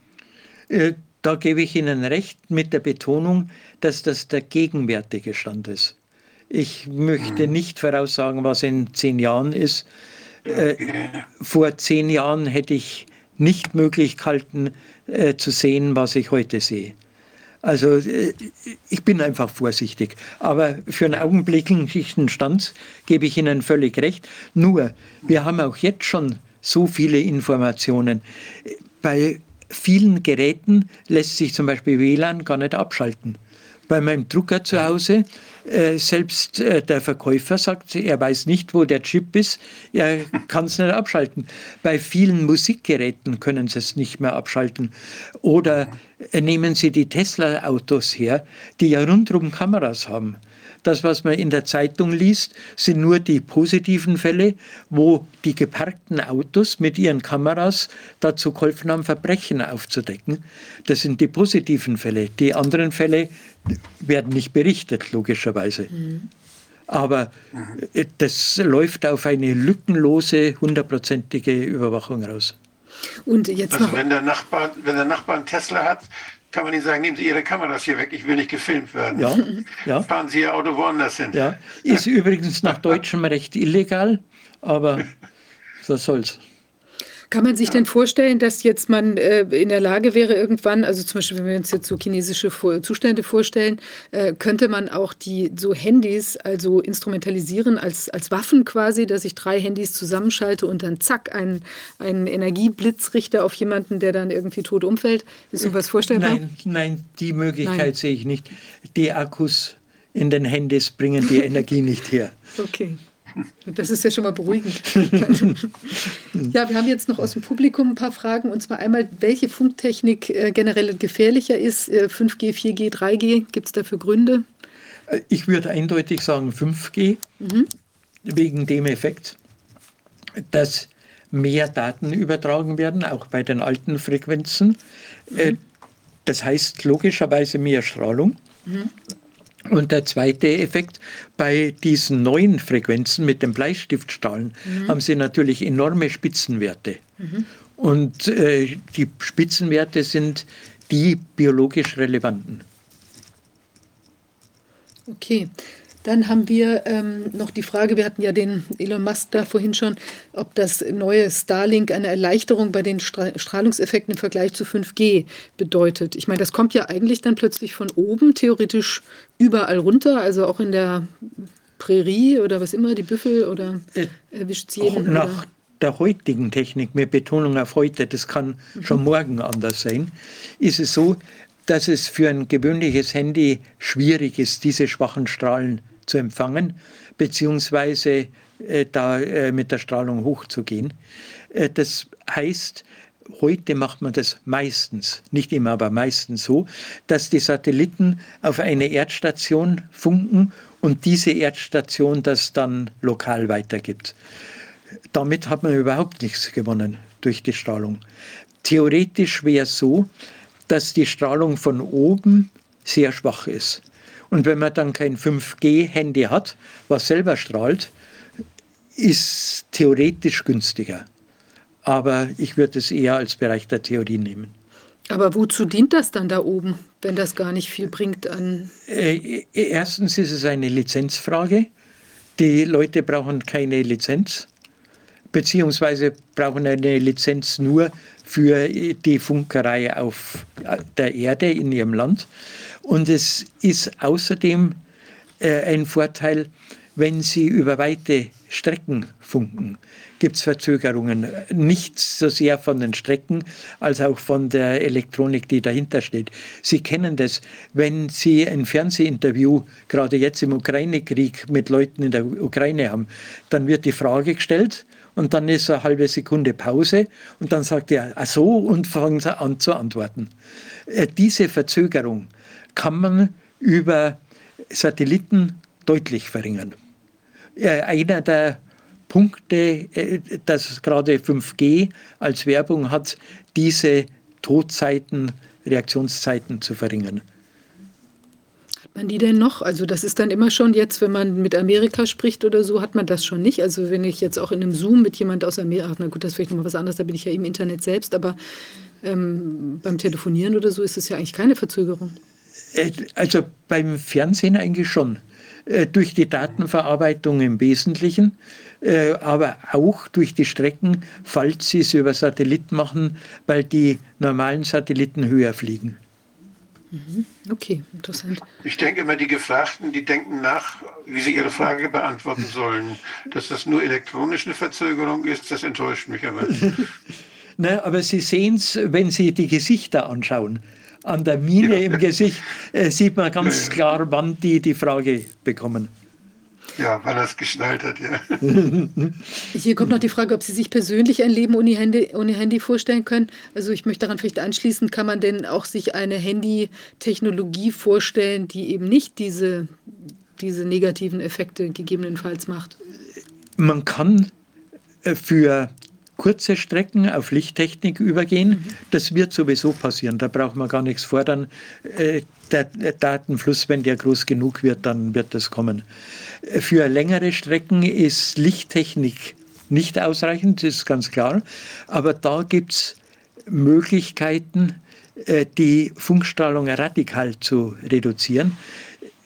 Äh, Beispiel, berühmtes Beispiel, die Stadt St. Gallen äh, die hatten das Problem, dass sie die Funkstrahlung also wirklich enorm runtersetzen wollten, gleichzeitig eine höhere Datenrate haben wollten. Das Erste, was sie gemacht haben, war äh, die Bedingung gestrichen, dass man in den Wohnungen durch Handyfunk von außen äh, seine Daten bekommt. Also äh, technischer Ausdruck Indoor-Versorgung.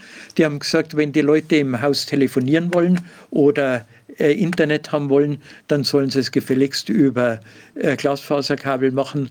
Das hat eine höhere Datenrate, ist besser und nicht schädlich. Allein dadurch haben sie die Strahlungsleistung enorm reduzieren können und dann haben sie die Sender optimiert in ihren stellen. Und das bedeutet, äh, dass nicht mehr der billigste Standort, sondern der funktechnisch günstigste verwendet wird. Und die haben fantastische Werte. Die haben selten über 100 Mikrowatt pro Quadratmeter. Der deutsche Grenzwert liegt bei 10 Millionen. Oh Gott. Also äh, man sieht, was möglich ist. Sie haben an einigen wenigen Stellen, soweit ich weiß, über 100, aber das sind wenige. Ja. Also dass man, dass man später mal auf Lichtübertragung zurückkommt. Ich sage zurückkommt. Früher hat man Feuerzeichen gemacht oder Blinkfeuer. Aber dass man auf hochfrequente Lichtübertragung zurückkommt, auch jetzt ohne Lichtkabel, das ist natürlich eine spannende Sache. äh, Gibt es da schon Experimente? Äh, Sie können das kommerziell kaufen. Ich, oh. darf, ich darf jetzt die Firmen nicht sagen, weil sich sonst sofort äh, belangt wird. Aber ja, äh, einige große Firmen. Schauen Sie ja. im Internet nach. Und letzte Frage, wie kann man sich schützen? Gibt es Möglichkeiten, äh, also Sie sagten ja schon, dann kein Handy im Schlafzimmer oder wahrscheinlich auch WLAN abschalten, aber wie schütze ich mich zum Beispiel in Berlin, wenn links und rechts neben mir die WLANs der anderen toben? Ich sehe äh, das ja immer eine Liste, sind da ja, 50 Mann, die da irgendwie ja. ein WLAN haben. Äh, wichtig ist auch, dass man äh, wenigstens nachts, möglichst auch unter der Zeit, sein Handy ausschaltet. Aber das ist ein Punkt, wo ich mich jetzt mal sehr ärgern muss. Denn ich kann es leisten. Ich habe meine Wohnung abgeschirmt. Ein Hartz-IVler hat das Geld nicht. Und man kriegt keine Steuererleichterung, wird den Hartz-IVlern sowieso nicht helfen. Aber auch für die Mittelklasse äh, gibt es keine Steuererleichterung. Das heißt, man muss das alles zahlen. Mhm. Es gibt es kommerziell. Also ich habe zu Hause, nicht nur bei mir, auch bei einer meiner Töchter, die Wände mit äh, spezieller Abschirmfarbe gestrichen die gibt es, die kann man kaufen. Äh, die Böden, ich wohne im ersten Stock, habe also auch Strahlung von unten. Äh, da habe ich es zuerst auf die billige Tour versucht mit dem äh, ja, landwirtschaftlichen engmaschigen Drahtgitter. Äh, das war für den Boden nicht so gut. Also es lohnt sich, wenn man das Geld hat, die paar Euro auszugeben, die eine kommerziell dafür geplante Bodenmatte ist, äh, Matte ist, weil dann der Boden eben wird und nicht wie bei mir in Wellen geht. Äh, es gibt äh, für die Fenster Folien, die sind schwierig aufzutragen. Ich kann das nicht blasenfrei machen. Es gibt Leute, die es können. Und da müsste man immer noch die Rahmen getrennt abschirmen. Einfacher ist es, einen Abschirmvorhang zu nehmen, der durchsichtig ist. Also so wie man früher die Stores gehabt hat, so gibt es die, äh, kommt Sonne durch, kommt Licht durch und schirmen sehr gut ab. Mhm. Aber es kostet alles Geld. Und würde man dann so eine ganze Wohnung so abschirmen? Habe ich gemacht, ja. Das ist ja enorm, ja. Ja, also wie gesagt, ich habe selber ab, äh, zwei abgeschirmt. Bei meinen anderen Kindern war es nicht nötig. Äh, aber ja, das geht. Und haben Sie dann auch einen Effekt gemerkt für sich Natürlich. selbst? Also Sie merken, Sie schlafen besser oder äh, sind nicht Ihnen, oder mir was? selber. Ich bin zum Glück nicht elektrohypersensibel, aber messtechnisch ganz klar. Und eine Tochter eben, bei der ich es gemacht habe, ja, die ist ruhiger geworden. Die, die, also da hat man von der ganzen Person her gemerkt, wie es besser geworden ist. Mhm. Also das, das heißt, zumindest wenn man schläft, ist das ja eine, wäre das ja eine gute Sache. Nicht? Wenn man, ich stelle mir vor, so eine Art Moskitonetz, was gleichzeitig gegen Strahlen abschirmt. Mhm. Das wäre eine schöne, das wäre eine Sache, die könnte ganz einfach sein. Und, die äh, die gibt es zu kaufen, komplett für Betten. Äh, Ah ja. Ist alles kommerziell da. Ich darf wieder Wunderbar. keine Firmen nehmen, aber Sie finden es sofort im Internet. Super. Man lernt nicht aus, ja, ist ja toll. Also da müsste man schauen, muss man Ich natürlich kann ja, dann hat man keine Moskitos und keine Streichs. Ja, super. Beides, das ist ja sehr störend. Gut, also mich stört so nicht schon. Ich habe es lieber ein bisschen luftiger, aber ist Geschmackssache. muss man natürlich auch ein paar ästhetische Zugeständnisse machen. Also wenn man jetzt einen Dielenboden hat, einen schönen alten vielleicht, dann ist es ja nicht so ganz einfach, wenn man sich dann so mit Bodenmatten überall da ausstattet. Aber vielleicht ist Die es. kann man äh, unter die Teppiche legen zum Ah ja, Beispiel. okay. Ja gut, Na, mit guck mal. Teppichen ist es einfach. Viviane, da, da kannst du jetzt von den Hüten auf, auf die neue Technologie übergehen und dir da was ausdenken, wie das hübsch, damit man das hübsch machen kann. So. Ja, das stimmt. Ja, toll. Ich weiß nicht, Wolfgang, hast du noch irgendeine Frage? Sonst äh, bin ich ich eigentlich. fand es sehr spannend. Vielen Dank. Ja, finde ich Das auch toll. toll. Das ist toll, weil ganz viele Aspekte und ich finde auch gut, dass wir ein paar Sachen, wo man vielleicht auch sich Gedanken macht, ob da äh, noch ganz äh, Diabolisches im Raum sitzt oder ich weiß nicht was, oder wie will man sagen, ganz unheimlich Unerkanntes, aber man sieht doch jetzt, es ist eigentlich doch relativ, ähm, also man sieht, es gibt Gefahren, aber es gibt an manchen Stellen vielleicht auch keine Gefahren, wo Leute denken, oh Gott, wie Ja. gefährlich ist das Ja. da. Wir müssen auch immer, die wollen uns Angst machen, um was zu verkaufen. Das ist ein gängiger Verkaufstrick. Das geht über. Und deshalb, äh, das muss man immer im Hinterkopf behalten. Äh, Das schon, äh, die kommerziellen Interessen sind auf beiden Seiten da. Auch Ja. logischerweise beim Betreiber, da geht es um mehr Geld. Ja, natürlich. Ja, fantastisch. Dann sind wir, glaube ich, hier jetzt erstmal am Ende mit der Frage bei Ihnen. Das ist also ja faszinierend. Vielen Dank für die Ausführungen. Ähm, Sie können gern noch bleiben. Wir haben jetzt noch einen Gast aus, äh, aus Kanada, meine ich, der ähm, genau uns da noch ein bisschen noch äh, was von der, ja, wie will man sagen, der Widerstandsfront äh, auf der Straße erzählen wird, ähm, falls er da ist oder noch da ist. Ähm, Er ist dabei. er ist schon gerade allerdings Ja. eingefroren, scheint er zu sein. Na gut, dann können wir noch einen kleinen Moment Ja. warten, ob er wieder auftaucht. Ähm, ja, vielen Dank Ihnen. Toll, dass Sie da waren, auch persönlich. Ist ja sehr, immer sehr viel angenehmer, wenn die Menschen auch leibhaftig hier zu sehen sind und man äh, mit ihnen direkt sprechen kann. Herzlichen Dank Ihnen. Bitte. Dann packe ich zusammen. Ja, danke sehr.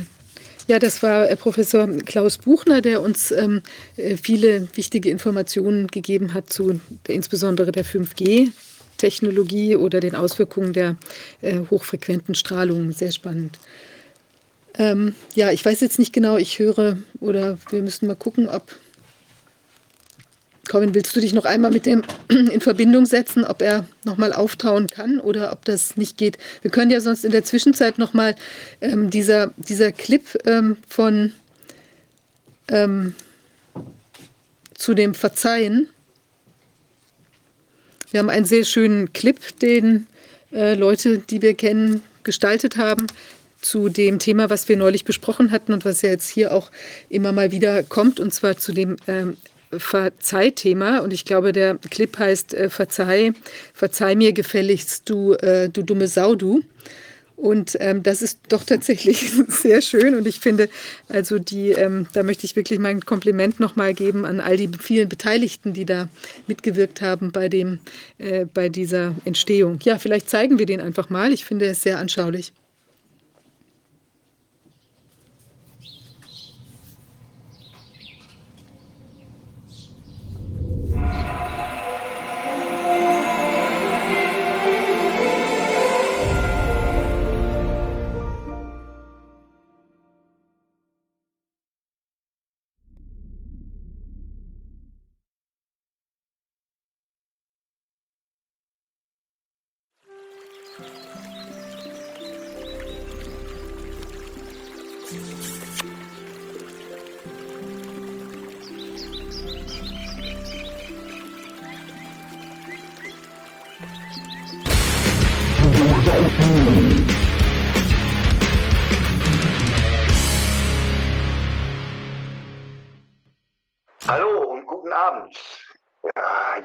Grüße auch die Mittellosen da draußen. Das Leben ist schön. Und die Kreise, in denen ich mich bewege oder verkehre, bestätigen mir das jeden Tag. Aber irgendwie betrübt mich, dass mich allem Anschein nach kaum ein Mensch leiden kann. Ich finde daher ist es jetzt echt an der Zeit, dass ihr mir generös verzeiht. Einfach so. Ohne jede juristische, umfassende Aufarbeitung, ohne Gerichtsverfahren, ohne angemessene Strafen, Vermögensbeschlagnahmung wohl noch. Nein, alles ohne diesen ganzen Gedöns und diesen Pipifaxen. Ehrlich, auf sowas habe ich wirklich keinen Bock. Ich möchte mein ganzes wunderbares Geld natürlich behalten und auch dieses wunderschöne Lebensgefühl. Hm?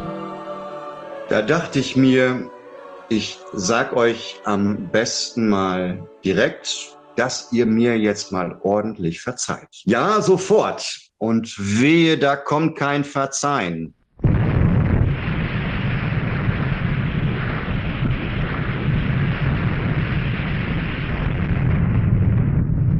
Ich kann auch anders, du dumme Sau, du.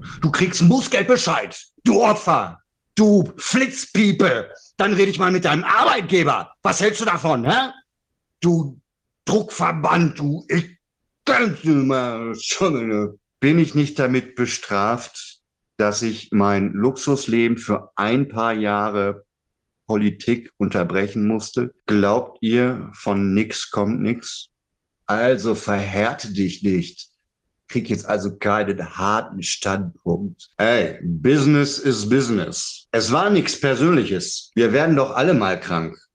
Und am Ende sterben wir doch eh alle. Die Spritze hat doch nur bewirkt, was früher oder später sowieso gekommen wäre. Eine Umfrage von Freunden ergab, einer von 100 hat mir schon verziehen. Und wenn das in dem Tempo so weitergeht, dann hat mir schon bald einer von 100.000 vergeben. Verzeih mir, so wie ich auch mir selbst verzeihen würde, wenn ich denn nur wüsste, was ich mir zu verzeihen hätte und als ob ich Bruchrechnung könnte. Denn das Leben ist so schön.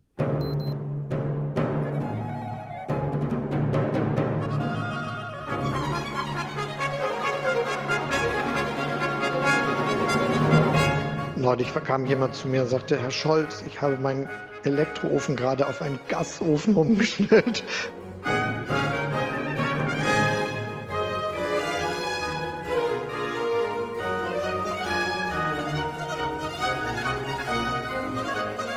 Und um, um, und um, und um Fehlinterpretationen vorzubeugen,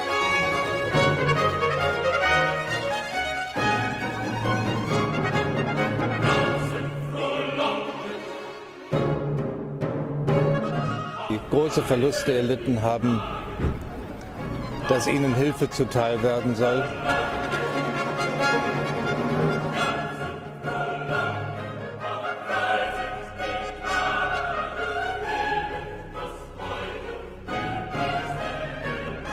Und wenn du mir nicht verzeihst, dann ist es mir ehrlich gesagt auch völlig scheißegal. Guten Abend. you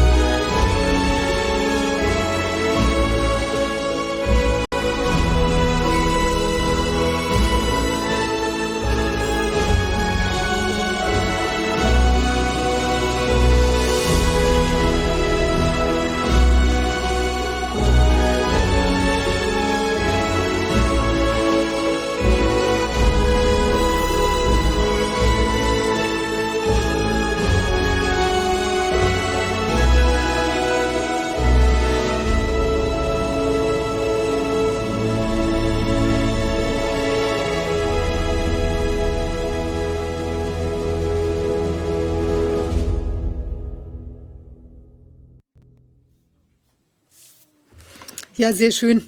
Ist jedenfalls auch ein sehr nettes Team. Ich kenne sie persönlich und ähm, ja, macht Spaß mit den Leuten. Ja, wir haben jetzt ähm, noch einen letzten Gast da. Ähm, der ist jetzt aus, der, aus dem Eingefrorensein wieder erwacht. Ähm, jetzt gucken wir mal, ob wir ihn erreichen. Äh, äh, Christopher Sakocha. Sakochwa, sind Sie da? Können Sie uns hören? Schön, Sie zu sehen. Sie sind kontrovers, aber bekannt als äh, Freiheitsaktivist.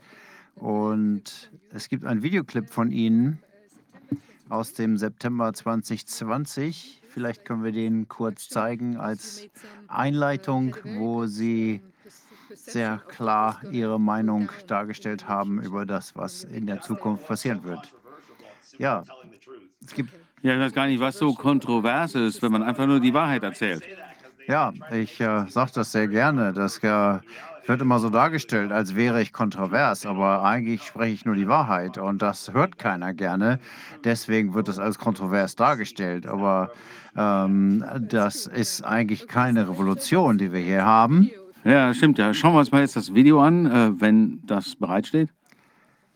Ja, da geht es um Mitmachen. Kanä der Kanadier machen gerne, was sie machen sollen. Wenn man ihnen sagt, sie sollen eine Masse tragen und dann soll man die Kontakte verfolgen, dann soll man sich impfen lassen. Und weil Kanadier immer gerne tun, was man ihnen sagt, machen sie mit. Und ratet mal was, wenn ihr erstmal eure Impfung habt, dann werdet ihr ein bisschen blöd und wisst nicht, dann werden sie euch sagen, oh, Entschuldigung, das ist nicht unbedingt das, was wir gedacht haben, es wäre. Also trotzdem Maske tragen, trotzdem Kontaktverfolgung, alle Einschränkungen und immer noch impfen lassen. Und was hat man dann davon?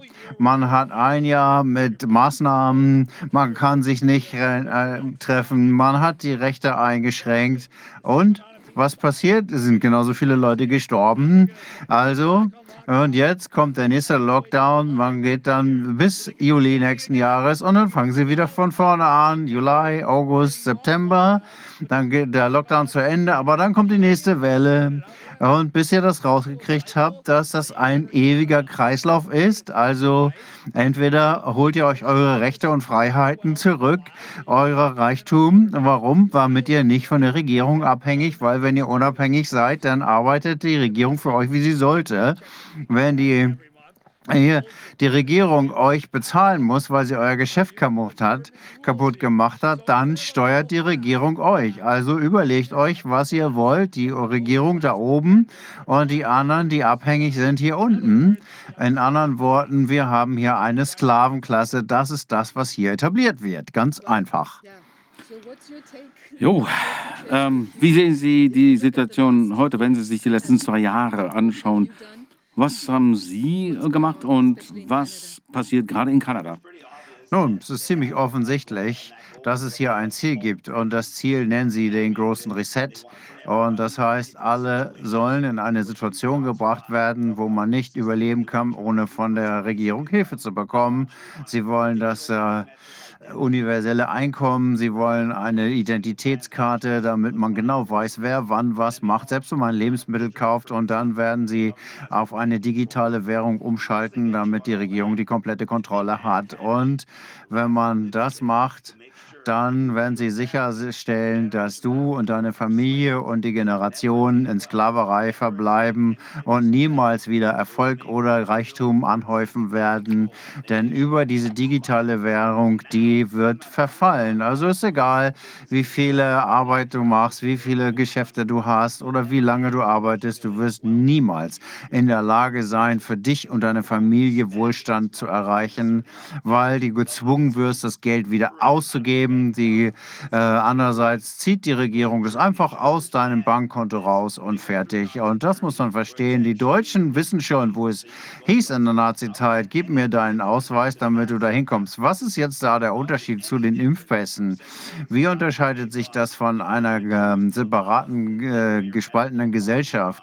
Äh, wo man autonom ist, nicht. Äh, Henry Kissinger hat es ganz deutlich gesagt, wenn wir den Menschen erlauben, ähm, wenn die Menschen uns erlauben, sie zum Impfen zu zwingen, dann werden sie uns alles erlauben und ihr werdet dann komplett kontrolliert werden. Deutschland versucht äh, durch das, äh, versucht sogar ein äh, Gesetz aufzumachen, wo jeden Monat und jeden, Donner, jeden Oktober die Masken zwangs werden. Das ist genau das, was ich vorher gesagt habe. Jeden Winter kommt wieder Lockdown und dann wird das wieder gemacht. Was hat Deutschland gemacht? Okay, wir machen das jeden Oktober zur Pflicht und äh, dann müssen die Deutsche noch eine grüne App herunterladen. Die grün ist, wenn man geimpft ist und wenn man es einen Monat oder so älter ist, dann wird es Geld, um einen daran zu erinnern, dass man sich wieder boostern soll unendliche Geschichte. Und es wird dich auch daran erinnern, dass nicht nur geschützt sind, also musst du deine Maske tragen. Welche Überraschung. Wie unterscheidet sich das von irgendwas, was ich in dem Video gesagt habe? Und der Grund ist, dass wenn sie uns darauf konditionieren, zu glauben, dass individuelle Rechte äh, selbstsüchtig sind, äh, da, obwohl wir bisher so stolz darauf waren als Gesellschaft, dass äh, Millionen von Menschen in Kriegen gestorben sind, um das zu verteidigen, plötzlich ist man ein schlechter Mensch, wenn man seine Rechte plötzlich nicht mehr aufgeben will für das große Gute. Es wurde natürlich gesagt, das war vorübergehend für Covid und jetzt plötzlich ist das irgendwie ein äh, vorübergehendes Setz und jetzt wird es Klimawandel. Also äh, das ist, äh, jetzt kommt der Kram mit der letzten Generation, die gleichen Ideen, die gleichen Politiken und die werden jetzt in die Klimagesetze überführt, damit man das für Generationen so weitermacht, wie genau wie wir das in Holland sehen. Äh, die jetzt wird Stickstoffaufbringung gebrandmarkt, das wird uns umbringen. Und was sind die größten Produzenten davon? Ach, das sind natürlich unsere Landwirte, also können wir die Welt nur äh, retten, wenn wir jetzt die Nahrungskette unterbrechen. Und jetzt sind wir also von Menschen, die individuelle Wesen waren mit Freiheitsrechten in der Gesellschaft. Äh, Covid hat äh, dafür gesorgt, okay, wir sind Menschen, aber wir müssen unsere Rechte aufgeben für das große Gute. Und äh, man jetzt kommt als nächstes Menschen, die sind das Schlimme, das Krebsgeschwür der, der Welt. Und Menschen zu füttern, heißt eigentlich, den Planeten zu töten. Also müssen wir jetzt die Menschen verhungern lassen, damit wir den Planeten retten. Und so sind wir von dem großen äh, Rechten der Freiheit hingekommen, dass wir uns selber zerstören müssen als Menschheit, damit der Planet aufrechterhalten bleibt. Darum geht es im großen Reflet. Einmal den Reichtum wegnehmen und dann die Fähigkeit wegzunehmen, Nein zu sagen und drittens alle Entscheidungen Entscheidungen wegzunehmen, die wir bis dahin selber treffen konnten. Warum? Weil irgendjemand anders die Entscheidung für uns trifft, weil sie dann das Ergebnis bekommen, was sie für dich wollen. Und zwar bei jeder einzelnen Entscheidung. So, also kannst du dein erfolgreiches Leben vergessen. Das kannst du alles das Klo runterspülen, denn es geht darum, dass die die Kontrolle über das übernehmen, was du tagtäglich machst, wo du hingehst, wofür du dein Geld ausgibst und wofür nicht. Und genau das. Sie wollen nicht, dass du kein Auto hast, um mobil zu sein. Sie wollen dich nicht international reisen lassen. Sie wollen, dass du keine Waffen hast, mit denen du dich wärmen kannst. Sie wollen noch nicht mal, dass du Reichtum ansammelst, weil die Tatsache, dass du Wohlstand ansammelst, heißt, dass du deine Person, Situation in der Gesellschaft erhöhen kannst. Und die wollen aber nicht hinterfragt werden. Die wollen dich hier unten in der Gosse lassen für immer. Also setzen sie eine riesige, eine internationale Kontrollmaschinerie in Gang und drängen die Leute da rein mitzumachen. Und äh, jetzt, wo die Leute ihre Masken abnehmen und Nein gesagt haben, weltweit haben die Menschen gelernt, was es heißt, zusammenzugehen. Und jetzt ändert sich darauf die Psychologie und die Taktik von Mr. Global. Jetzt versuchen sie, die Leute äh, zu auszuhungern. Im äh, September war ich in Deutschland und äh, das persönlich zu sehen. Und äh, ich habe in England angefangen, ich war in Irland, in Belgien, Frankreich, in den Niederlanden und in Deutschland. Und was wir dort gesehen haben in England, als die Königin begraben wurde, haben wir 500 Weltführer dort gehabt. Alle waren da, die Deutschen, die Kanadier, die US, äh, alle waren da. 500. Und was haben die diskutiert? Die haben natürlich nicht darüber geredet, wie die Königin begraben wurde, sondern sie haben darüber geraten, geredet, wie die Globalisten jetzt vorangehen können, um ihre Ziele zu erreichen. Die Ziele einer digitalen Identität, einer digitalen Wert, Wert, äh, Währung und kein Bargeld, um komplette Kontrolle zu machen. Wie werden sie jetzt machen? Sie haben es bereits gesagt, sie planen eine globale Rezession. Sie werden alles, was man braucht, um zu leben, teurer machen für jeden die Elektrizität, das Essen, das Gas, das Erdgas, ich glaube, die Deutschen haben das schon erfahren. Und was werden sie sagen? Oh, wegen Russland ist das alles. Ihr könnt euch nichts äh, zu essen leisten, weil wir können es noch nicht mal leisten, die Häuser zu heizen in Deutschland, ohne Feuerholz aus Kanada zu kaufen, weil wir jetzt leider kein russisches Gas mehr kriegen. Und das hat natürlich nichts mit den ganzen Sanktionen zu tun, die wir gemacht haben, um das zu machen. Nee, nee, nee. Also sie nutzen den Krieg in der Ukraine, um die Deutschen Deutschen und den Rest der Welt zu äh, verarmen. Sie wollen, dass es wehtut. Sie wollen, dass wir Hunger haben. Sie wollen, dass ihr den Winter überfriert. Und alles nur, jeden Monat wird alles teurer, damit es schwerer wird zu überlegen. Warum? Ratet mal, in sechs Monaten werden 99 Prozent äh, des Einkommens aus sein und man nichts mehr zu essen machen, wenn alles teurer wird, jeden Monat, aber man kriegt die gleiche, den gleichen Lohn jedes jeden Monat. Was passiert dann für, mit jedem Land? Sie werden arm werden und können ihre Rechnung nicht bezahlen. Und wenn erst 20, 30 Prozent der Bevölkerung ihre Rechnung nicht mehr bezahlen kann, dann wird es um ein Bürgergeld gehen. Und das werden sie natürlich machen, um die Menschen zu retten und ihnen zu helfen. Und gleichzeitig werden sie die digitale Identität einführen mit Stimmerkennung, mit Gesichtserkennung und all diesen Dingen. Und wenn man dann äh, hungert und äh, die sogenannte Mittelklasse wird auch in diese Falle tappen. Wie viele Deutsche und Kanadier leben in Häusern, die eigentlich zu teuer teuer sind für ihn und bezahlen mehr für ihre Hypothek, als sie eigentlich sollten. Wie viele Int ähm, Zinspunkte müssen noch dazukommen, damit die Leute sich das nicht mehr leisten können? Ein halbes Prozent pro Jahr oder was? Also drei Prozent? Wie viele dieser sogenannten Mittelklasse werden dann in der Lage sein, ihre Häuser noch zu bezahlen und äh, ihren Lebensstandard zu erhalten? Und, und das treibt sie in die digitale Identität, damit sie ihren Lebensstil aufrechterhalten können. Die Regierung hat immer Möglichkeiten, die Menschen dahin zu drehen mit großen Bedrohungen. Nimm die Impfung, setz deine Maske auf, sonst wirst du nicht reisen. Vielleicht werden wir auch deine Energie besteuern. Das ist nicht so weit weg. Und solange die Leute mitmachen und man äh, die dann die das machen, was die Regierung sagt, wird es immer nur schlimmer. Als wir den Konvoi in Frankreich, in Kanada hatten, habt ihr noch mitgemacht. Und es war der Punkt, wo ihr ungeimpft wart. Und es wird sein, wer nicht geimpft ist, der wird äh, eingesperrt, der wird zweit, zweite Klasse sein. Das ist kein Zufall, dass das aufgehört hat. Nein, es hat aufgehört, weil die Leute begriffen haben, dass es so gekommen ist, wie ich es vorhergesagt habe. Und jetzt wissen die Menschen und die Regierung, dass die Regierung das nur so machen können, wenn sie eben die Entscheidungsfreiheit wegnehmen von den Menschen. Und das machen sie, indem sie einfach alles teurer machen, was man zum Leben braucht. Das ist wie der Frosch, im, äh, der im Wasser langsam kocht. Wir werden peu à peu gekocht und zwar so heiß, dass äh, einige von uns aus dem Wasser springen und den anderen sagen, springt auch raus. Und was ist passiert? Alle äh, Frösche springen aus dem Wasser und was machen sie dann?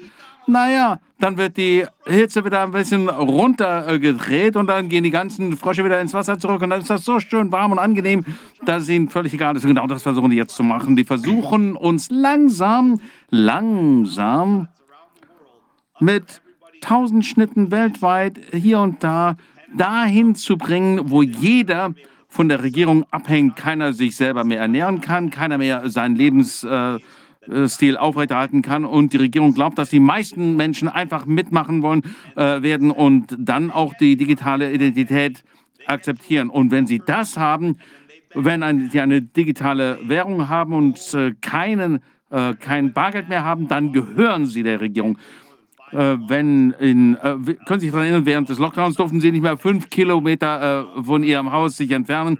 Jetzt ähm, gehen wir mal äh, fünf Jahre in die Zukunft, wenn es nur noch Elektroautos gibt und wollen Sie nicht wollen, dass Sie fünf Kilometer äh, sich vom Haus entfernen, dann wird einfach das, ähm, der Strom abgeschaltet. Wenn Sie dann mit dem äh, Fahrrad fahren wollen, dann wird Ihre digitale Identität zeigen, dass Sie Ihren 5 Kilometer Radius, den Sie äh, verlassen dürfen, verlassen haben. Und was passiert? Naja, Ihre ähm, äh, Geld, das elektronische Geld funktioniert nicht. Sie sind ja nicht mehr zu Hause und dann dürfen Sie nichts mehr bauen.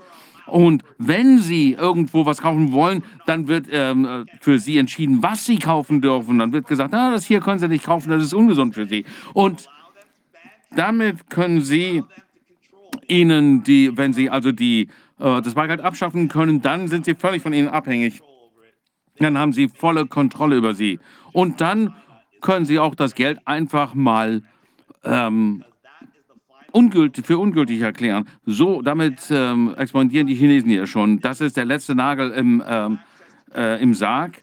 Wenn Sie kein Bargeld mehr haben, wenn Sie nur noch elektronisches Geld haben, und dann kann das Geld natürlich eine äh, Frist haben und dann gehören Sie Ihnen ähm, in die nächsten Generationen für ewig gehören Sie Ihnen.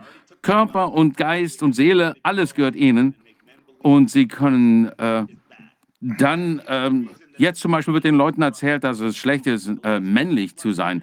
Die letzten 50 Jahre sind Männer angegriffen worden, sind die äh, Familien angegriffen worden. Und wenn jetzt die Regierung mit so verrückten ähm, Regeln kommen, dann stehen die Männer, äh, die, der Durchschnittsmann nicht mehr auf und sagt, ich setze mir doch keine Maske auf.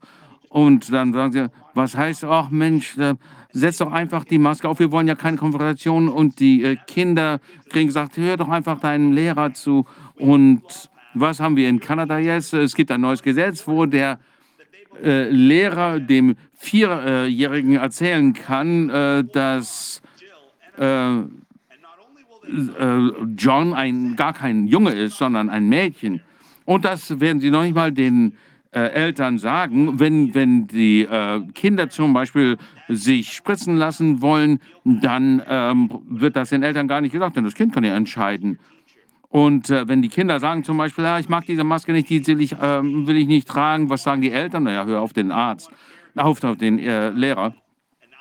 Also die Menschen haben jetzt überhaupt keinen Einfluss mehr auf das, äh, auf das Leben der Kinder. Und jetzt wundern sich die Leute, dass die Kinder alle traumatisiert sind. Ja gut, das kommt dabei raus, wenn man äh, auf die Regierung hört.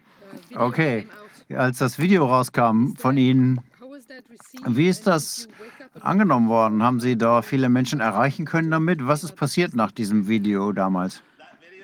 Das Video, das Sie gerade gespielt haben, das habe ich in 14 unteren Spra äh, unterschiedlichen Sprachen übersetzt gesehen. Ich habe gesehen, dass es 100 Millionen Mal weltweit gesehen worden ist, in äh, praktisch auf allen, praktisch allen Plattformen.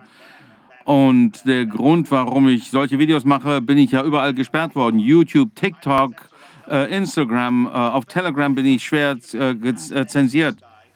Und auf Telegram kann man noch nicht mal mehr ähm, Hashtag Chris Guy oder Sie können in einer äh, Beschreibung nicht Chris Cry äh, schreiben. Ich glaube, ich bin der stärkste zensierte Mensch auf der Welt. Ich kenne sonst keinen, der wirklich auf jeder internationalen Plattform äh, äh gesperrt ist. Ich bin 25 äh, Mal festgenommen äh, worden, 21 Mal. Ich bin in Irland und in den Niederlanden festgenommen worden. Und ich habe ähm, Kautionsauflagen gehabt, die es mir unmöglich gemacht, gemacht haben, zu verreisen. Ich kann meine ähm, Waffen zu behalten. Ich musste meine, ähm, meinen Führerschein zurückgeben, meinen Waffenschein zurückgeben. Also ich habe eine riesige Latte von ähm, äh, Anklagen gegen mich. Ich werde von den Medien, von der Regierung äh, schlecht gemacht, von sogenannten Freiheitskämpfern, die die äh, Plattformen unterminieren. Und die Wahrheit ist, dass ich in den letzten zweieinhalb äh, Jahren gemacht habe, ist, dass ich Menschen die Wahrheit erzählt habe, was sie machen sollten, was sie wirklich machen und wo wir wirklich stehen und wie man sich wehren kann. Ich habe endlos viele Videos gemacht, äh, in denen ich den Menschen ihre Rechte erklärt habe, was sie machen können, äh, damit sie ihre Rechte behalten können. Das Video, das ich da im äh, äh, Flughafen gemacht habe, ist der Grund, warum wir keine Quarantäne äh, äh, Anforderungen mehr haben in Kanada. Denn äh, die Menschen haben erkannt, dass die Regierung gar nicht das Recht hat, sie in äh, einen Bus zu äh, verfrachten und sie irgendwo in ein Hotel zu äh, sperren. Die Menschen hatten so viel Angst vor der Regierung und hatten so wenig Ahnung, welche Rechte sie haben, dass sie aus äh, dem Urlaub zurückkamen und dann drei Jahre, äh, drei äh, Stunden lang gewartet haben am äh, Flughafen, damit die Regierung ihnen äh, dann so ein äh, ähm, Stab in den Nase rammen kann. Und da sind wirklich schwere äh, krebserregende Stifte, äh, Stoffe da drin sind, insbesondere wenn man sie einatmet, das wird in die Nase gesteckt und dann werden sie in eine, einen Bus gestellt, das äh, voller Leute, die äh, aus der ganzen Welt zurückkommen, äh, die noch nicht negativ getestet worden sind, dann wird man in ein Hotel geschafft, wo man das äh, als Quarantäneeinrichtung äh, bezeichnet wird. Man darf den, äh, das Hotelzimmer nicht verlassen, man ähm, äh, darf, man wird drei äh, Tage lang eingesperrt, man wird zum Gefäng Gefangenen gemacht und dafür muss man dann 3000 Dollar bezahlen. Wenn man in das eigene Land einreisen will, und dann wird man drei Tage lang ins Gefängnis gesperrt, das man selbst bezahlen muss. Und ich habe den Menschen gesagt, das mache ich nicht. Ich äh, werde den Test nicht machen. Ich bin ein kanadischer äh, Bürger. Ich werde mich nicht auf einen Bus setzen werden und ich gehe schon gar nicht in Quarantäne, denn ich bin ja ein kanadischer Bürger und ich habe die äh, Polizei gefilmt die, und ich habe den Polizisten von den Polizisten äh, verlangt, äh, auf Video mir zu sagen, dass sie mir nichts machen können. Und dann haben sie mir irgendwie 100.000 Dollar äh, Strafe aufgebrummt, denn das ist überhaupt nichts wert, ähm, kein Pfifferling wert. Und ich musste überhaupt nicht äh, anstehen. Was passiert mit den ganzen äh, Strafmandaten passiert? Ich habe mir einen Arsch damit abgewachst, abgewischt. Und als die Leute das gesehen haben, wir hatten ältere Damen, die früher den, äh, der, den Behörden nicht Bu gesagt und die haben gesagt, ich lasse mich nicht testen.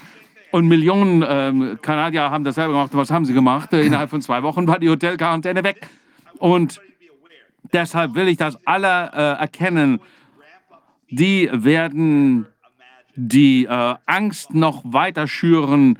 Die werden sagen, wir bringen, wir reden hier nicht nur von Masken, wir reden hier von Grippe. Grippe übrigens, in zwei Jahren hatten wir überhaupt keine Grippefälle. Das war alles Covid. Jetzt haben wir plötzlich wieder Grippe, Covid und RSV. Die versuchen RSV jetzt, äh, dass es so aussieht, als wäre das was Neues. Warum? Die wollen ihnen erstmal Angst machen und dass sie immer ewig Angst haben, dass Kinder ewig sich testen lassen. Aber der Grund, warum sie das machen, dieses Jahr ist ganz einfach, äh, jetzt gibt es einen Impfstoff für schwangere Frauen. Also alles, was man jetzt in den Nachrichten sieht, wenn man die Nachrichten sieht, dann muss man wissen, dass man einen langen ähm, Werbespot für die Pharmaindustrie sieht. Die äh, Werbe, äh, die Pharmaindustrie ist für 70 Prozent für die ähm, Werbung weltweit in den Nachrichten äh, verantwortlich. Wenn Sie glauben, dass die Nachrichten stimmen, dann sind Sie ziemlich blöd. Also deswegen RSV-Virus, ähm, da wird den äh, Müttern, Müttern erzählt, da werden die Kinder krank und so weiter. Die wollen sie einfach in Angst versetzen, damit sie sich impfen lassen. Und das, die wollen sie in, in Angst machen, das ist das Wichtigste, damit sie ihre Freunde und Familie nicht mehr zu Weihnachten einladen. Ich möchte das wiederholen. Sie wollen nicht, dass sie Weihnachten feiern. Warum? Weil sie wissen, dass Leute wie ich, die nie geimpft worden sind, die äh, keine Maske tragen, gesund sind und dann bei äh, also zu Weihnachten an der Familie äh, mit der Familie auftauchen und sagen, ja, Onkel George ist ja äh, ges gespritzt und ähm, hat Krämpfe am äh, Weihnachts, äh, beim Weihnachtsessen und ich bin gesund und die wollen das nicht.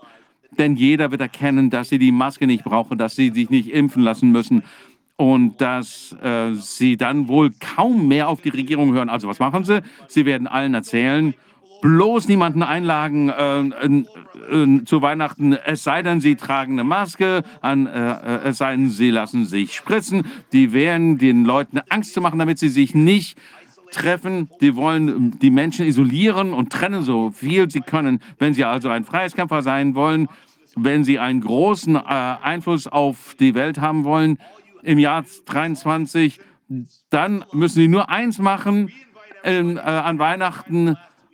Äh, Laden Sie alle ein, die Sie in den letzten Jahren eingeladen haben. Fragen Sie niemanden, ob er sich hat impfen lassen. Äh, bitten Sie niemanden, die Maske zu tragen. Feiern Sie einfach Weihnachten. Das ist das, was Sie im nächsten Monat machen müssen. Und dann wird das ganze äh, Narrativ um äh, Covid zusammenfallen. Dann können wir uns um diese Rezession kümmern, die Sie weltweit jetzt organisieren.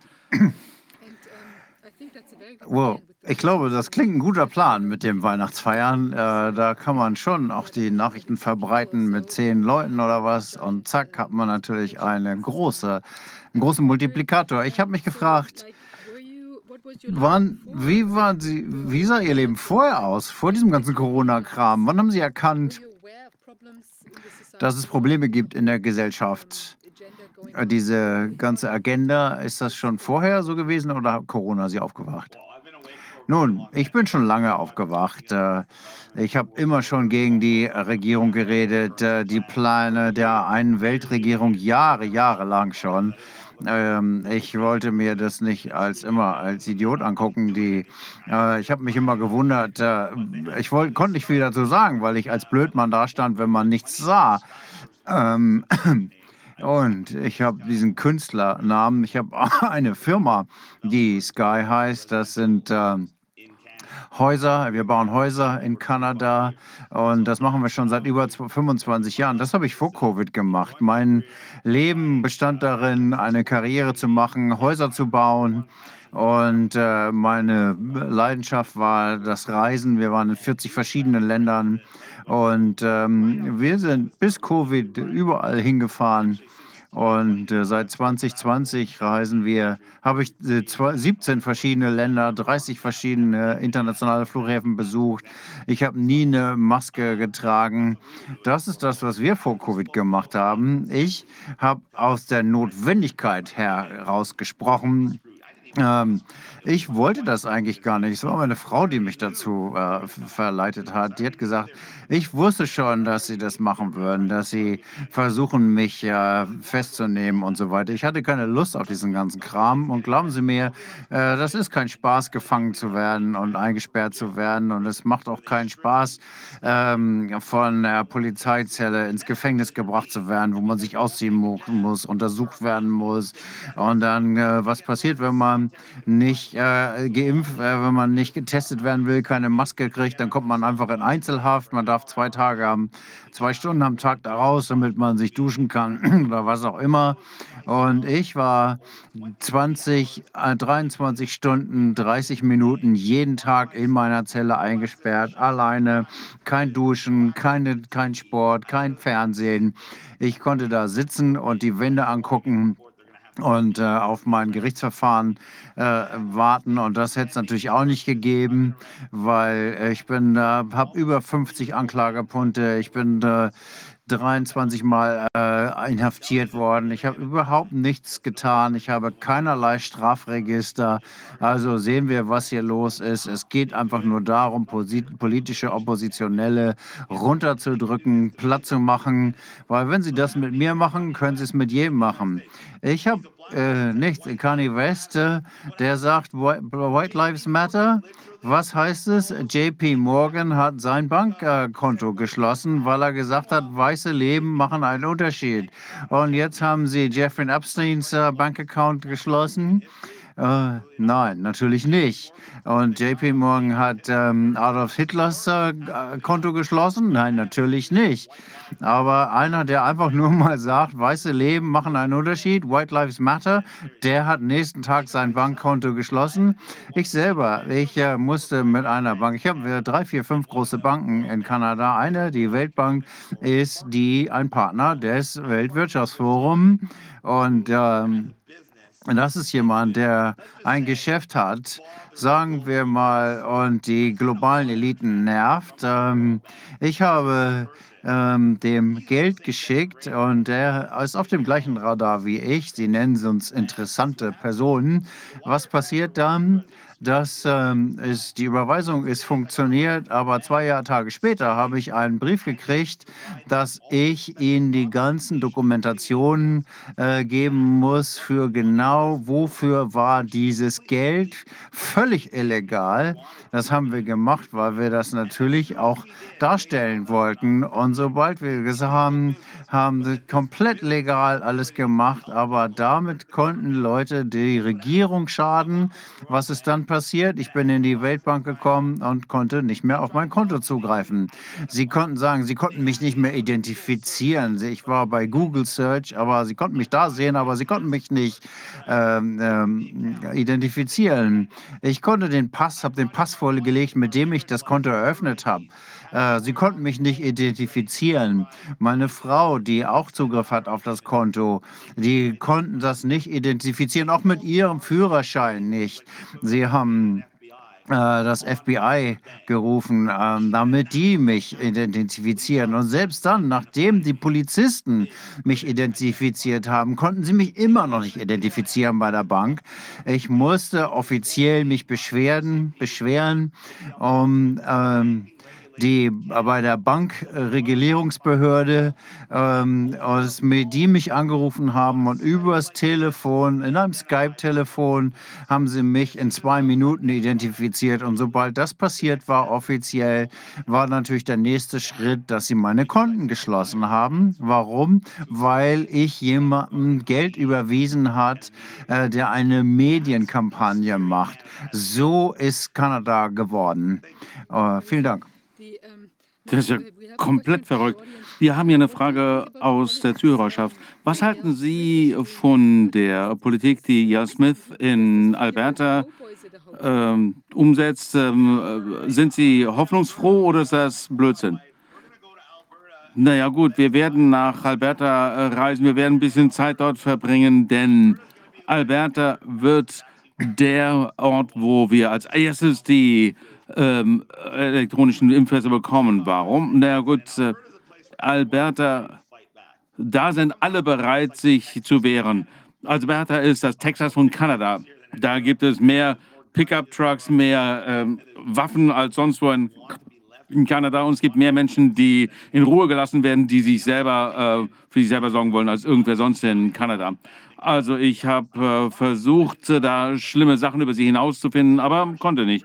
Sie hat wirklich ganz gute Politik gemacht. Sie ist sogar so weit gegangen. Gestern hat sie offiziell Masken verboten und Online-Schulen ähm, für Kinder bis zwölf, was ich für erstaunlich finde. Aber heute habe ich auch herausgefunden, dass sie die gleiche ähm, äh, Weisungsbefugnis nicht haben über äh, Universitäten und weil viele mit den äh, pharmazeutischen ähm, Unternehmen zusammenarbeiten, wäre ich nicht überrascht, dass es plötzlich eine Maskenpflicht in der Universität von Alberta gibt. Also sie ist zwar äh, verantwortlich für das Gesundheitswesen in Alberta, haben wir auch ein, einen in Edmonton, in der Stadt Edmonton, der Hauptstadt von Alberta, einen ähm, impffreundlichen Bürgermeister und der hat dann sein eigenes Maskenpflicht ähm, für Edmonton eingeführt. Also es wird jetzt hier sehr viel Politik äh, die betrieben wird hier in Kanada.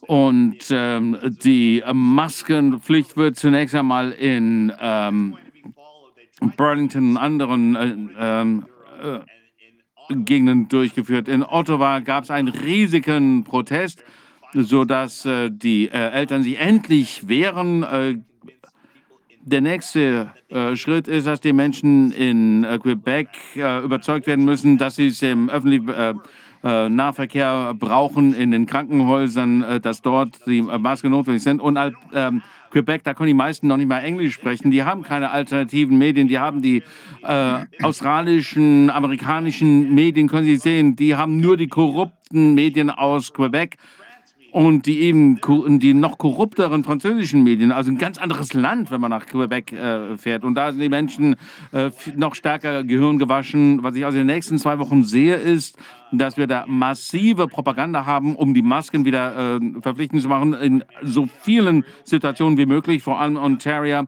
äh, Quebec, British Columbia, vor allem. Und man äh, wird sehen, dass die äh, Menschen sich die äh, boostern lassen sollen. Und sie haben die erste Studie durchgeführt mit Gesundheitsmitarbeitern.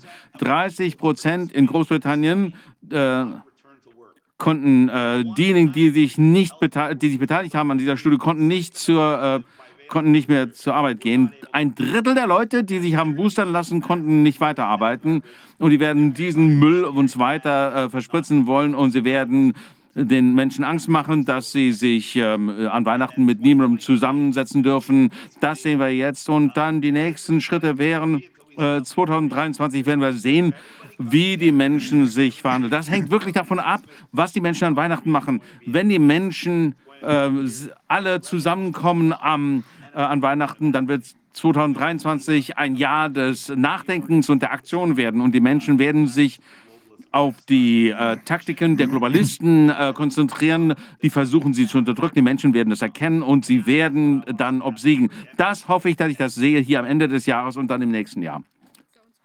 Das klingt großartig. Eine Frage noch in Bezug auf Daniel Smith. Da sie, sie ist ja Teil einer Partei.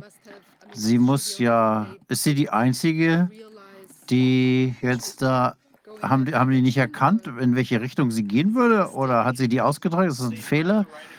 Nein, sie haben einfach die Spatzen pfeifen das von den Däffern. Sie äh, wird gegen die äh, Mandate sein. Sie haben also versucht, jemanden da reinzubringen, der das macht, was alle äh, tun und äh, dann umkippt, äh, so wie das äh, war, das würde einfach nicht mehr funktionieren. Die Leute glauben das nicht mehr und das ist der einzige Grund, warum das so ist. Das ist wie in den USA. Guckt euch Kalifornien an, New York an. Warum gibt es die Einschränkung? Warum die Leute das zulassen? Man hat immer die Politiker, die man verdient. Das ist so einfach. Wenn man diese Leute nicht will, und wenn es Leute gibt wie ich, die das nicht mitmachen, die die Einschränkungen nicht hinnehmen, dann gibt es die Einschränkungen nicht. Ich habe nie eine Maske getragen, weil ich keine Maske trage und Punkt. Aber wenn man diese sogenannten Männer hat, die so äh, der Konfrontation aus dem Weg gehen, dass sie eine Maske aufsetzen, bevor sie in Lebensmittelgeschäft gehen, weil irgend so ein Idiot da an der Tür sagt, du musst die Maske auftragen und man nicht den Arsch in der Hose hat zu sagen, nein, dann verdient man die Maske und alle Konsequenzen davon auch. Das ist der Grund, warum das passiert, weil die große Mehrheit der Menschen schwach ist schwach in Geist und Körper und deswegen machen sie mit. Wenn man stark ist im Geist und im Körper, dann ist man zuversichtlich und dann wird man seine eigenen Entscheidungen treffen. Und das Letzte, was man will, ist, dass jemand anders die Entscheidung für einen trifft. Aber wenn man schwach ist und wenn man niemals äh, Sport macht und einfach so jeder einen irgendwie vermöbeln kann, dann wird man ja wohl doch leichter mitmachen. Und wenn man im Knast ist und irgendjemand sagt, gib mir deine Schuhe und der ist das Doppelte von dir und du hast niemals gekämpft in deinem Leben, was machst du dann? Du wirst ihm deine verdammten Schuhe geben, ansonsten kriegst du was auf die Fresse. Aber wenn du im Gefängnis bist und äh, du trainierst jeden Tag und äh, du hast das seit 20 Jahren gemacht und äh, jemand sagt, gib mir deine Schuhe, dann grinst du den an und sagst, nee, dann heißt es, okay, den lasse ich lieber in Ruhe. Also soll er seine Schuhe behalten. So einfach ist es. Man behält nicht nur seine Schuhe, man muss noch nicht mal kämpfen. Warum? Weil man es tun würde. Im normalen Fall, der Durchschnittsbürger, der nimmt diese Schwäche und strahlt diese Schwäche auf. Die Aura, dass sie mitmachen, dass das eine tugendhaftig ist. Nein, mitmachen ist eine Schwäche. Und äh, die Stärke eines Mannes ist die Stärke zu handeln. Er sollte gefährlich sein, aber er sollte sich kontrollieren können. Also jemand, der nicht aktiv sein kann, der ist einfach ein, äh, ein Diener und das äh, ist nichts, was irgendwas zählt, sondern es geht darum, äh, hier Menschen, wir haben hier Menschen, die demoralisiert sind und die einfach äh, Sklaven sind, so weit, dass sie noch nicht mal für ihre eigenen Familien eintreten. Und das ist doch äh, zum Kotzen. Aber gilt das nicht auch für Frauen? Denn ähm, eine Frau, die entschlossen ist, ihre äh, Kinder, äh, Kinder nicht. Genau, das ist das Problem. Die Frauen sind immer vorne weg dabei. Äh, Die äh, Eltern ne, kommen, sind immer die äh, Mütter, die sagen, dass die Kinder ihre Masken aufsetzen sollen. Und das ist doch verräterisch. Und das heißt immer, ich wünschte, mein Mann würde, wäre eher so wie Sie. Und ich wünschte, mein Mann würde eher sein wie Sie und dagegen angehen. Und es gibt keinen, äh, man will doch, eine Frau will doch keinen Mann, der sagt, ah, setz lieber deine Maske auf, damit ich keinen Ärger kriege. Oder Johnny, setz die Maske auf, damit die Lehrer keinen Ärger machen. Das ist doch kein Vater, das ist doch ein Schwächling. Man ist kein Mann, sondern man ist ein Weichling. Dann wird man ja nichts tun. Und das ist doch genau der Punkt. Und so einfach ist das. Also jeder sollte den Arsch in der Hose haben und sich im Spiegel angucken und sagen, das ist passiert wegen mir. Wenn äh, ihr das auf eure Kinder oder eure Frauen abwälzen wollt, dann seid ihr doch Weicheier, die zum Kotzen sind. Und äh, das ist doch ein Ziel der Menschheit, dass die Frauen das übernehmen. Nur 2022 ist er sich plötzlich umgedreht. Äh, der plötzlich äh, sieht man das im Fernsehen. Nein, in der Realität ist es anders, dass man für seine Familie einstehen muss, für sein Land einstehen muss. Ein Mann muss für sich selber einstehen. Wenn man das seiner Frau überlässt, dann ist man kein Mann. Dann erfüllt man seine Rolle nicht und seine Pflicht nicht oder seine Verantwortung nicht. Also schaut euch im Spiegel an und ihr wisst, was ihr tun sollt. Physisch, mental sich stärken, sich vorzubereiten auf das, was man sein muss, nämlich ein Mann. Vielen Dank. Ja gut, äh, tolle Aussage. Ja, wir haben hier einen Punkt auf der Liste. ähm, George Soros, seine, sein Einfluss auf die äh, Opposition und die Frage der kontrollierten Opposition innerhalb des, äh, der Widerstands. Wie sehen Sie das? Ich habe ja über Ann Acapulco äh, gesprochen. Ähm, das, kennen Sie das?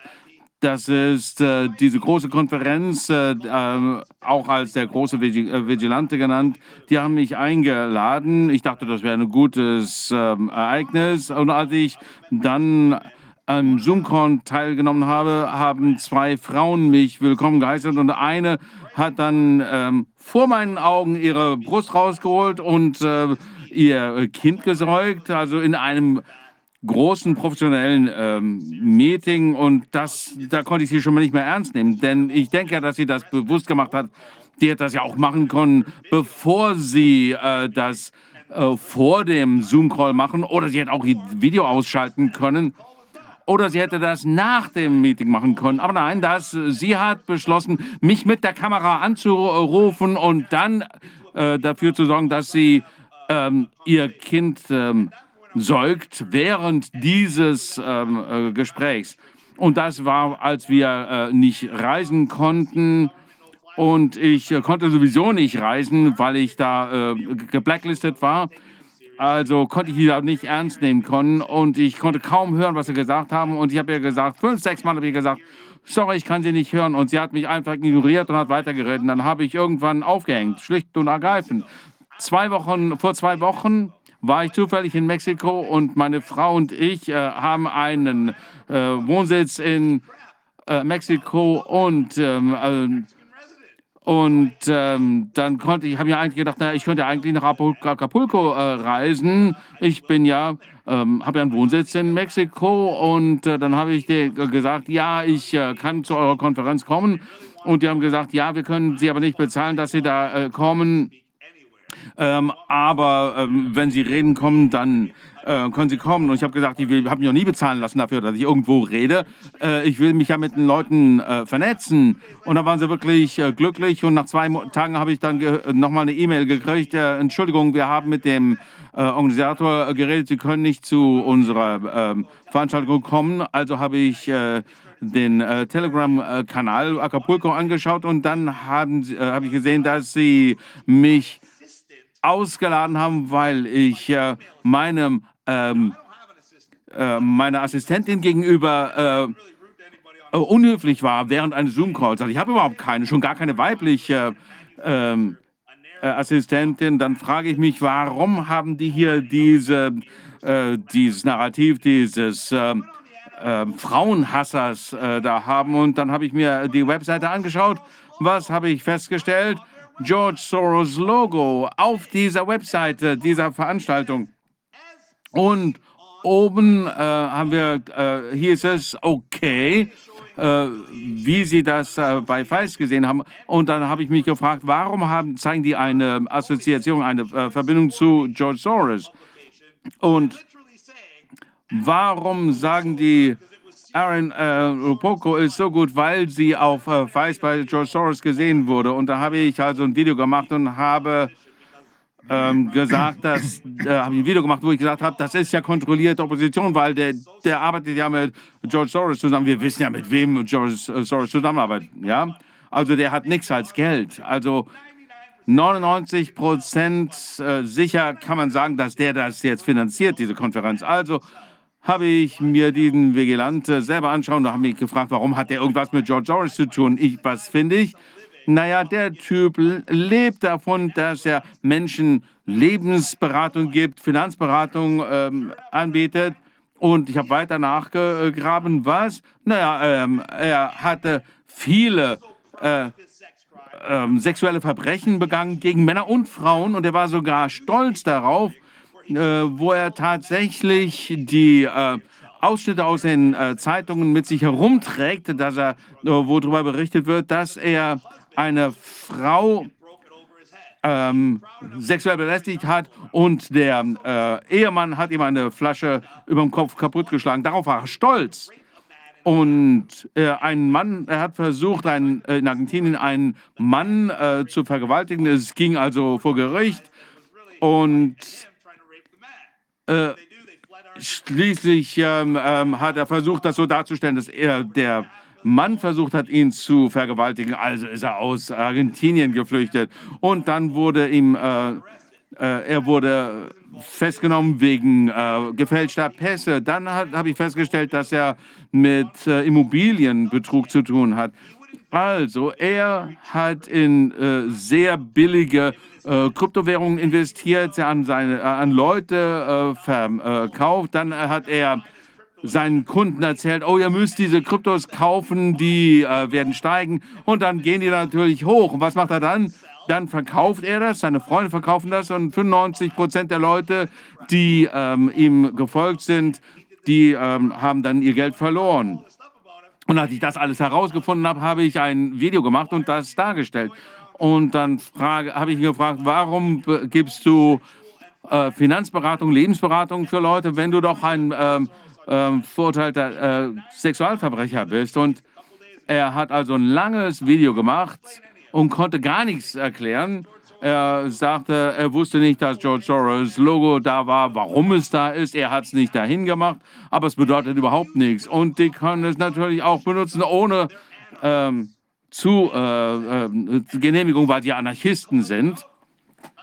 Und warum habe ich äh, äh, ihn äh, angeklagt. Naja, ich bin halt ein Regierungsagent. Es gibt also sehr viele Infiltrationen, die lassen die Leute, äh, geben denen eine Plattform, lassen sie ein paar gute Informationen verbreiten, damit sie äh, Vertrauen aufbauen. Aber äh, es sind wirklich ähm, Leute, die für die andere Seite arbeiten. Er kriegt also viel, viel Geld dafür, dass er monatlich irgendwelche Tipps gibt. Warum ähm, verdient er, warum will er ja tatsächlich von den Leuten Geld nehmen? Wenn er so viel Geld verdient, nein, das ist ein Scam. Er ist ein Hochstapler. Er konnte sich nicht rechtfertigen. Das Einzige, was er über mich gesagt hat, ich habe ihm nur die Wahrheit gesagt. Das konnte man wirklich in einem Interview äh, sagen. Ich erzähle nur die Wahrheit. Und was machen die Leute, wenn ich die Wahrheit über sie veröffentliche? Dann sagen sie, ich bin ein Agent der Regierung. Warum? Weil sie die Wahrheit nicht ähm, widerlegen können. Je mehr sie das versuchen, desto mehr ähm, stellen sich ja bloß und ähm, ich erzähle halt immer wieder darüber. Und das kriege ich seit drei Jahren von der Regierung, von den Medien, von diesen äh, Hochstaplern. Also, wir haben jetzt ihn ähm, weltweit bloßgestellt und ich will einfach, dass alle ihn dieselben Fragen stellen. Er wird ja überhaupt nicht ähm, die, versuchen, die äh, Sexualverbrechen zu widerlegen. Er ignoriert das einfach, wenn man ihn wegen George Soros anspricht, dann sagt er, ja, du bist ja auch ein äh, Regierungsagent. Äh, musst das ja sein, weil du wissen willst, warum ich irgendwas mit George Soros zu tun habe. Okay, und wie kommen wir jetzt aus diesem Schlamassel wieder raus? Nun, der Weg raus ist, einer ist, den Hashtag äh, zu nutzen, den ich gemacht habe. Sag einfach no, nein, just say no. Das ist eins der größten Aktionen und das Wichtigste, was man machen kann, Nein zu sagen. Nein sagen ist ein Akt der Selbstverteidigung. Man kann nicht Nein zu irgendwas sagen, wenn einem nicht irgendwas angetan werden soll. Also, das ist egal, was Sie sagen. Du hast immer recht. Du hast das Recht, Nein zu sagen für irgendwas, was du sagst, was nicht richtig ist. Das ist alles, was wir tun müssen. Nein sagen. Wenn wir weltweit aufstehen und sagen, Nein sagen, das nenne ich weltweite Verweigerung. Und wenn Sie sagen, nein, wir tragen keine Maske, dann kann die Regierung keine Pflichten durchsetzen, weil wenn wir alle nicht mitmachen, dann gibt es keine Pflicht mehr, weil die Pflicht bedeutet, dass wir mitmachen müssen. Und deswegen versuchen Sie diese ganzen mal. Wenn man einfach nicht mitmachen, weil man weiß, dass es falsch ist, dann können Sie das nicht durchsetzen.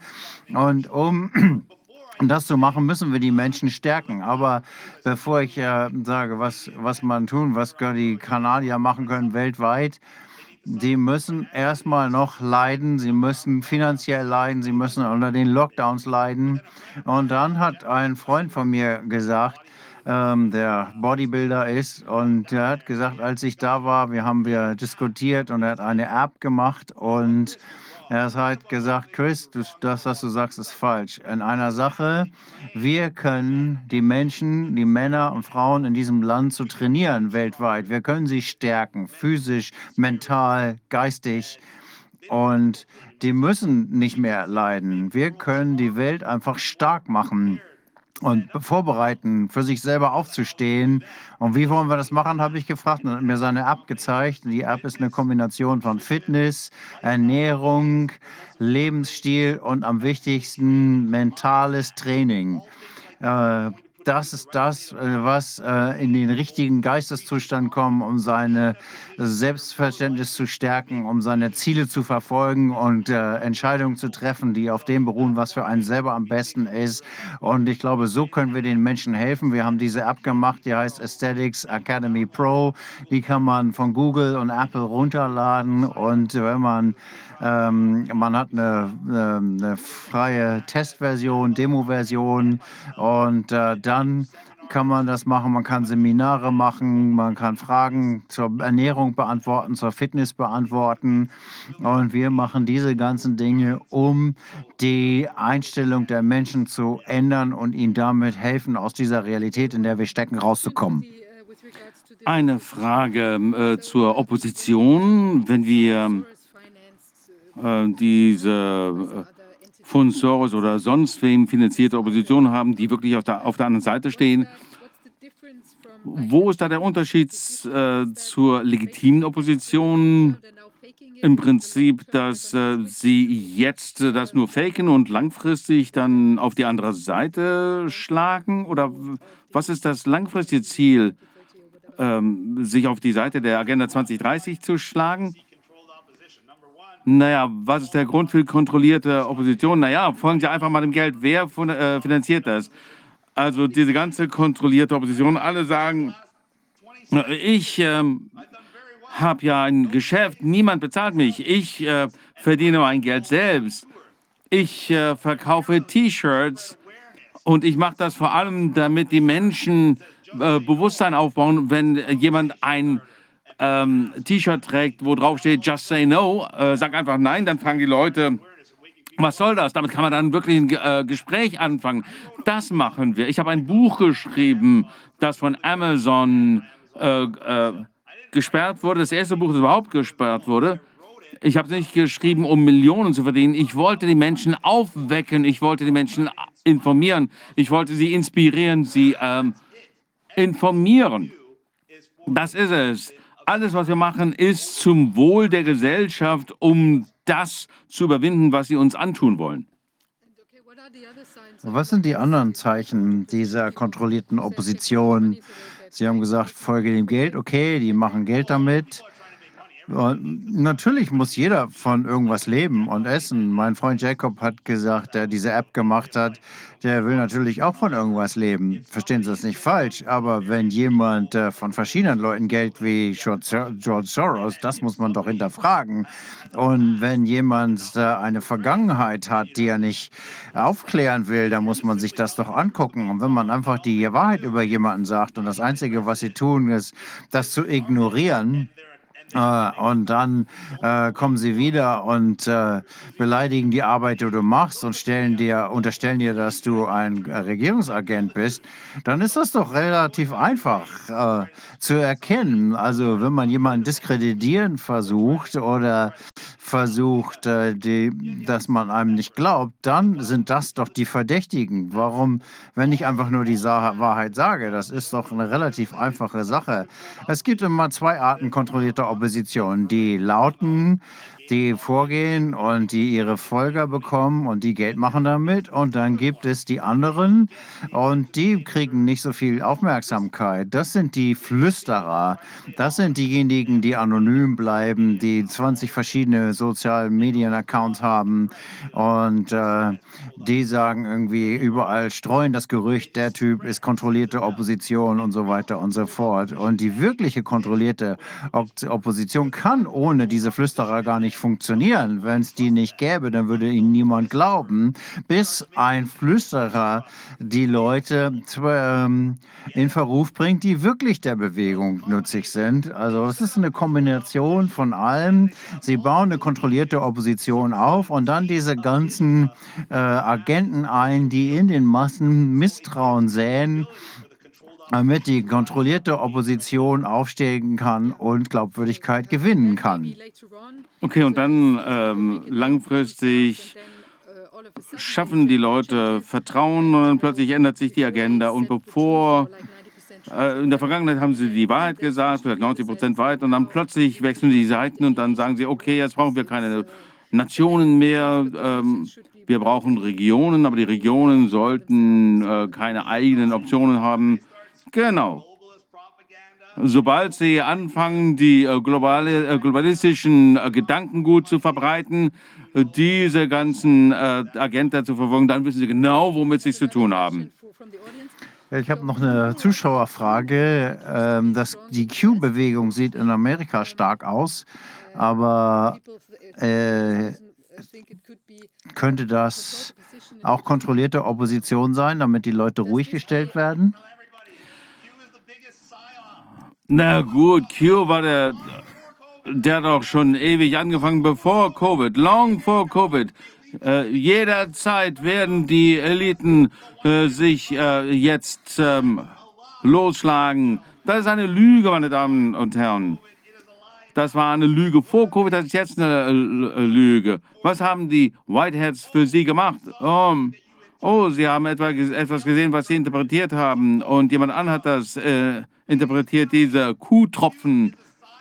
Meine Damen und Herren, äh, Q ist genau dasselbe wie eine Wahlkampagne. Es gibt es nur aus einem Grund, damit sie glauben, dass irgendjemand anders äh, sie rettet, damit sie sich zurücklehnen können, nichts tun und dann sagen, ja, es wird schon alles gut gehen.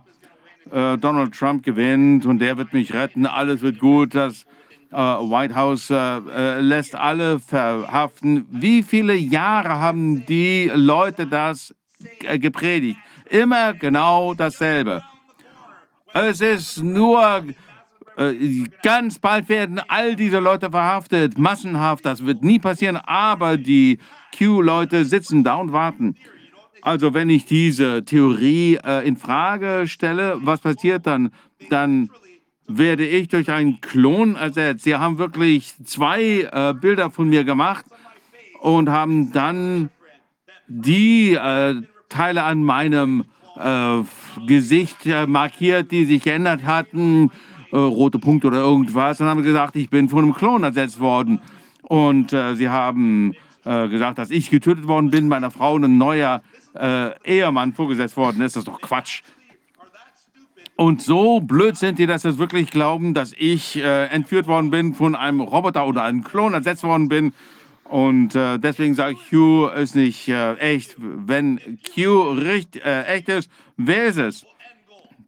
Was ist das Endziel? Wenn Q echt ist, wann passiert das? Oh, Q ist anonym, oh, Q wird die Welt rechnen. Oh, Q, das wird jetzt bald passieren. Äh, warte nur. Ihr könnt warten. Ich bin ein Mann der Aktion. Ich mach was. Ihr könnt sitzen und warten und nichts tun. Wisst ihr, was man sagt? Alles, was das Böse braucht, um erfolgreich zu sein, müssen die äh, guten Männer nichts tun. Und was machen die Q-Leute? Die gucken ihren äh, Computerbildschirm an und warten, bevor, äh, bevor Q sagt, äh, ja, das kommt bald, die Revolution, die äh, Elite wird, äh, wird festgenommen. Ja. Sorry, Leute. Also ich kann das wirklich beweisen, was ich erzähle. Und ihr glaubt an äh, das, was irgendeiner euch erzählt. Erstens mal, es gibt doch keinen Beweis dafür, ist doch Quatsch. Also, äh, sorry. Ich bin wirklich äh, angepestet von diesem, äh, dieser Q-Bewegung. Ich bin jetzt plötzlich als nächstes der nächste ähm, äh, Regierungsagent, weil ich nie an die Q-Bewegung glaube. Also, Leute, bevor ihr mir irgendwas Konkretes sagen könnt, äh, seid ihr so bescheuert wie die Covid-Leute. Okay, ich glaube, es ist wichtig, dass wir äh, aktiv werden. Das ist sicherlich wichtig und äh, das ist das, was wir hier tun. Wir reden drüber und ich glaube, es ist wichtig, die Stimme des Abweichlers hochzuhalten, insbesondere jetzt, wo so viele Details an die Oberfläche kommen, der Impfnebenwirkungen, mehr und mehr Menschen wachen auf und sind nicht mehr willens, sich impfen zu lassen. Diese ganzen Dinge, es gibt mehr und mehr Menschen, zumindest hier in Deutschland, wo wir äh, sehen, dass mehr und mehr Fragen aufgeworfen werden. Und ich glaube, es ist eine sehr gute Zeit des Erwachens, die wir jetzt sehen und auch anzufangen, Nein zu sagen, so wie Sie das sagen, und äh, aktiv zu werden im dem wir das Schiff in eine andere Richtung klemmen. Frage, alle die, die immer noch daran glauben, wie oft hat die Regierung bewiesen, dass sie gelogen hat? Als die Impfung zuerst rauskam, waren es 95 Prozent Wirksamkeit. Wenn man geimpft ist, dann wird man nicht krank, dann kriegt man kein Covid und gibt es auch nicht weiter. Und man braucht nur zwei Impfungen. Und jetzt kann man trotzdem eben Covid bekommen. Man kann es trotzdem weitergeben und man braucht alle paar Monate eine Impfung. Und wenn man es den Leuten sagt, ah nee, das haben die nie gesagt. Die haben nie gesagt, dass das so wäre. Sie nehmen, dass man nicht mehr impfen muss. Und das ist genau das, was sie gesagt haben. Wieder und wieder und wieder. Weltweit haben wir genau das gehört. Ihr habt ihnen geglaubt, okay, ihr habt euch impfen lassen, ihr seid krank geworden. Und dann dann sagen sie, oh, das haben wir aber nie gesagt, dass das hilft. Das ist das doch eine Definition einer Impfung ist doch, dass es immun macht und man das nicht weitergeben kann. Aber weil euer Ego und eure Ge Gedankenkraft so schwach ist, habt ihr ihnen erlaubt, euch die Definition äh, zu ändern und ihr erlaubt ihnen auch noch, euch das zu sagen. Ich kann Ihnen hier einen Clip vorspielen, wo Fauci sagt, die Impfung hat 95 Prozent Wirkung, wenn man geimpft wird, dann kriegt man Covid und man wird es nicht weitergeben. Und dann kann ich ein neues Video sechs Monate später schreiben, äh, wo es heißt, es hieß niemals, dass, dass äh, die Impfung vor Covid schippt und das schützt. Und das zeigt man jemandem. Und selbst nachdem man denen das zeigt, dann werden sie immer noch einen angucken und sagen, das hat er nie gesagt. Das ist eine Massenpsychose, eine Massengehirnwäsche. Und äh, das ist einfach jenseits aller Guten und Bösen, diese Schwäche. Eine starke Person, die in Kant erkennt, ich habe die falsche Entscheidung getroffen und wird dazu stehen, eine schwache Person wird sich dem verweigern, wird sich der unausweichlichen Wahrheit verweigern. Genauso wie im Q-Movement. Man zeigt das oder äh, einer Sex mit jemand anders hat. Nein, das ist nicht meine Frau, das sind ein Video Videos, das ist eine Montage. Die denken sich alle möglichen unsinnigen er Erklärungen aus, um die Lüge aufrechtzuerhalten. Und das ist das, was wir jetzt hier haben. Wenn sich einer fünfmal impfen lassen hat, dann ist man der größte und leicht zu manipulierende Idiot, der auf dieser Erde rumläuft. Und Natürlich will man das nicht zugeben. Äh, das, man wird natürlich immer sagen, ich mache das Richtige, ich habe die richtigen Entscheidungen getroffen. Alles, was du gemacht hast, ist, du hast dich nicht informiert und deine eigene Entscheidung getroffen, sondern du hast einfach das getan, was dir jemand gesagt hat, weil es einfacher war. Punkt Schluss. Und weil du diese einfache Lösung gewählt hast, hast du dich leider selbst verarscht. Wie viele Leute haben ihre Arbeit verloren, ihre Karriere aufgegeben, weil sie sich nicht haben impfen lassen? Viele. Wie viele haben, äh, ähm, bereuen die Entscheidung, sich nicht haben impfen zu lassen? Niemand. Wie viele kennen Sie, die sich haben impfen lassen gegen ihren Willen und sagen, ich hatte keine Wahl, die größte Lüge überhaupt. Ich brauchte das für die Arbeit, um zu reisen, um meine Kinder sehen, meine Enkel zu sehen. Das sind alles die Dinge, die die einfache Wahl waren damals. Ich brauche nicht äh, reisen. Also ich habe mich entschieden zu impfen. Sie hatten die Wahl. Du hattest die Wahl. Du hattest die leichtere Wahl. Und wie viele von diesen Leuten bereuen jetzt, dass sie sich haben impfen lassen? wenn sie so weit kommen, überhaupt sehr, sehr viele. Also war das eine gute Idee, sich fünfmal impfen zu lassen, drei Masken zu tragen? Scheinbar nicht. Also heißt das doch, dass du einfach der größte, einfach zu manipulierende Idiot auf dieser Erde bist und du musst leider die Konsequenzen davon tragen. Und wenn man nicht glaubt, dass jede einzelne Impfung sich dich kränker gemacht hat, deine Lebenserwartung verkürzt hat und du das immer noch nicht weißt, dann bist du einfach dumpfbackig. Und äh, jedes dieser Maßnahmen schädet deinem Körper. Mir gefällt, dass du so offen darüber sprichst und mir gefällt auch deine Dynamik. Es ist, dass es so wichtig ist, sich einfach hinzustellen und zu sagen, ich mache nicht mit. Ich mache da einfach nicht mit, fertig. Und äh, ich habe das auch selbst erfahren. Man muss einfach nur, äh, ich äh, bin zum Kindergarten gegangen ohne Maske, bin die ähm, Stufen raufgegangen. Niemand hat mich je aufgefordert, äh, die Maske zu tragen. Das ist doch die eigene ähm, Entscheidung. Es ist auch die Stärke, die man damit zeigt, indem man diese Dinge macht, an die man glaubt. Ich glaube, das ist einfach sehr hilfreich. Es nie, es ist nie einfach das Richtige zu tun, aber es ist immer das Richtige, das Richtige zu tun. Das muss man sich äh, immer vor Augen führen. Sehr gut. Und ich glaube, das ist ein gutes Schlusswort, wenn Sie jetzt nicht noch etwas haben, was Sie dem hinzufügen möchten. Na, ich glaube, wir haben das schon gut abgedeckt. Jeder muss sich klar machen, dass er die Macht hat. Wir leben in einer besonderen Zeit. Wir hatten niemals mehr Menschen, die aufgewacht und miteinander verbunden waren global als jetzt. Und wir müssen das zu unserem Vorteil nutzen und als Gelegenheit wahrnehmen, die Globus, die Welt neu zu definieren. Nicht so, wie die das wollen, sondern so, wie wir das wollen. Das ist ein Neuanfang. Das ist das, was ich hier sagen möchte möchte. Wir können diese Welt für uns machen und das werden wir auch tun. Ja, denke ich auch, auf jeden Fall. Vielen Dank für diese inspirierenden Worte. Sehr ja, gerne. Also, ich liebe Deutschland. Ich äh, hasse den Verkehr und so weiter. Und als ich äh, in Berlin war, ich war schon dreimal dort, ich war oft in äh, Deutschland. Ich liebe die Organisation, die Effizienz, die Haltung der Deutschen, außer die ähm, Verweichlichung, das ist so ein bisschen wie in äh, Kanada, ist äh, ziemlich ähm, äh, besorgniserregend, aber Sie wissen ja, wovon ich rede. Vielen Dank. Vielen Dank. Vielen Dank, dass Sie bei uns waren. Danke, tschüss. Ja, Wolfgang, der tolle, tolle, toll dynamisch, ja, irgendwie mitreißend, ja.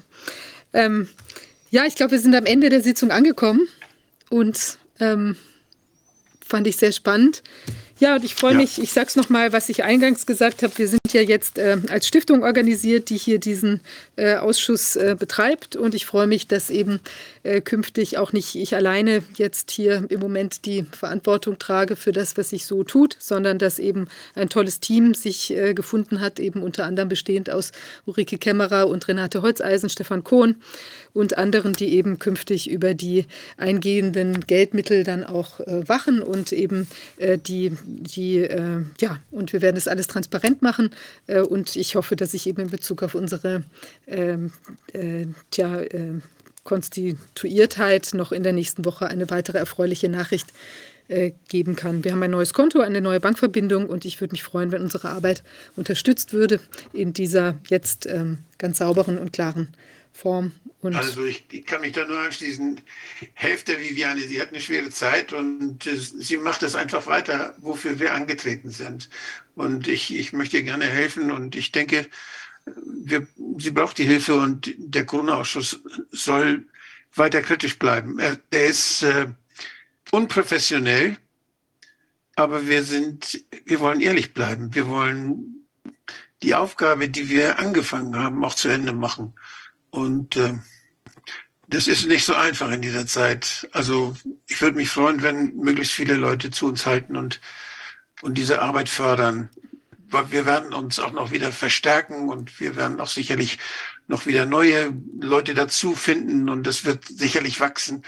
Und mich hat das sehr gefreut, eben, ich, das ist nicht meine Art, so, so, so powerig zu reden, wie wir das eben gehört haben, aber es hat mich begeistert und ich finde es, das, das war viel Wahres daran. Und ja, das Leben ist schwer, aber wir, wir werden stärker, wenn wir das annehmen. Jo. Aber Wolfgang, ich möchte noch sagen, das Leben ist schön und ich möchte zurückweisen, dass wir, dass wir nicht professionell sind. Ich finde, wir sind ja. hier sehr professionell und ich finde, dass andere Menschen, die für sich in Anspruch nehmen, äh, professioneller sein zu wollen, auch für sehr, also sehr professionell ist immer, Geld. Ist man immer dann, wenn man was für Geld macht. Ach so, das wolltest du damit sagen. Ja, das stimmt. Wir sind, nee, in dem Sinne sind wir nicht professionell, aber inhaltlich finde ich, sind wir schon professionell. Und ich finde auch, dass es ähm, ja, dass es äh, einfach ganz wichtig ist, dass diese Diskussionen weitergehen. Und ich finde also, das ist auch für mich ein ganz wichtiges Thema, dass wir hier live sind, weil ich finde, das ist auch eine, das, ähm, das zeigt ja auch, dass wir einfach ehrlich an den Dingen dran sind. Das war ja von Anfang an unser Bestreben und dass wir nicht mit irgendwelchen geschönten äh, Tonkonserven und Videokonserven arbeiten, sondern dass es eben live ist und dann passiert eben auch mal irgendein Fehler, aber man sieht, dass es eben nicht irgendwas Manikürtes ist und das gefällt mir auch persönlich sehr gut die nackte Haut sozusagen, die wir zum Markte tragen. ja, in diesem Sinne, ich wünsche allen ersprießlichen Freitagabend, ein schönes Wochenende und wir sehen uns in der nächsten Woche wieder. Bis dahin. Tschüss. Tschüss.